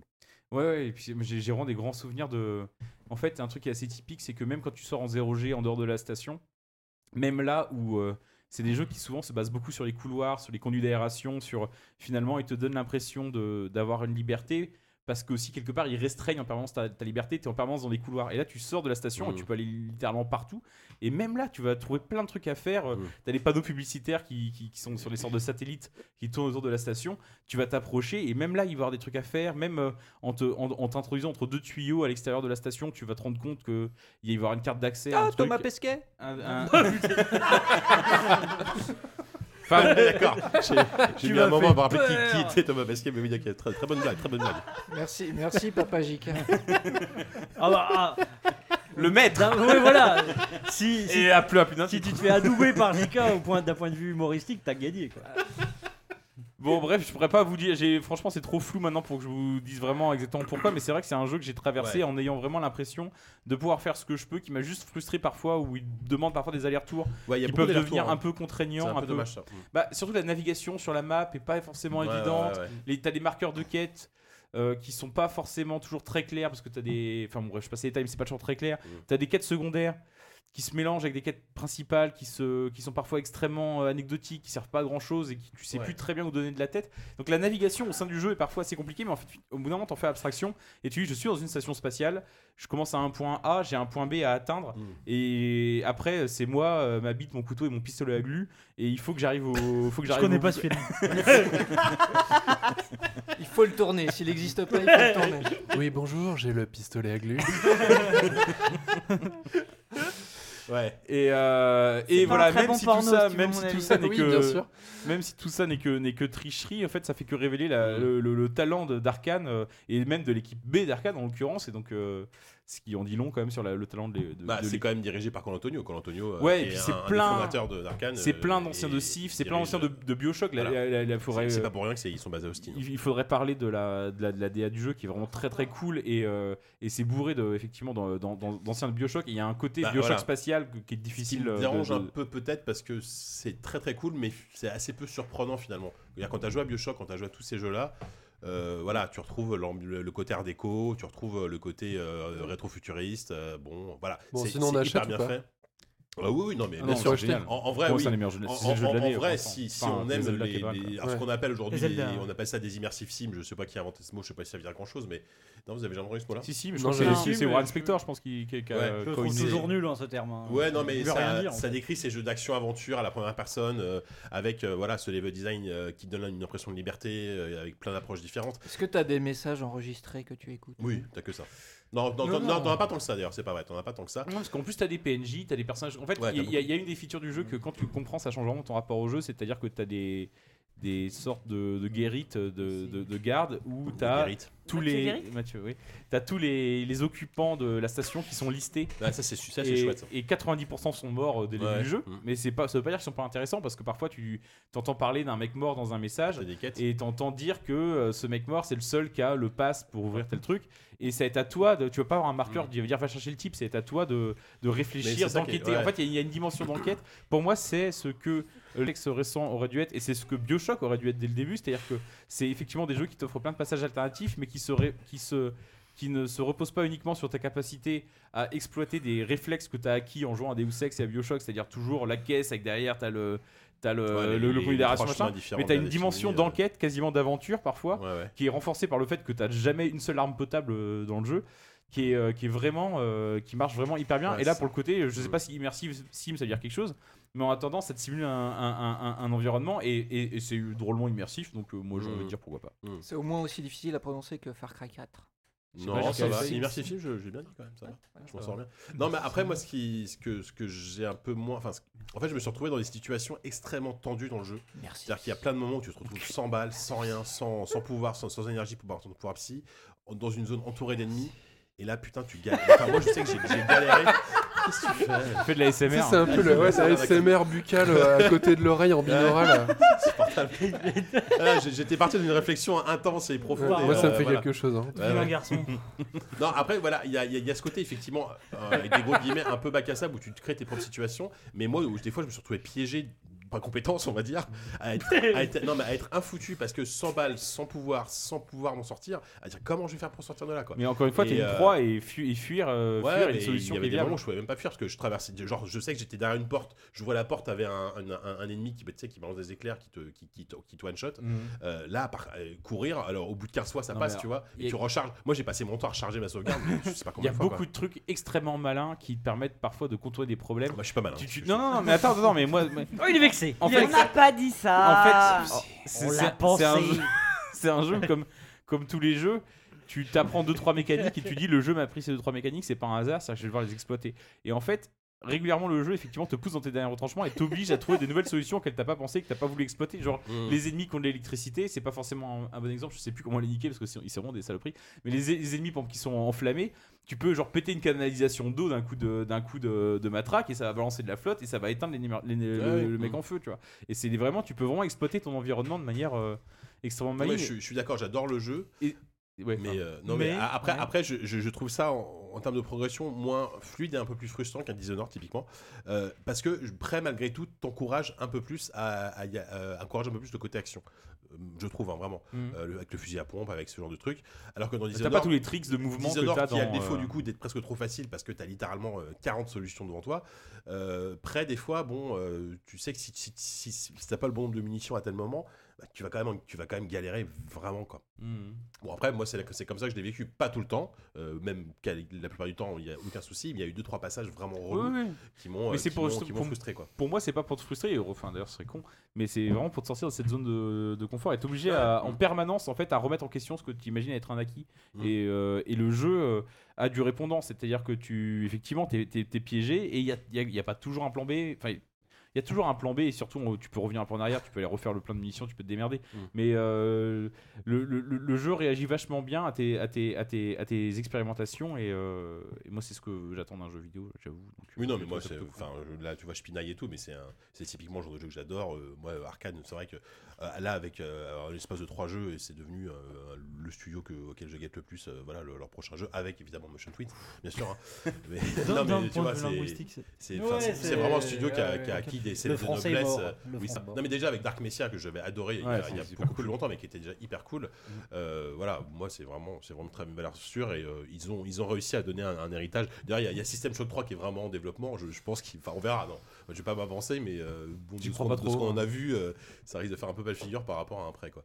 Surtout Mais que bon. c'est un studio qui, enfin bon, c'est un autre débat, mais Ouais. c'est un studio qui fait déjà euh, Le remake euh, Non, Ultima pas- Underworld 3. Ah, c'est les mêmes. Enfin, ça s'appelle pas Ultima Underworld. Underworld euh, Ascendant. ouais. C'est qui C'est Night Dive Non Ouais, c'est ça. Ça, ouais. C'est un studio en fait qui rachète Avec des Pop. vieilles licences mortes Après, et qui, qui en fait ouais. des remakes. Et là maintenant ils ont lancé, euh, notamment avec euh, le, Avec avec euh, ouais et, et Spector, ils ont relancé euh, des vieilles licences, Quel notamment Ultima Underworld et et, et, et System Shock. Moi j'avais rencontré Spector là euh, l'été dernier ou, ou au printemps. je En sais. Bretagne, euh, sur la plage. Et il pêchait la moule euh, du côté de Saint-Quay-Portrieux. En lui jetant du sable. des gros cailloux. Et on sentait, on sentait bien que le truc, on était en pré, pré, pré, pré, pré, pré prod quoi. Ils sont, Ah, là, ouais, ils sont ouais. sur Ultima, enfin le pseudo Ultima, mais. C'est ça, ouais. Mm, effectivement. Bon voilà, non, non, mais c'est c'est un excellent jeu, il n'y a aucun souci euh, là-dessus. euh, on vous le recommande chaudement. Euh, le deuxième jeu, allez, on, on va faire une petite pause pour Walou, on va parler de Rhyme, euh, qui est en- enfin sorti.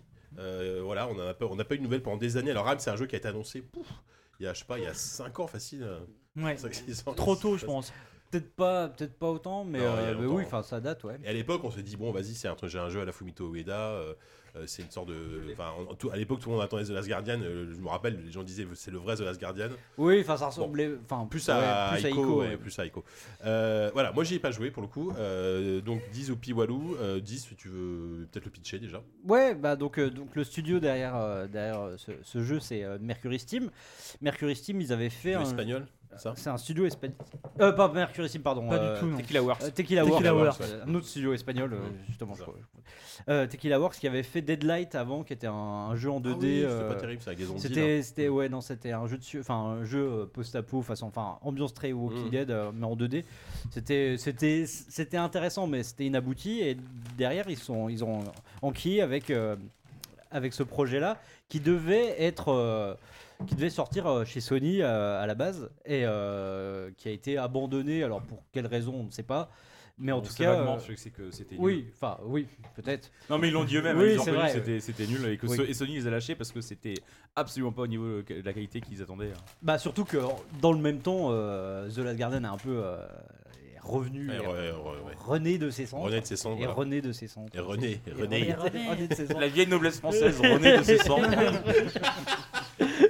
Donc bah du coup ils avaient un peu de jeux qui se percutaient un peu sur le, sur le même créneau et du coup ils les avaient lâchés. Finalement euh, le, le- titre est revenu un peu comme ça d'entre les morts euh, il y a environ un an pour, euh, pour sortir là. Donc euh, qu'est-ce que c'est? C'est c'est un jeune garçon qui échoue sur, sur une île, sur on, ne sait pas, on, ne- sait pas pourquoi, on ne sait pas où il est, ni ce qu'il doit faire, si ce n'est rejoindre une tour qui apparaît au loin. Et, En forme de euh, serrure. Voilà, euh, en forme de serrure. Et euh, son périple,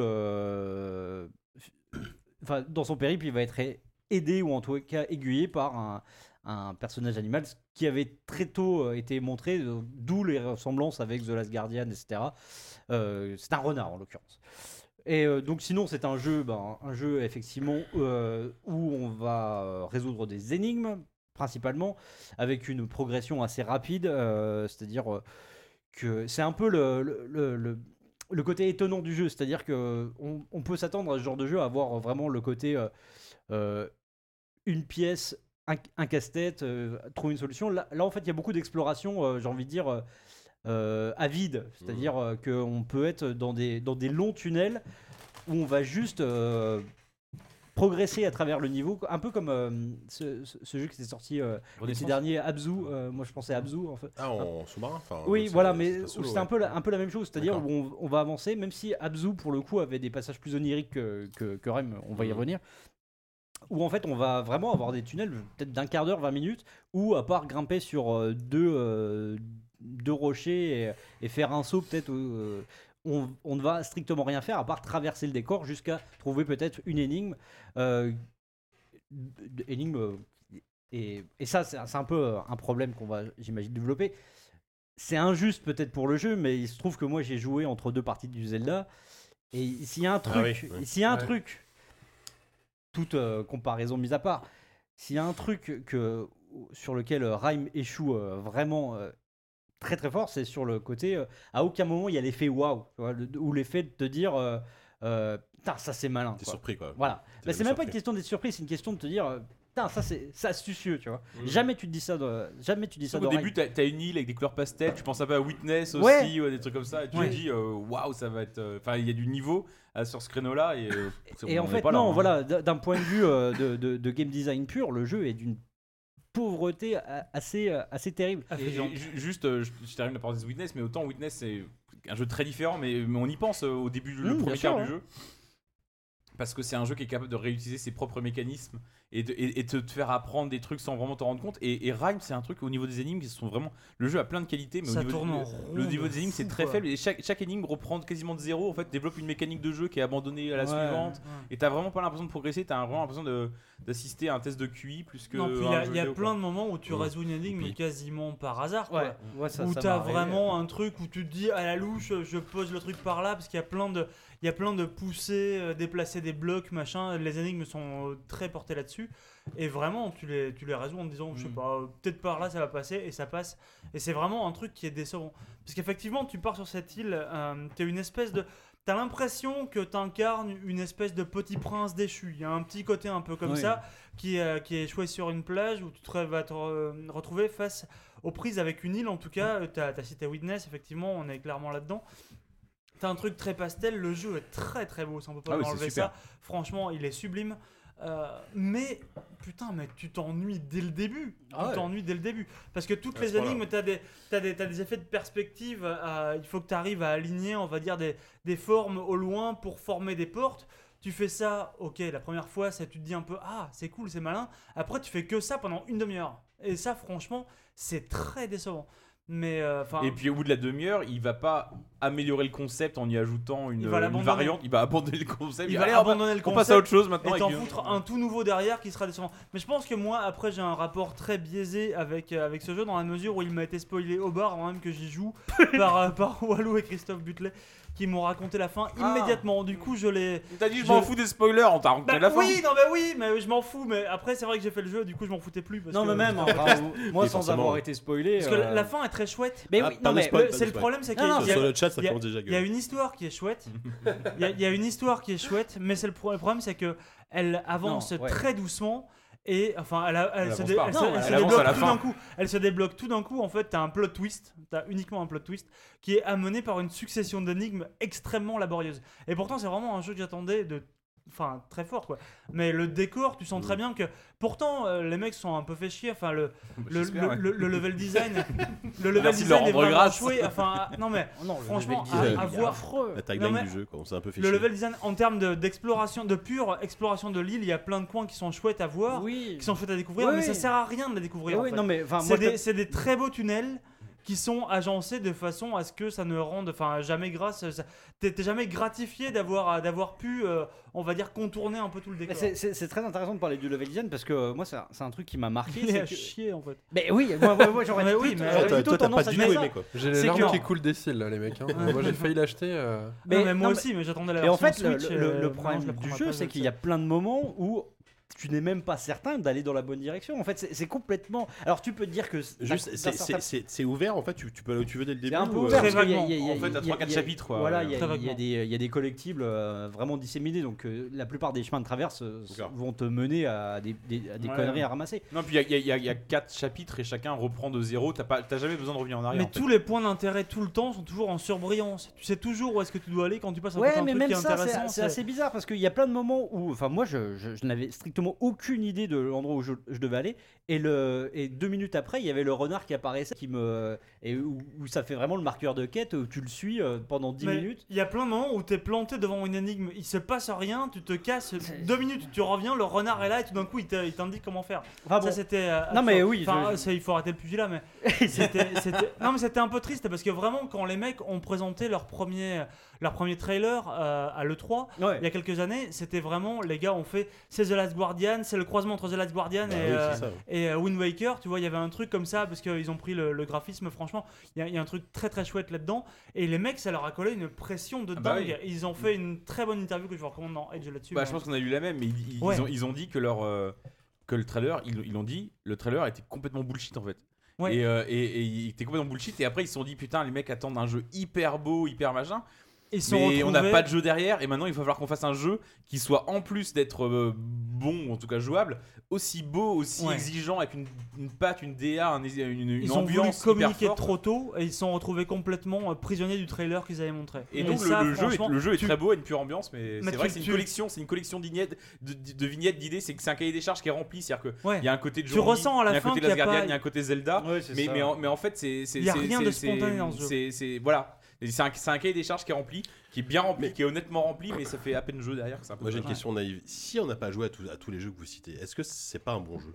Bah, c'est une question que je me suis posée, mais euh, c'est vrai que. C'était Mais pas non, alors, à- j'ai- autant faire les bons, tu vois. Voilà, j'ai envie de te dire, oui, mais, je veux dire, t'aurais euh, tort. Si, si t'as pas J'aurais de mieux faire les PS4, bons. si t'es Wind Waker, c'est trop vieux. Enfin, tu vois. euh, Au final, t'as rien qui sort. J'ai jamais joué à ces jeux-là. T'as le remake. ouais. Non, peut-être parce que vous avez Non, cité cel Waker, shading euh, un peu. Ah, ça. pour ça, ah oui. Oui. Oula. Non, ou de journée, etc. Enfin, tu vois, euh, voilà. Aujourd'hui, t'as- pas joué à tous ces jeux-là. Est-ce que, est-ce que Rhyme peut, peut être éventuellement intéressant parce que tu découvres. euh, Oui, c'est un concentré un de tout ça, mais univers, Non, mais me même- plutôt de faire les. Même d'un point de vue émotionnel, même d'un Mm. point de vue narratif, c'est- tout, tout sont déjà vu. Après, moi, le, C'est décevant en fait. S- sans, sans- vraiment sans spoiler, je veux pas parler du, du scénar, mais ce qui est assez, assez euh, bizarre, c'est que même les bonnes idées, euh, même les, les scènes émouvantes, elles arrivent hyper tard. quoi. On- Il y, a y, a, il y, a, il y a quatre chapitres plus un. un épilogue. Ouais, voilà. Euh, Le jeu est court, hein, c'est assez bouclé en court, 4 heures. hein. court final, mais moi, je trouve Cinq que peut-être. si le jeu, euh, Ouais, enfin, moi, je ce que propose le jeu dans le quatrième acte, ça c'est beau. C'est d'un point de vue de mise en scène, il y a des belles idées. euh, ce qui s'y passe, ça, en fait, bah, juste tu ressens des choses face au jeu, quoi. Parce que jusque-là, parce que le, le seul truc que t'avais ressenti, c'était de l'ennui, en fait. Et là, là, t'as des émotions un peu plus saines. C'est une émotion l'ennui Peut-être? Bah, David ouais, Cage te- David une, Cage te dira une ça. émotion euh, négative, mais une émotion quand même, tu vois. Da- David Grutola. David de Grutola, ouais, Voilà. pardon. Mais, euh, mais voilà, pendant. René de ses cendres.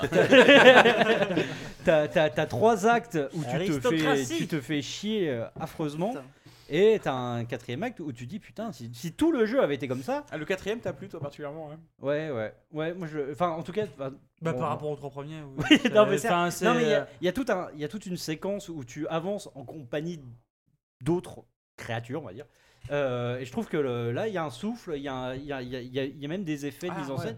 Il y a- tout Parce ça. qu'il y a des animaux que tu. Non, c'est- pour le coup, c'est pas, ce, ce ne sont pas des animaux.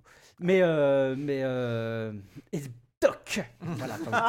Eh bien Mais, euh, 21, mais le là, je- là, je, là, je, Mouché. là, je trouve que il y a- enfin, le, le jeu dégage quelque chose, enfin, tu vois. Mais ça suffit pas à le sauver, hein. je suis désolé, mais non.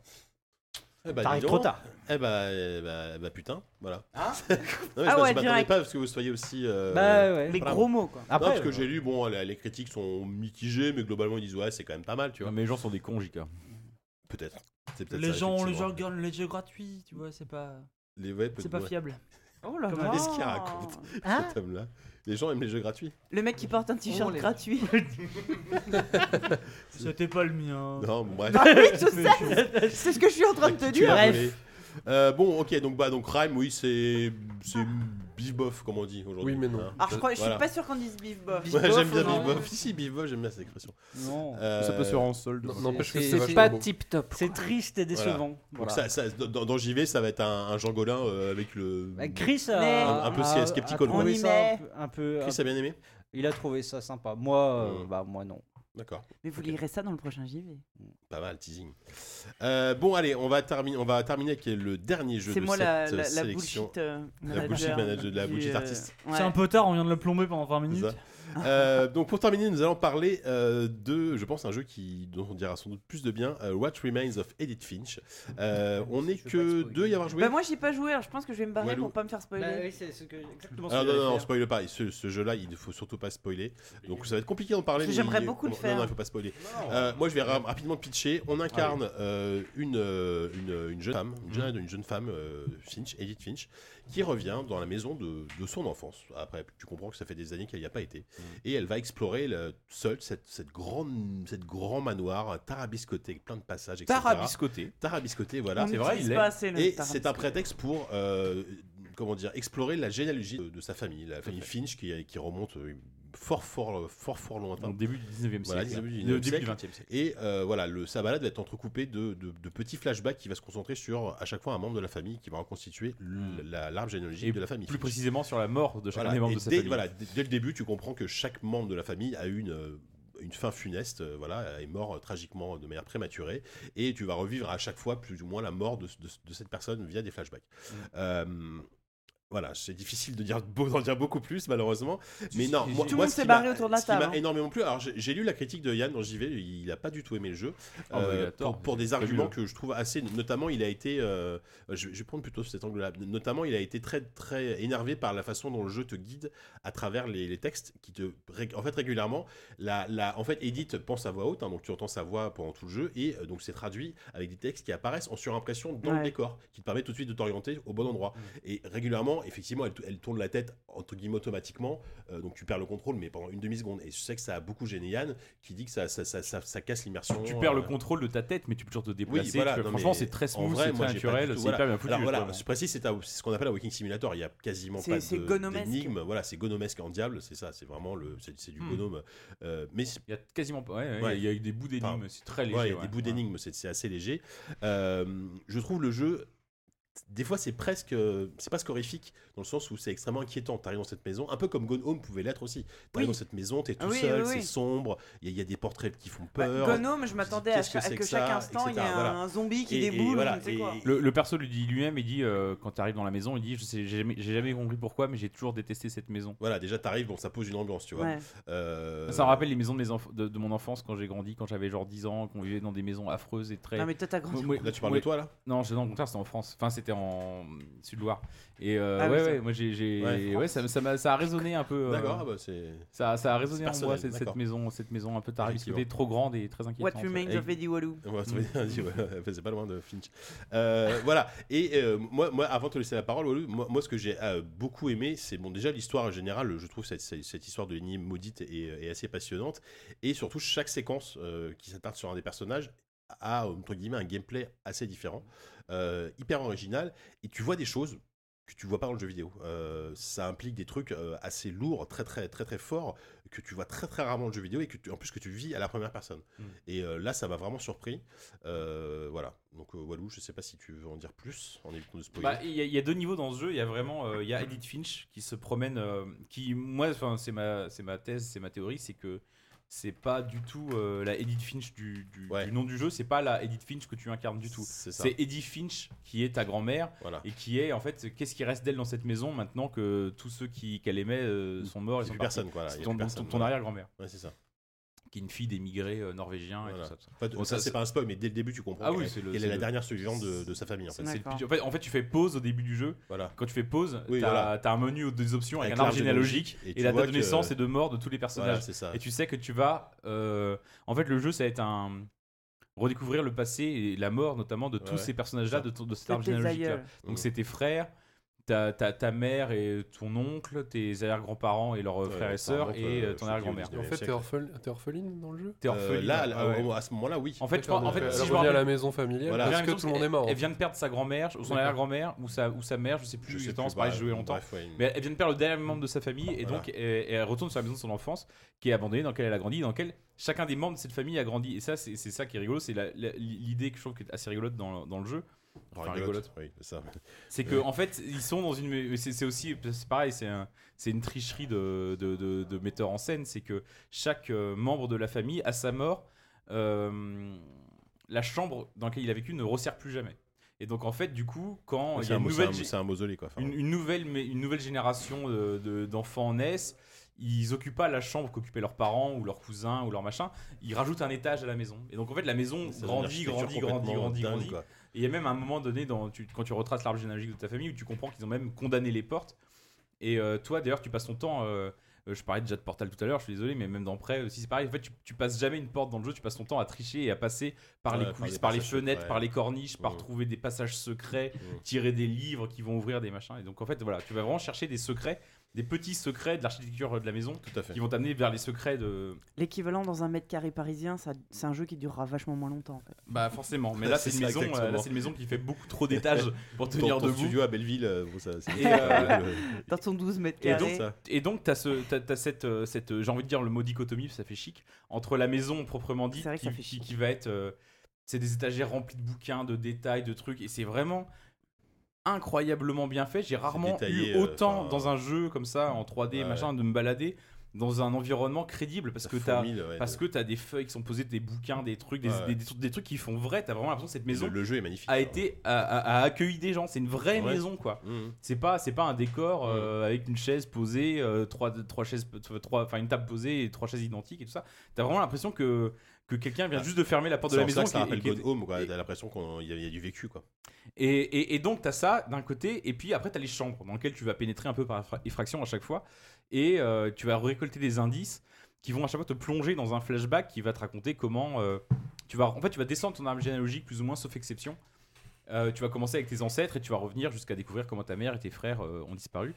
Et, et à chaque fois, c'est des flashbacks qui te. Que, effectivement, on parle de, Home, tout ça, des, des, des, des, des, des- des Walking Simulator assez, euh, assez, assez classiques. Et les séquences de flashback ne sont pas classiques dans, au sein d'un Walking Simulator, mais sont même pas classiques, comme tu disais, dans un, dans un jeu vidéo. Il y a des choses sur la mort de- d'un enfant euh, que j'ai jamais vu dans un jeu vidéo.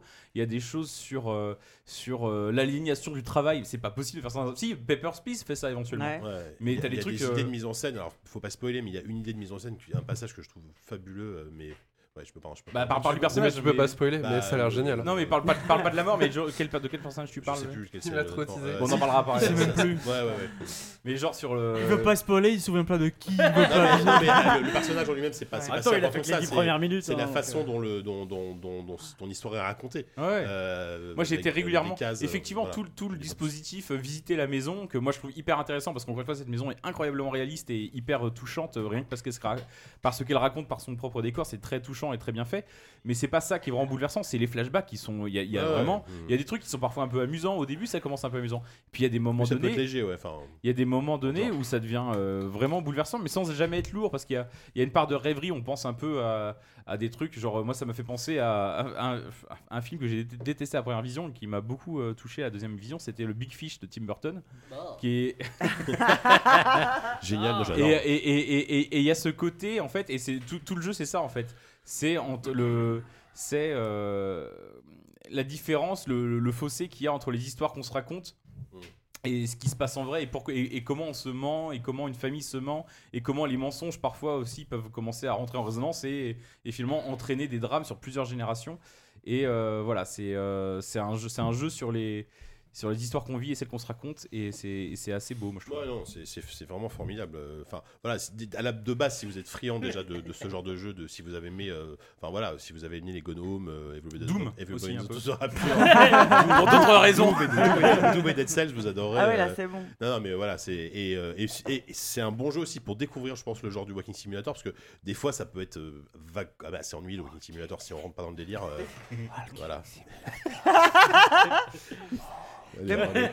mais moi, Donc, je- voilà. je voulais y jouer C'est avant mieux ou moins bien que Firewatch? Pardon, est-ce que je te. je te- Alors, compliqué, euh, je sais que toi, t'as pas aimé Firewatch. Alors pour moi, Ouais, je- Firewatch, je c'est mon- c'est mon Gotti euh, de l'année dernière, donc euh, ce J'ai sera adoré forcément moins bien. Euh, mais euh, c'est pas loin derrière, quoi. Euh, Ouais, mais c'est derrière quand même.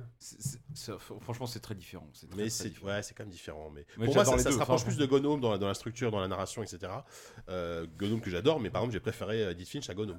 Euh, Ah ouais? Ouais, ouais. Parce que Gnome, à l'époque, c'était nouveau. Oui, carrément. C'était génial. On n'avait jamais vu Euh, ça. Aujourd'hui, Gnome, voilà, c'est. Maintenant, tout le monde fait des jeux. Enfin, Aujourd'hui, Gnome sort, tu dis ouais, c'est sympa, mais c'est déjà vu, tu vois. Ouais.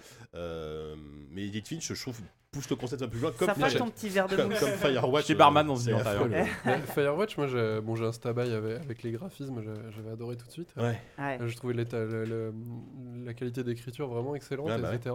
Qu'est-ce qui t'a Mais euh, bah, alors? c'est le, bah, en même temps, c'est un walking simulator. Moi, c'était mon premier. Et c'était pouvait pas l'absence, casser les euh, portes. l'absence totale de gameplay en fait. Ah bah euh, oui. ouais, euh, en fait, Ouais, bah là- je pense là, que le seul moment où je me suis amusé, c'est quand j'ai encore, balancé la radio a- dans la flotte. Il y a plus de gameplay dans pour- Firewatch que dans Gnome, tu vois. Ah ouais, mais- et, euh, mais, mais du coup là tu, Ah, me- tu me- but, tu ouais. me parlais dans Finch qu'il y avait euh, des- un gameplay par, par Ouais, vite fait. Enfin, c'est un gameplay, c'est. Tu, tu vas pas mettre ton skill à l'épreuve, mais bon, mais notamment il y a. pas, forcément le skill, le skill mais tu veux- ça- c'est un truc qui va te faire comprendre une narration en fait. Tu vas peut-être faire des trucs avec ton petit joystick et tes deux boutons qui, qui vont te faire. euh, Pardon. C'est très bizarre cette, cette émission. hein. Coquin. Ça commence à partir en couille.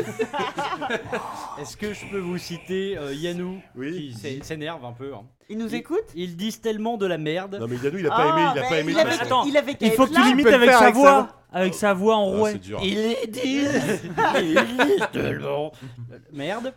Rien. Alors, je, mais vraiment, je le cite. hein. Rien à voir avec Gone 3 Home. ok, d'accord. Il Genre- tape avec le nez. Il a- Genre, il y a une maison, c'est Gone, c'est Gone Hall. Attends, j'appelle- j'appelle euh, j'appelle les flics parce que j'appelle les pompiers. Je suis Non, mais je inquiet. pense qu'il est en train de faire un AVC. euh, chez lui, là. Gone Hall. Arrêtez, Hall, c'est- Enfin, moi, Je pas trop ce que c'est. hein. je l'ai vu, Effectivement. Si le film n'existe pas, il faut le tourner. Mais non, mais ah, non, mais il faut arrêter. Non, Bien sûr que si. Enfin, tu penses à Gnome tout de suite. Mais Après- C'était pas après, il y a Direster énormément le de premier de... Ah non, pas De- Direster. si, alors, chaque- en fait, le premier Walking, ouais, historiquement, le- ouais. historiquement, c'est et, et Direster aujourd'hui, rejoues, c'est d'un ennui. Mais Ah, c'est l'enfer. Mais à l'époque, Affreux. c'était d'un ennui. hein, et mais déjà. déjà, moi à l'époque, Enfin, la on- fin, C'est faut chef-d'œuvre pourtant. non, Ouais, alors ouais. c'est alors moi, T'as moi bien je me souviens toi d'avoir testé. Direster Moi je Ouais. me souviens Ah ouais. testé dans joystick et j'ai fini le truc, je me dis mais qu'est-ce que je viens de faire là, tu vois Déjà, c'est un exploit. J'étais incapable de mettre une note à ce jeu quoi. Enfin, Mais la fin était. Enfin, sans spoiler quoi que ce soit, oui, j'ai- bon, j'aimais la narration de la fin, ouais, elle ouais, était cool bah, quoi. ouais. Mais alors le début, qu'est-ce que c'est chiant. Ouais, non mais puis ton personnage qui va qui avance Eh doucement. ouais, c'est hyper Non, long. non, mais là, là, attendez, attendez, Mais euh, là- salissons pas Edith Finch. C'est Ouais. vraiment un jeu qui a des, qui a des trouvailles, qui a des. euh, et- et, Enfin, il y, a- il y a vraiment des trouvailles non, de mais- mise en scène et mais, de gameplay euh, qui on est n'en d'accord. déplaisent à Yann François le mourant. euh, Non, mais attends, il est pas là, il ferme ça. Après, euh, hein Manifestement, il a- Après, il n'y a pas que la toux, il a ses pouces qui ont grossi parce que pour, pour taper des messages aussi critiques, euh, Ou alors, ou alors il s'est mis à écrire en lead speak. C'est Donald Trump, quoi. euh, il a redit Coffee Coffee fait. Coffee fait, ça n'a rien à voir avec Gnome. What remains of Coffee euh, Bon bref, non non voilà, vous, vous avez pourri le, la Moi fin- j'ai très très envie d'y jouer quand Ah, j'arrêterai de jouer à Dead Cells. Toi tu vas adorer je pense. Juste, je euh, pense. parce que je me rappelle sur Direster, moi je l'avais redécouvert après au moment où un mec avait fait le support euh, VR dessus. Sur quel jeu Sur je Direster. Et en fait, Ah c'était oui. sur un, un- un truc avec euh, les drivers, je me rappelle plus comment, là, qui permettait de rajouter de la VR sur les jeux. Verpix, un truc comme ça, je crois. Ouais, ça. Et, et Direster en VR, c'était juste de la tuerie pour le coup. Enfin, c'est Ah l'espèce bah, de premier plan où tu vois la Le- mer euh, le façon Walking Bretagne. et Simulator est parfait pour la VR. quoi. Mais Enfin, ce- justement, celui-là, est-ce qu'il supporte la VR Parce que Non, pour- je crois pas. c'est c'est dommage quoi, parce que c'est Euh, tellement ouais, le genre ouais, pour mais il y a- ça Il y a que- peu de il y a peu de Walking Simulator qui sont compatibles avec de la VR, ce qui est plutôt dommage effectivement. Bah Là c'est- pour le coup, C'est euh, ça s'y euh, prête carrément. assez ouais. lent, donc t'as En même t'as temps, pas cet effet de nausée. euh, en. VR, Ah Oui, t'as pas la euh, walking is Ouais. puking quoi. Enfin, tu vois. Bah non, justement, si c'est un rythme. hein, Puking Simulator. Puking Simulator. Non mais après, il faut arrêter. Ça fait penser, mais ce soir je rentre, je fais une recherche, je vérifie s'il y a de la SMR sur les gens qui vomissent. Ah, Non Arrêtez, non, mais, mais stop Mais cette émission, mais. Cette émission par- cette émission Parabolo, là. Vous êtes QSD voit. ASMR, ça peut, ça peut marcher. hein. Alors moi pour les recommandations je vous recommande l'Heineken en fût, Euh, ça change beaucoup de choses, Ça- les gens se resservent beaucoup plus qu'avec les bouteilles, les gens sont beaucoup plus bourrés, Euh, on est tous un peu pétés. dans la Heineken, tête. euh, premier Moi sur je, vous Mitchell. recommande, moi je vous recommande, euh, ca- comment ça s'appelle Calme, euh, je sais pas quoi, le truc que tu prends pour pas gerber dans les voitures. là. Ah Euh, Mercalm. Heineken si tu nous écoutes, donne-nous des sous. Bon, On passe à la FK d'ailleurs Je ou quoi Ouais, parce que là, c'était une catastrophe. On va passer à la SMR, pardon, la FK. Euh, allez, la FK. Oh merde. Ah, c'est bon.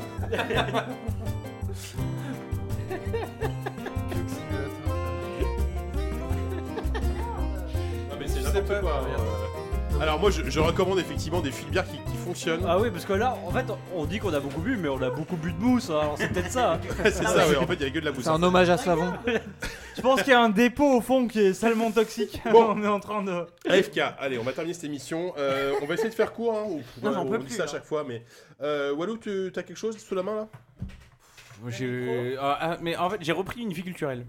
Ah, Wow. pas mal. Oui, si, je. Genre, T'as arrêté le jeu vidéo, quoi. Je, je, je regarde des séries, je lis des livres. euh, parfois, je. Parfois, je change de bar. C'est important de changer de bar. C'est important de changer de bar. Euh, mais je suis pas prêt, donc je sais pas. Euh, Je vais juste dire ce que je suis en train de regarder en ce moment. Ce qui n'est pas une originalité folle, c'est euh, mais c'est très très très bien. La petite maison C'est la euh, saison 3 de Fargo. Qui est euh, vraiment. euh, donc, on, l'a- on a probablement déjà parlé, mais j'ai quand même euh, le resituer. C'est une série qui est donc adaptée du film d'Ifar Cohen des années 90 sur euh, euh, une flic euh, dans le hum, nord des États-Unis, près de la frontière canadienne, près d'une ville qu'on- qui s'appelle Fargo. Bravo Jika, ça c'est vrai, ça c'est une- il y a une vraie technique de versage de bière. là. On est très très peu de, de bière, beaucoup de mousse. Euh, et en fait, comme dans le film d'origine, c'est des flics un peu paumés, mais en même temps qui sont les seuls qui sont pas complètement pourris, qui euh, enquêtent sur des gens qui, euh, sur le chaos qui survient dans des villes euh, beaucoup trop calmes et qui réagissent très très très très mal au chaos et qui ont tendance à partir très vite en couille dès qu'il se passe un tout petit truc un tout petit peu bizarre. Et donc c'est un, une série, la saison 3, comme- chaque, chaque saison a des liens euh, très diffus avec les autres, mais euh, peuvent vraiment se regarder indépendamment. Et la saison 3, ils ont toujours des acteurs incroyables. Euh, pour la saison 3, c'est Ewan McGregor notamment, ainsi que cette femme dont j'étais follement amoureux. Ah, parce que de c'était- Pilgrim. Ramona, c'était Ramona Flowers. Flowers, ouais, bien Scott sûr. Pilgrim. Marie-Elisabeth Ah, ah ouais Winstead. Et euh, entre autres, et les acteurs sont, les acteurs sont vraiment excellents. D'ailleurs, Ewan McGregor est tellement bon qu'il semble. Il joue deux personnages. Il est obligé de faire deux personnages pour acquérir tout son talent. Euh, et c'est vraiment. Tu t'arrêtes euh, juste à Ewan McGregor. c'est bon. c'est euh, du c'est un polar euh, glacé et sophistiqué et c'est très bien. C'est tout ce que j'ai. à Ah dire. merde, ah ouais. D'accord, faut que je, oui, faut que je regarde cette, cette- cette saison parce qu'effectivement les deux premières saisons étaient très. Et ça se passe euh, à quelle époque? Tiens. Ah 2010. Alors c'est marrant parce que euh, moderne. en fait il y, a il y a un peu plus d'aller-retour entre les ça commence dans les années 80 mais Ah très, ouais. très vite ça part dans les années Non, 2010. parle pas des allers-retours parce que tu vas parler de euh, connivence entre les. de jonction entre les saisons. Non, pas du tout. Non, non, non, rien à voir. D'accord. Du tout. Euh, Force Rose, Sophie. Moi, je vais vous recommander une chaîne YouTube Ah. qui s'appelle Ask a Mortician. Euh, ça veut ça dire- je voulais dire au début. Enfin, pas ça mais Ça, ça a rapport avec euh, Ask Ninja, l'espèce de vieille. euh, Non Parce qu'il y avait une super. euh, En fait, c'est- Ninja Ouais. C'est une. Je sais pas. Il faut que tu nous en parles tout à l'heure. Ah ouais, Attends, parle. regarde de l'autre C'est côté. une. comment on appelle ça Une croque-mort. Ah. Qui Ah, est, dont le métier est d'être euh, Mhm. croque-mort. Mhm. qui a Mhm. sa chaîne YouTube qui parle de, bah, de son métier, de la mort. euh, et euh, il y a des, il y a des, y a des Petit tas de vidéos. Feet Under. hein. Ah mais c'est c'est Ouais. génial, la fille en plus elle est euh, en plus lookée un peu goth, euh, machin. enfin, voilà. Ouais. Et euh, toutes ces vidéos, tu as une vidéo sur euh, qu'est-ce qui est le mieux entre se faire embaumer ou se faire euh, crématorer. T'es mort hein, dans tous les cas. Donc, non, incinéré, mais incinéré. t'as incinéré, ouais, voilà. Euh, t'as euh, plein, plein, Crématoré. plein de. Ouais, crématoré. Crématoré. Des Je- tutos embaumement, quoi. Salut les loulous, alors ce soir Aujourd'hui, mamie est morte Ça va être super Comment se, Alors, non, comment se retirer la cervelle avec une simple fourchette C'est des questions. Euh, Tu sais, euh, pardon, unboxing inversé, quoi. C'est unboxing de mamie. quoi. Reboxing Et là, vous n'oubliez pas les clous. Mais c'est là-dessus que j'ai appris qu'en anglais, il y avait une différence entre coffin et casquette. Euh, que c'est deux sortes de. Ah oui. de- Et- et de- que c'est différent. Non mais je, je- Cette fin d'émission je est peux rien dire. un truc. Il y a Ah, des, ouais, vas-y, des- ouais. des- des- des- Elle a fait une vidéo sur euh, qu'est-ce qui se passe quand on ferme les yeux ou quand on ferme la bouche d'un cadavre ou sur euh, C'est pratique euh, la- les Mais thanatopracteurs. c'est- Donc, c'est c'est drôle qui- ou c'est instructif ou c'est les deux? C'est dégueulasse, c'est deux. dégueulasse. Bah, Elle parle du râle du mort ou pas? C'est alors elle parle. Il y a une vidéo sur les accouchements euh, des morts, des, des femmes enceintes mortes qui accouchent dans Ah ouais, leur, c'est euh, drôle. alors, on est dans le fun non, il y, a là, des- hein. il y a des vidéos hyper On est dans le fun là. Ça dure. euh, Ah, c'est en- des vidéos? Ouais, ça dure. sur en- des femmes enceintes mortes? Mais c'est. euh, Qui accouche Point .com. Je connais pas le site. Femmeenceintemorte.com. Tu as attiré mon attention. Donc regardez, c'est Ask a Mortician, c'est des vidéos qui durent entre 5 et 10 minutes. C'est génial parce que justement, elle arrive à faire des vidéos assez marrantes sur un sujet qui est quand même. euh, Oui, assez lourd malgré tout. Et Euh, c'est ma, oh, c'est c'est ma nouvelle chaîne YouTube préférée, voilà. Ok. Moi j'ai appris récemment GG. que Ah oui, après une euh. autopsie, Mhm. donc euh, t'enlèves tous les organes, Ouais. mais ils les remettent dedans, mais à la Ah, Avec du, avec du caca J'avais- dans ton inventaire. Non, bah, il est- ouais, Il y avait un jeu comme ça qui s'appelait Mais, comment bah Surgeon Simulator. Ah. Non, mais non, un jeu. mais Un, après un jeu, un jeu pour les enfants, un jeu Ah, de. Docteur Maboul. Docteur Maboul, ouais, Alors, j'allais ça, dire. Faut Il est savoir, pas mort, c'est quand on, on le, fait, le nez, ça allume Pas plus du tous- tout, quoi. quand on fait une autopsie, les organes, Mais on les découpe oui. en lamelles et à la fin, on les, ils les refoutent en vrac. Mais c'est peu- ça, C'est un peu comme une tomate farcie en Ah, fait. non, mais c'est vrai parce que à faim. chaque fois que il y a des zombies, mamie a été bien farcie, imagine, on sait imagine Et t'es ils un, recousent. imagine t'es un zombie, tu vois. Ouais. Tu, Ah bah c'est la merde. tu ressuscites, mais en fait t'as plus rien qui marche en fait. bah, de toute façon, le principe Ouais, c'est enfin, Non, euh, mais- le zombie, c'est juste mais mais C'est de la science-fiction. Mais je pense à American Gods par exemple, la série.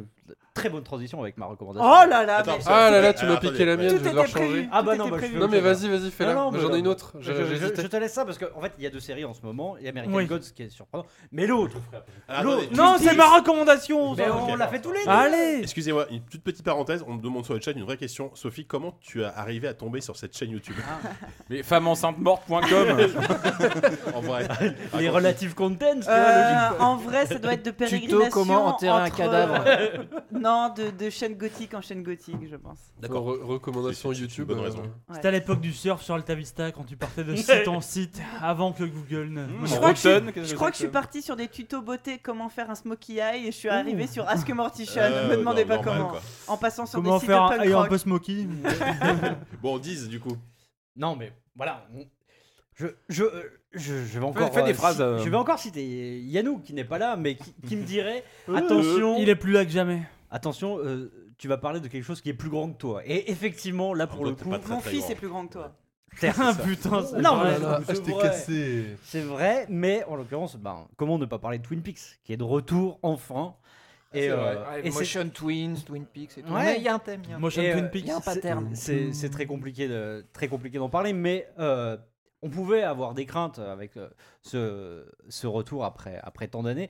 Et On- euh, on, on peut, on peut le faire à l'envers, genre je parle de la première saison et après tu parles de ah, la voulais troisième ah, ou quoi je Non mais je sais tu- pas, je voulais- j'allais faire ah, la je croyais que tu troisième voulais mais... qu'on parle à l'envers comme euh, dans la Non, comme dans la on- ronde. Génial. J'ai compliqué, j'arrive pas à faire ça. Putain, de l'ASMR reverse. Twin Peaks,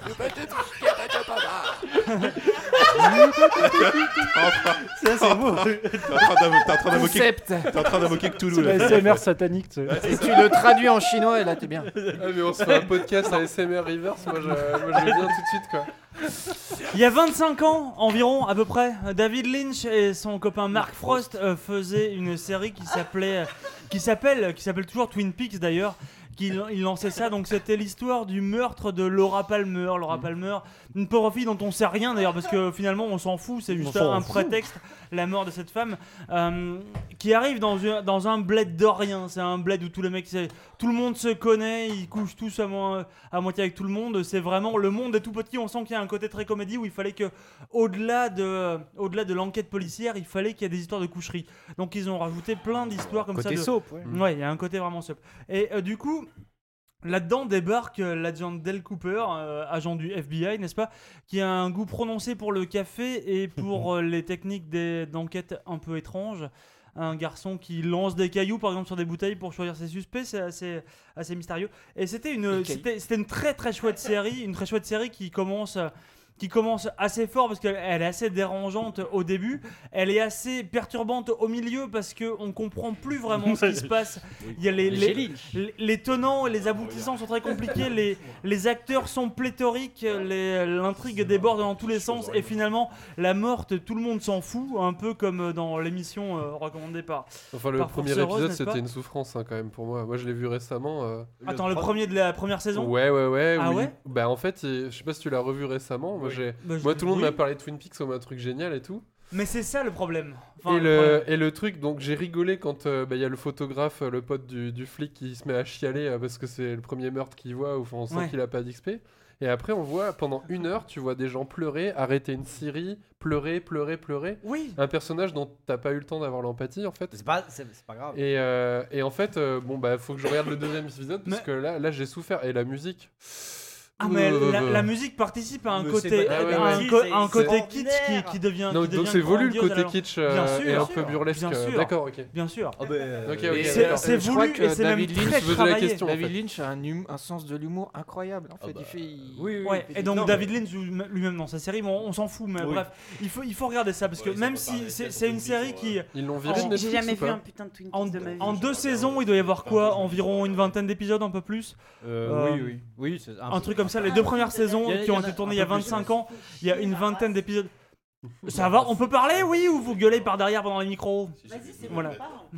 Allez. Et euh, du coup, il y, a- il y a une vingtaine d'épisodes comme ça où. euh, on- Ouais, ça va. Ah, ça va. Et euh, avec cette espèce de cette espèce d'intrigue autour du meurtre de Laura Palmer, mais qui dérive très largement. Ça part euh, assez vite dans le surnaturel, dans le surnaturel, mais il y a un surnaturel avec toute cette mystique qui peut de- être devenue un peu célèbre avec autour des chouettes, ce genre de trucs. Les chouettes ne sont pas ce qu'elles sont, machin, tout ce que tu veux. Avec le le, Ça, le, c'est Harry Potter. le- le côté comique le plus le plus plat du monde avec la la, la, la nana du, euh, du bureau du shérif, comment elle Ouais. s'appelle euh, Ouais. l'espèce de blonde qui joue la blonde, mais la blonde de base. Qui joue la blonde vraiment cliché, La euh, cliché de cinéma, qui, euh, qui oublie tout, qui est là, Un point oh pour mon Dieu, mais, euh, vous Merci n'êtes pas la rigolé. Et euh, du coup, t'as cette série-là qui est à la fois grandiose et par moments, et qui a des fillers de fou au milieu, parce que t'as as, 20, 000, euh, 20 000 mecs qui ont, qui ont tourné la série, et à la toute fin, à la toute fin, tu sens que il y a des mecs qui ont repris la série pour en faire un truc vraiment grand, qui te foutent un virage. T'as attendu pendant 20 ans quel était le meurtre de Laura Palmer, enfin qui, qui avait tué Laura Palmer, et on s'en fout en fait. Parce qu'à la fin, même, titre français, non? M- même si, même si tu le découvres, l'important, il est pas là. L'important, il est dans l'espèce de, de côté méta et qu'on peut t'apporter une espèce de suspense comme ça par-dessus, avec une enquête euh, surnaturelle qui, et c'est là que euh, c'est là-dessus que joue beaucoup, on va dire, la, la communication aujourd'hui de la, la sortie de la troisième saison. À un moment, Laura Palmer, donc euh, sa version morte, finit par dire à Del Cooper qu'elle va revenir dans 25 ans et qu'elle lui donnera des nouvelles dans 25 ans. Et 25 ans plus tard, il y a la saison 3 qui sort. Bam Et là, c'est pour toi. Oh Incroyable. Quel Sans lancement. transition. Non, non, mais enfin, c'est encore une fois, c'est hyper compliqué d'en parler parce qu'on est, on, on est dans, dans On est bourré l'abstraction. déjà. Oui, un peu, mais on est dans l'abstraction de Lynch et effectivement, On il est a- raccord, je pense. hein. il a, il ce côté à, à raconter donc cette histoire de soap euh, de manière euh, presque en dilettante comme ça avec, euh, avec des situations euh, des, des séquences comme ça de, qui vont durer 2-3 minutes avec quelqu'un qui est en train de, de dorer des pelles comme ça euh, devant, devant chez lui De dorer des pelles. mais vraiment euh, je, la, la femme à la Non, bûche non, aussi. enfin, oui, Ouais, ouais. Mais et à côté de ça, on a euh, donc tout le côté beaucoup plus mystique qui apparaissait surtout avec- dans la- à la fin de la, de la saison 2 et qui est repris là au début de la, de la saison 3 à travers quelques épisodes, notamment je pense au, au début de l'épisode 3 qui est bon, qui t'envoie dans le cosmos, hein, clairement. c'est- C'est, c'est- Je repousse toujours plus loin, dire, limite de la c'est mousse. probablement euh, Attention à la mousse. c'est c'est quelque chose qui va, qui va être amené à devenir culte, cette séquence-là le- du début de l'épisode 3, parce que elle t'envoie vraiment. On c'est- dirait du Méliès.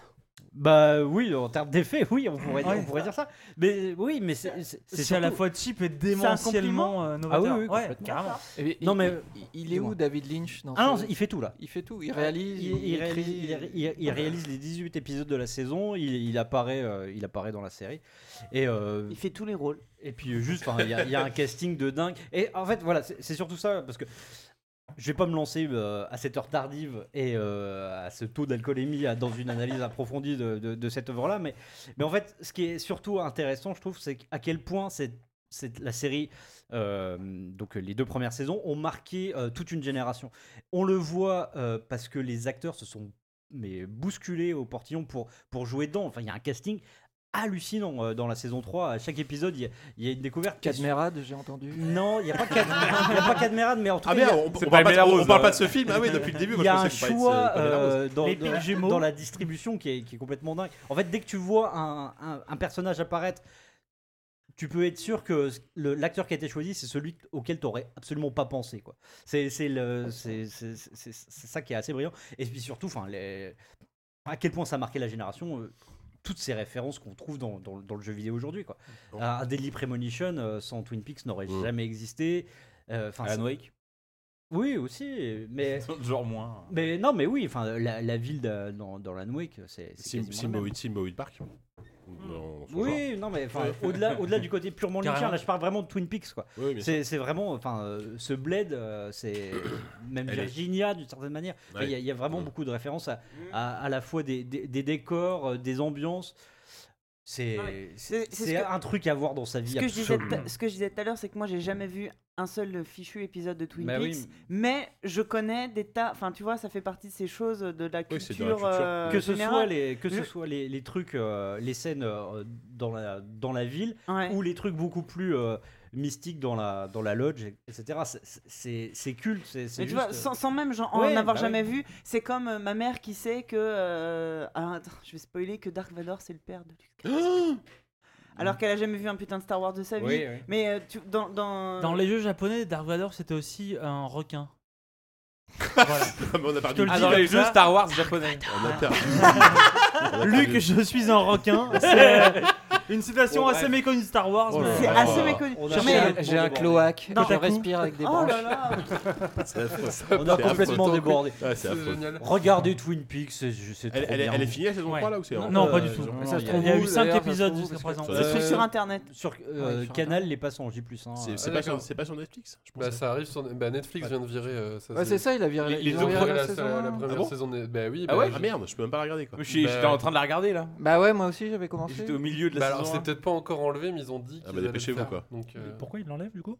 Pour passer à la saison 3, ça Question de droit, j'imagine. Oh, des ouais, droits, ouais. question ouais. de droit, Non, la euh, 3 n'y est même pas d'ailleurs. ils Non, droits Netflix. non non moi, sur. Canal moi, je- Bon, Mais juste pour Si l'anecdote dont personne n'a rien à foutre, mais euh, c'est en fait Ah, c'est marrant sur Twin Peaks parce que c'est euh, c'est à l'époque où, enfin quand j'étais étudiant, c'est à ce moment-là que j'ai vu la, la- la série Mhm. de base là. Et, euh, et en fait à l'époque c'est cette série et notamment tous les moments avec euh, le mec du FBI Cooper qui boit du café.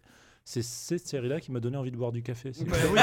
non, mais- ouais, non, je veux dire, c'était hyper important de le dire. Mais c'est- C'est- Ah ouais Non mais c'est marrant je- parce que c'est hyper c'est important. c'est- Et m'attendait à un truc incroyable, mais je Ah me oui, prêtais à, à, c'est sublime d'ailleurs Je Je pensais dire à que casser je ton histoire en d'être celle à ce moment-là, tu Ouais, vois. ouais, exactement. Et ça se ressent c'est- vachement dans le jeu, parce qu'il y a des moments où tu vois, en fait, euh, non, aucun rapport. Je je mais dans. Deadly Premonition le, personnage principal est dingue de café aussi c'est ça a marqué ça, ça, c'est a marqué cette œuvre là Alors, moi, moi je, je suis dingue de café, mais j'ai jamais vu Twin Peaks.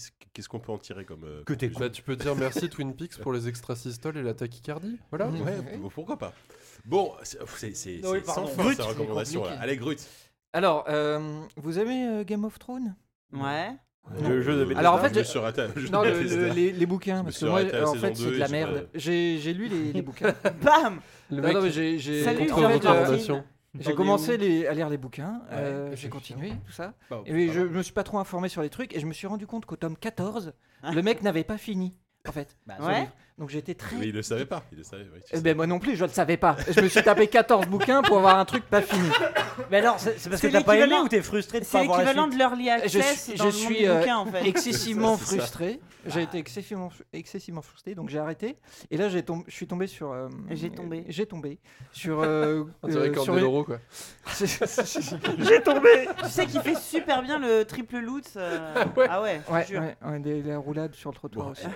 La roulette, Et c'est euh, je de suis tombé Nvidia. sur une couverture euh, de, sur Google Livres et tout ça. Et en fait, euh, je suis tombé sur Les Rois Maudits. Et en dessous, il y avait écrit le Game of Thrones original. Ah, c'est vrai. Et donc, Mais j'ai- le roi maudit, c'est de Robert Merle. Non, Ah c'est bah de euh, vieux, Maurice les- Druon. C'est vieux les rois maudits. euh, putain. Maurice Druon. Et en Il y, fait, avait la ouais, série, Il y a une fameuse série dans les dessus, années ouais. euh, 60. Et là, je Les me Rois suis dit, Maudits. bon, bah, le mec est mort, il a probablement fini son truc.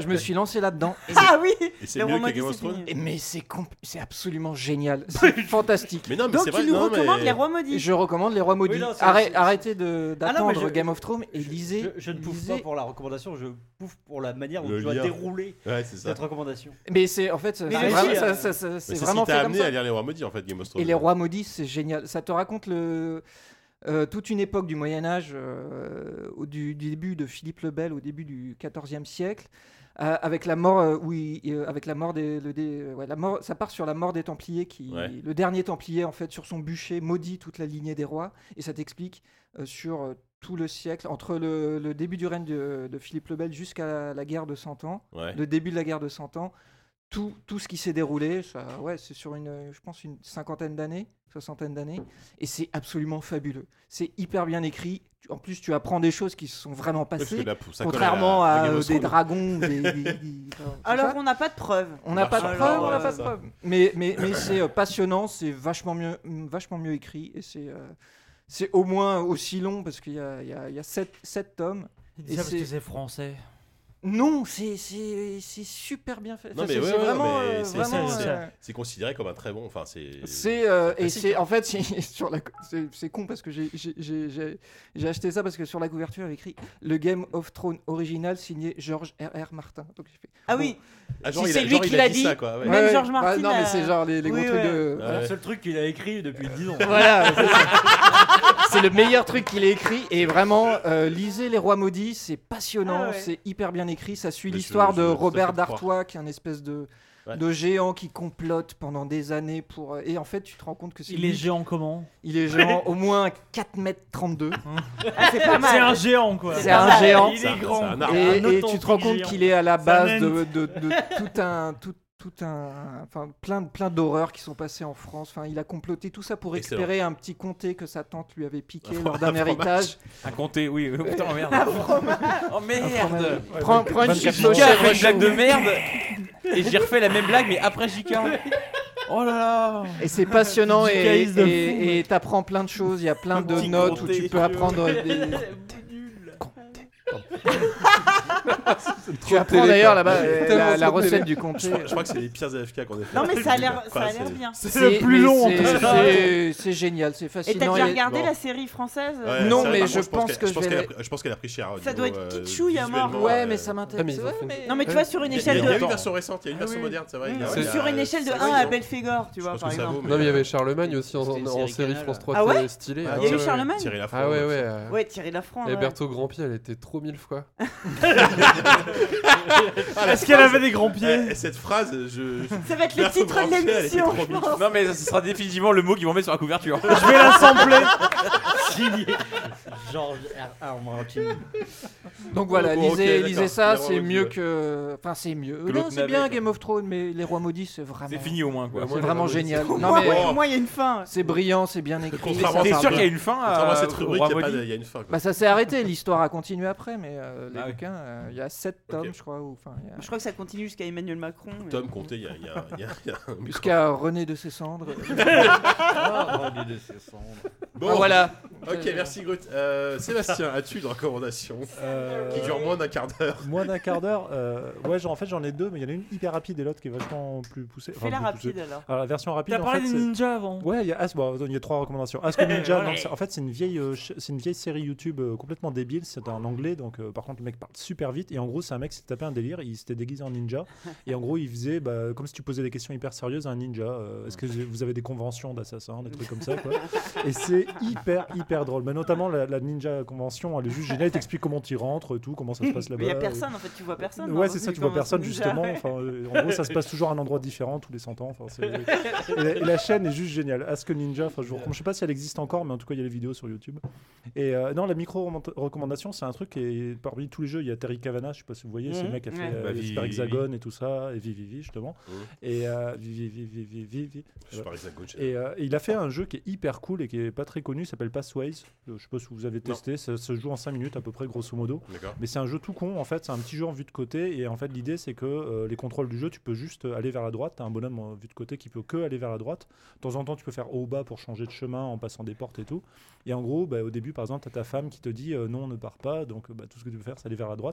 Donc, elle reste derrière toi. Au bout d'un moment, tu la croises et bah, elle te dit non, euh, sors pas, machin. Tu peux rien faire d'autre qu'aller vers la droite, quoi. Et en fait, il arrive à te raconter une histoire et à te. Enfin, il y a des moments un petit peu durs quand même dedans, Ah ouais juste par le fait que tu puisses jamais revenir en arrière, quoi.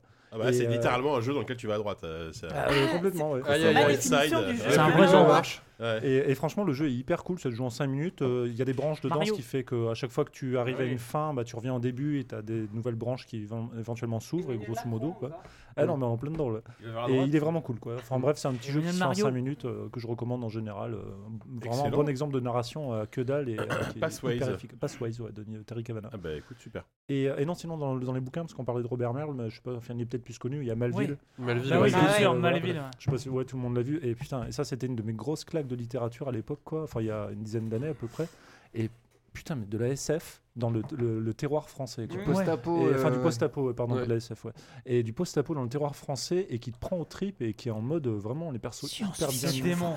Et euh, il est ultra bien ce bouquin. Et un jour, tu passeras en voiture devant Melville et tu y penseras. Ah, ça Moi, existe ça me- Mais- Oui, bien sûr. Ah, je sais pas. C'est Ouais, fou ouais. parce que j'ai toujours cru moi que Robert Merle c'était le mec qui avait écrit à la fois Les Rois Maudits et Malville. Mais Et le- alors que non, Les Rois Maudits c'est Il a réalisé Camping aussi, deux, je mais- Maurice Druon. Ouais, c'est ça, c'est le nouveau comment il s'appelle cet acteur français. Bref, on s'en fout. ouais. Euh, Dubosc Non. Pa- Patrick Je, je comprends le, je comprends le cheminement, mais euh, Alors moi pas du tout. hein. Bah, tu parlais de camping. Oh Ok, bref. Et Ouais, Malville, euh, génial. Malville, incroyable, ouais. La fin, euh, c'est vraiment. Euh, Du le, post- le du post-apo. le terroir qui part en couille d'un seul coup, et qui devient très très sale. Et oui, les mecs passent en mode résistance. Non, on Les, sort- rapport- les- les par tomes rapport- de comté on sort les radioactifs. flingues, on descend. Par enfin, rapport on à un ravage de Barjavel, c'est un peu dire même euh, peu- tonneau ou Non, c'est plus psychologique. C'est-à-dire qu'en gros, c'est pas trop. En fait, les mecs sont pas hyper confrontés à des choses. C'est plus Ouais. que c'est Une forteresse euh, qui doivent. ouais. Ouais, c'est en D'accord. autarcie. C'est une situation en fait. Les mecs euh, C'est un peu montent tower defense. ils veulent défendre les, ressources qu'ils ont, genre les vaches, tu vois, garder les vaches, genre Ouais. Genre, ouais, juste la, naiss- la naissance d'un veau, ça devient un événement majeur euh, Ouais. qui prend pas mal de pages juste parce Mm. que, bah putain, s'il si, s'il Si. n'est pas, ce veau, ils meurent tous, quoi. Enfin, Ouais. Ils auront Ouais. plus, de, plus de bouffe et tout. quoi. il y a Bordage qui a Et- fait aussi du post-apo français, mais c'est c'est pas. C'est plus, euh, c'est pas forcément de la grande littérature, mais c'est- Les derniers hommes ou. Je sais même plus comment ça s'appelle. Il a fait toute une série euh, comme ça, ouais, du post-apo français européen. Il y a euh, le, euh, feu de Dieu qui est, qui est vraiment pas mal de bordage. En... La littérature à peu près. Mais non, le feu de Dieu de bordage, c'est un post- post-apo euh, et c'est. Et les bien. derniers hommes, c'est bien. le Sinon, en post-apo, il y a aussi La mort du temps de Aurélie Wallenstein. C'est pas mal. Ah oui, oui. Je vous le recommande. Ok. C'est la meuf de. Ah oui, bah oui, je viens de percuter, oui, bien sûr. Mais c'est- c'est le- c'est la compagne de qui est. Alors, si vous avez une meuf qui a euh, fait un truc aussi, vous pouvez vendre son Sa deuxième Voilà. recommandation. euh, merci Sébastien. Euh, Thomas. Alors, euh, bon, on va faire euh, vite parce que j'en ai deux. Donc, euh, au niveau littérature, ce qui m'a ce qui m'a beaucoup plu dernièrement, c'est euh, Robin Hobb et euh, son assassin royal. Donc, euh, c'est Ah. une série. euh, et je vais juste aller très vite sur ce que j'ai vraiment beaucoup aimé dans le livre. C'est. euh, Est-ce qu'il y a une fin à cette série contrairement à Game of Thrones Il n'y a pas de fin. euh, je suis encore en dessus. En plus, il y a plusieurs séries dans, Ouais, dans un même énorme. univers, Ouais, euh, machin. Mm. Mais ce que je trouve vraiment cool, c'est qu'elle a vraiment compris comment faire la typologie d'un d'un héros. C'est-à-dire que, bah, voilà, typiquement le héros que j'aime pas, moi, ça va être Gérard de Rive où direct il est beau gosse, il va pécho tout le monde et t'as et t'as l'impression de, de- de suivre un SAS euh, en, Alors, en on mode dit pas jeu du mal de. Non, mais c'est vrai que moi je l'ai kiffé parce qu'il pécho tout le monde quand même et c'est quand même agréable. Mais là, euh, J'ai toujours Femme comme meuble, de- comme Voilà, je- voilà, moi j'ai fini actrice Marigold et j'étais très très content, euh, même si ma copine elle aimait pas trop que je drague tout le monde dans Ah, le il y jeu a des vidéo. phares, quoi. il y a des phares, ça. Mais bref, euh, ce que j'aime bien, c'est qu'elle crée vraiment des, des héros qui n'en sont pas au début et qui le deviennent. Et bon, voilà, moi c'est un truc qui m'a qui arrive pas beaucoup. Souvent, on part sur des, des littératures à Hiroki Koulol qui sont badass tout de suite. euh, Mm. J'avais beaucoup aimé. Et sinon, oui, euh, pour autre truc, euh, on va dire, euh, de série, c'était. Bah, bordel, tu l'as dit tout à l'heure. Bien sûr, American Bon, Gods. American American Gods. Gods, qui est euh, du coup adapté d'un roman de roman de Neil Gaiman, Ouais. euh, un pote Ah oui, de aussi, un, un pote de Terry, Terry Pratchett, bien Ouais. sûr. Et Je lève le point. euh, jamais un- dans nos cœurs. C'est Terry- vraiment cool. Sans vous spoiler, vous allez retrouver quelques concepts qu'il y avait dans, bah, dans de 3 ou, euh, des, concepts que vous avez dans, le Disque Monde sur euh, pourquoi les dieux, pourquoi ils sont là, etc. Et euh, grosso modo, le pitch, c'est que bah, bon, t'as des, t'as des anciens dieux, t'as des nouveaux dieux, et là-dedans, t'as une espèce de, mec qui s'appelle Shadow, il sait pas trop ce qu'il fout là. J'ai toujours pas compris ce qu'il foutait là, et on est vraiment dans une, série d'auteurs où au début c'est un peu what the fuck, tu te demandes combien de rails de coke ils ont pris euh, au premier épisode, quoi. Et au niveau photographie, c'est Dans top, le cinquième, c'est, ils en euh, ont pris pas mal aussi. hein. Ah pas ouais, pas ah mal ouais, de ouais, ouais. paquets de chips aux chèvres chauds. je Ah oui, les paquets de chèvres chèvres chauds euh, qu'on cassait euh, dans le C'est zen, fidèle euh. au bouquin Ouais. ou pas du tout Pour l'instant, Alors j'ai pas, j'ai pas lu le euh, bouquin. Si, si, pour la- enfin, Ouais, le bouquin est euh, génial. Au niveau Le des bouquin, il est ob- assez obscur. Enfin, c'est. Parce que pour le ouais, coup, si tu me dis que c'est lui qui l'a écrit, c'est vraiment Ouais. génial. Enfin, Ah ouais, euh, j'ai- non. j'ai- c'est vraiment. Non, non, j'adore, c'est quoi. c'est hyper fidèle. euh, Il y a juste des digressions par rapport à- au. euh, comment on appelle ça Euh, Un livre. Non. mais- Disons que le, le- le- le bouquin est en focalisation interne sur, sur, Oui. sur Ombre. Et du Ouais. coup, il y a, il y a des centriques dans la série, notamment l'épisode 4 qui va être euh, du point de vue d'un autre personnage. D'accord. Donc, ça, c'est des libertés qui sont prises, mais qui sont. Pas désagréables du tout mais sinon le, le cheminement enfin moi le bouquin m'était un peu sorti de la tête mais euh, dès que je voyais l'amorce d'une scène je me dis ah oui il va se passer ça et tout ça va être cool et euh, effectivement visuellement c'est euh, Ouais, il y a vraiment une photographie Ah exceptionnelle. euh, et euh, bah, si, vous, si je vous conseille aussi de voir Hannibal, oui qui est une même- série qui a été réalisée ou produite par le même, Ouais. la même personne. Ah, la même Donc on, on- donc on retrouve toujours ces, ces- ce bestiaire un peu particulier avec des flammes qui sortent des yeux, euh, ces ambiances rouges et bleues et tout. et, Et, des Hannibal, caméos de Gillian Hannibal, moi depuis que j'ai vu cette plaisir. série, euh, j'ai du mal à revoir le film, euh, Ah le oui, oui. film Le Silence des Agneaux, parce que je trouve la série euh, Enfin, ouais, tellement, tellement bien quoi. euh. Alors les premiers épisodes font un peu rock'n'roll euh, en mode This is my design, j'arrive à voir, je suis profiler, machin. Mais Ouais, quand on vrai. dépasse un peu euh, les deux premiers épisodes où ils font, il fait son, il fait son gimmick quoi, c'est vraiment cool et euh, bah, Mads Mikkelsen euh, qui joue euh, Hannibal est extraordinaire. euh. Ouais. Donc voilà. Alias. Putain, on a euh, fait Il y a eu- trois il y a d'un eu- seul il y a eu coup. Alias 25 milliards Gérald de de Riff, recommandations en fait Ouais, ce bah soir. ouais, ouais. ouais. Alias Garde de Rive dans la. la Allez, JK, il t'en faut 12. Ah non mais là, secours quoi, pitié. Non mais moi, en fait à la base je voulais défendre Alien Covenant mais là j'ai pas le courage. Ah si Si, si, si, ah, si, si, vas-y on vas-y. t'écoute, on t'écoute. Moi, Mais moi justement, donne tout, je suis allé le JK. voir aussi Non, et mais je suis curieux non. d'avoir ton avis. Non, Vas-y. en fait, alors, Balance. euh, je veux défendre, je- j'aimerais défendre ce film parce que il s'est fait défoncer par tout le monde. Et moi, franchement, j'ai, j'ai clairement, euh, je reconnais que le, je reconnais qu'il y a énormément de défauts dans ce film. Les, les- les personnages sont débiles, font prendre, prennent des décisions à la con alors qu'ils sont censés être militaires et euh, avoir la responsabilité d'une Et colonie. franchement, les militaires, ils prennent jamais de décision à la con. quoi. qui l'a vu dans le, qui l'a vu ici Moi j'ai vu. Ok. Et euh, Moi, j'ai voilà. adoré. Enfin, j'ai bien aimé. Bah, voilà. J'ai pas Ah, adoré, j'ai bien plaisir. Mais, mais voilà, il y a énormément de défauts, il y a, il y a des problèmes de scénario de montage comme dans Prometheus. Mais à l'époque, j'avais déjà bien aimé Prometheus malgré ses défauts. Et c'est la même dans, c'est pour moi, c'est la même pour Alien Covenant. Je trouve, euh, j'ai été emporté vraiment par le, tout simplement le production design du film. C'est-à-dire que le film est juste beau. Enfin voilà, tu, tu t'es complètement dans le truc. Et euh, c'est un peu difficile la histoire là, mais je trouve que le film répond Non, la photo est très belle. Ouais, la euh, photo est magnifique, euh, l'ambiance est magnifique, et je trouve que le film répond de manière assez astucieuse régulièrement à la, au premier film, avec des, notamment des, je vais pas spoiler, mais avec des scènes clés en fait, euh, évidemment du, du premier film, mais il ré- répond, dans, dans- enfin dans, cette, dans ce nouveau film, en fait, il y a, il y a clairement des, des redites par rapport au premier film, mais je trouve qu'ils sont faits de manière assez astucieuse. Ce, Voilà. que j'ai, ce que j'ai trouvé cool dans Covenant, c'est le personnage euh, de l'android euh, incarné par euh, Fassbender. Fassbender, ouais, C'est le, rapport euh, entre les deux alors, androïdes. Comme tu l'as dit, le film il a beaucoup de défauts, mais euh, franchement, le, le film il est porté vraiment par ce personnage euh, ambigu, quoi. Mmh, Euh, clair. créé par un humain et qui essaie d'un peu Et- de comprendre et voilà, ce que c'est que le rôle d'un dieu, etc. Et le film s'est aussi fait défoncer justement pour ce Ouais. côté un peu mystique qui explique, hein, qui essaie d'expliquer les origines de l'alien, etc. Et moi je trouve ça passionnant au contraire. Ouais, ouais. La, façon dont ils, dont ils expliquent Bah, euh, euh, plein de choses, je trouve ça Mm. hyper intéressant. Bah, c'est surtout le- les origines de l'homme euh, qui étaient euh, qui étaient commencées à être pitchées Bah, dans, Prometheus, voilà. dans Prometheus, qui est balayé euh, dans une scène assez courte euh, dans Covenant, qui a pu en, fru- en frustrer Ouais, plus ouais, d'un. ouais, non, mais Mais franchement, le perso du- de l'android est vraiment tellement génial, tellement ambigu et, euh, et tellement euh, en questionnement bah, de, Mm. de nous-mêmes, ce qu'on pose des questions, qu'est-ce qu'on fout sur cette planète, est-ce qu'on est seul et tout. Non, je crois que c'est En vraiment. gros, c'est vraiment un film que j'ai. Tu t'ennuies pas une seconde en le regardant. pas Bon, après, et après, Ouais, c'est après quand ouais. il réfléchit euh, après l'avoir vu, tu dis putain, il s'est quand même foutu de ma gueule, euh, Ridley Scott sur certains points. Ouais, euh, voilà. Je l'attendais à. Mais franchement, euh, c'est pas un film Mais- où tu te fais chier. Voilà, Et c'est vraiment ça cool et c'est pas très l'espèce de, de, de mise au bûcher qu'il y a eu. euh, Enfin, tu vois, Groot, c'est- enfin, toi, t'as. Bah, pas moi, je pense qu'il y a vraiment un rapport à, à- à aussi euh, l'âge de Ridley Scott qui commence à être très vieux et qui commence à se poser des questions un peu métaphysiques sur euh, d'où on vient et tout ça. Et enfin, au niveau de, au niveau Comment de- on tient une caméra Après, il le fait à sa façon, hein, mais. Non, Mais tu l'as pas vu, tu l'as pas vu, ils disent. Non, mais euh, j'avoue, c'est assez flippant, surtout qu'il doit... il est producteur sur le prochain Blade Runner. euh. Ouais, ouais, mais. Donc mais- je suis content que Denis Villeneuve euh, travaille enfin, il- dessus. il mec s'intéresse à des, euh. questions un peu métaphysiques et Mais je trouve bien, ça hyper intéressant, assez, intéressant, c'est assez sa intéressant. façon. Et en fait, faut vraiment le détacher du premier Alien. Quoi. Enfin, faut le détacher un peu Bah, du. Ouais, après c'est difficile de pas le faire parce Il- que il faut y quand même regarder le premier Alien, euh, premier ouais, Alien. ouais. Et puis non mais voilà, quoi qu'on en dise, le premier Alien est largement Mm. supérieur, euh, mais je trouve que quoi qu'on en dise, ça mérite pas Mm. le, le- le côté euh, ultra nanar que les gens, enfin que, que la critique a pu Non, non, c'est moi, j'ai bien aimé, je l'ai trouvé bien. Le Ah film s'est fait défoncer par tout le monde. Ah. J'ai pas entendu une seule critique euh, bonne quoi. Enfin, tu vois. J'ai trouvé mieux que Prometheus. C'est pas Alien versus Predator 2, quoi. C'est Non, pas nanar. voilà, ça n'a strictement rien à voir. C'est bien beau compliment. Non, mais c'est, c'est- c'est- par exemple, c'est- c'est- pour moi, c'est largement plus réussi qu'Alien 4 ou euh, Ah oui. le 3. Bon, c'est encore autre chose, mais. euh, J'ai bien aimé. Alien 4. T'allais dire du mal j'aime bien d'Alien le 3. 3 J'aime bien le 3. Comme t'es Mais, euh, ivre. voilà, Non mais. Peut-être. Mon Euh, rêve, là. voilà, donc euh, Alien Covenant, euh, les rageux vont rager, mais c'est pas si mal que ça. C'est Alien Open World.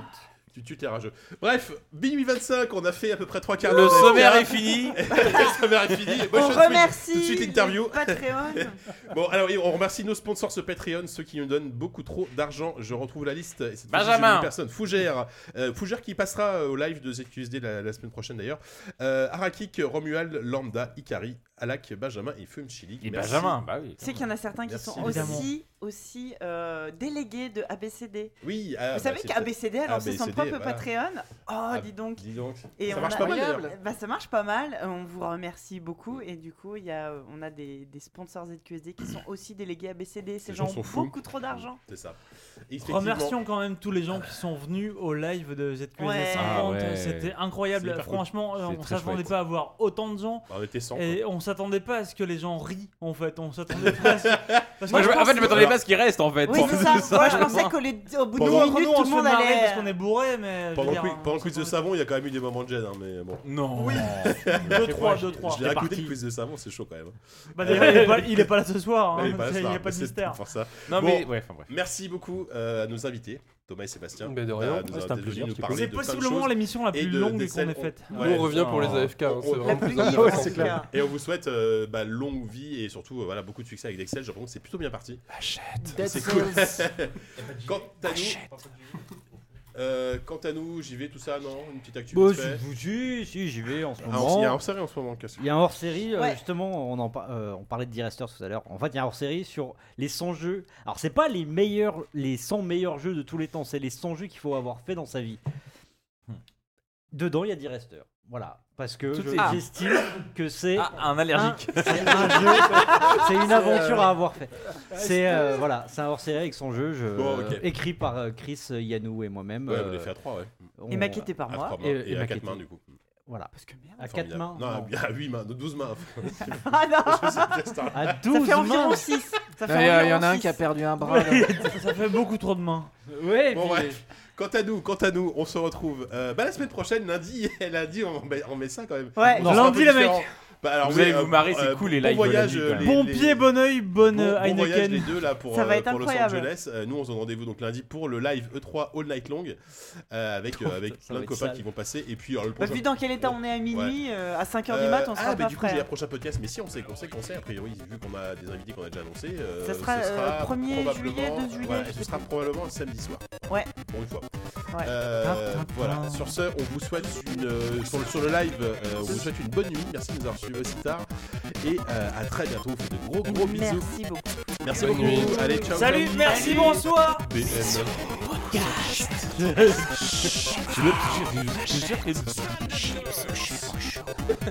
C'est chaud.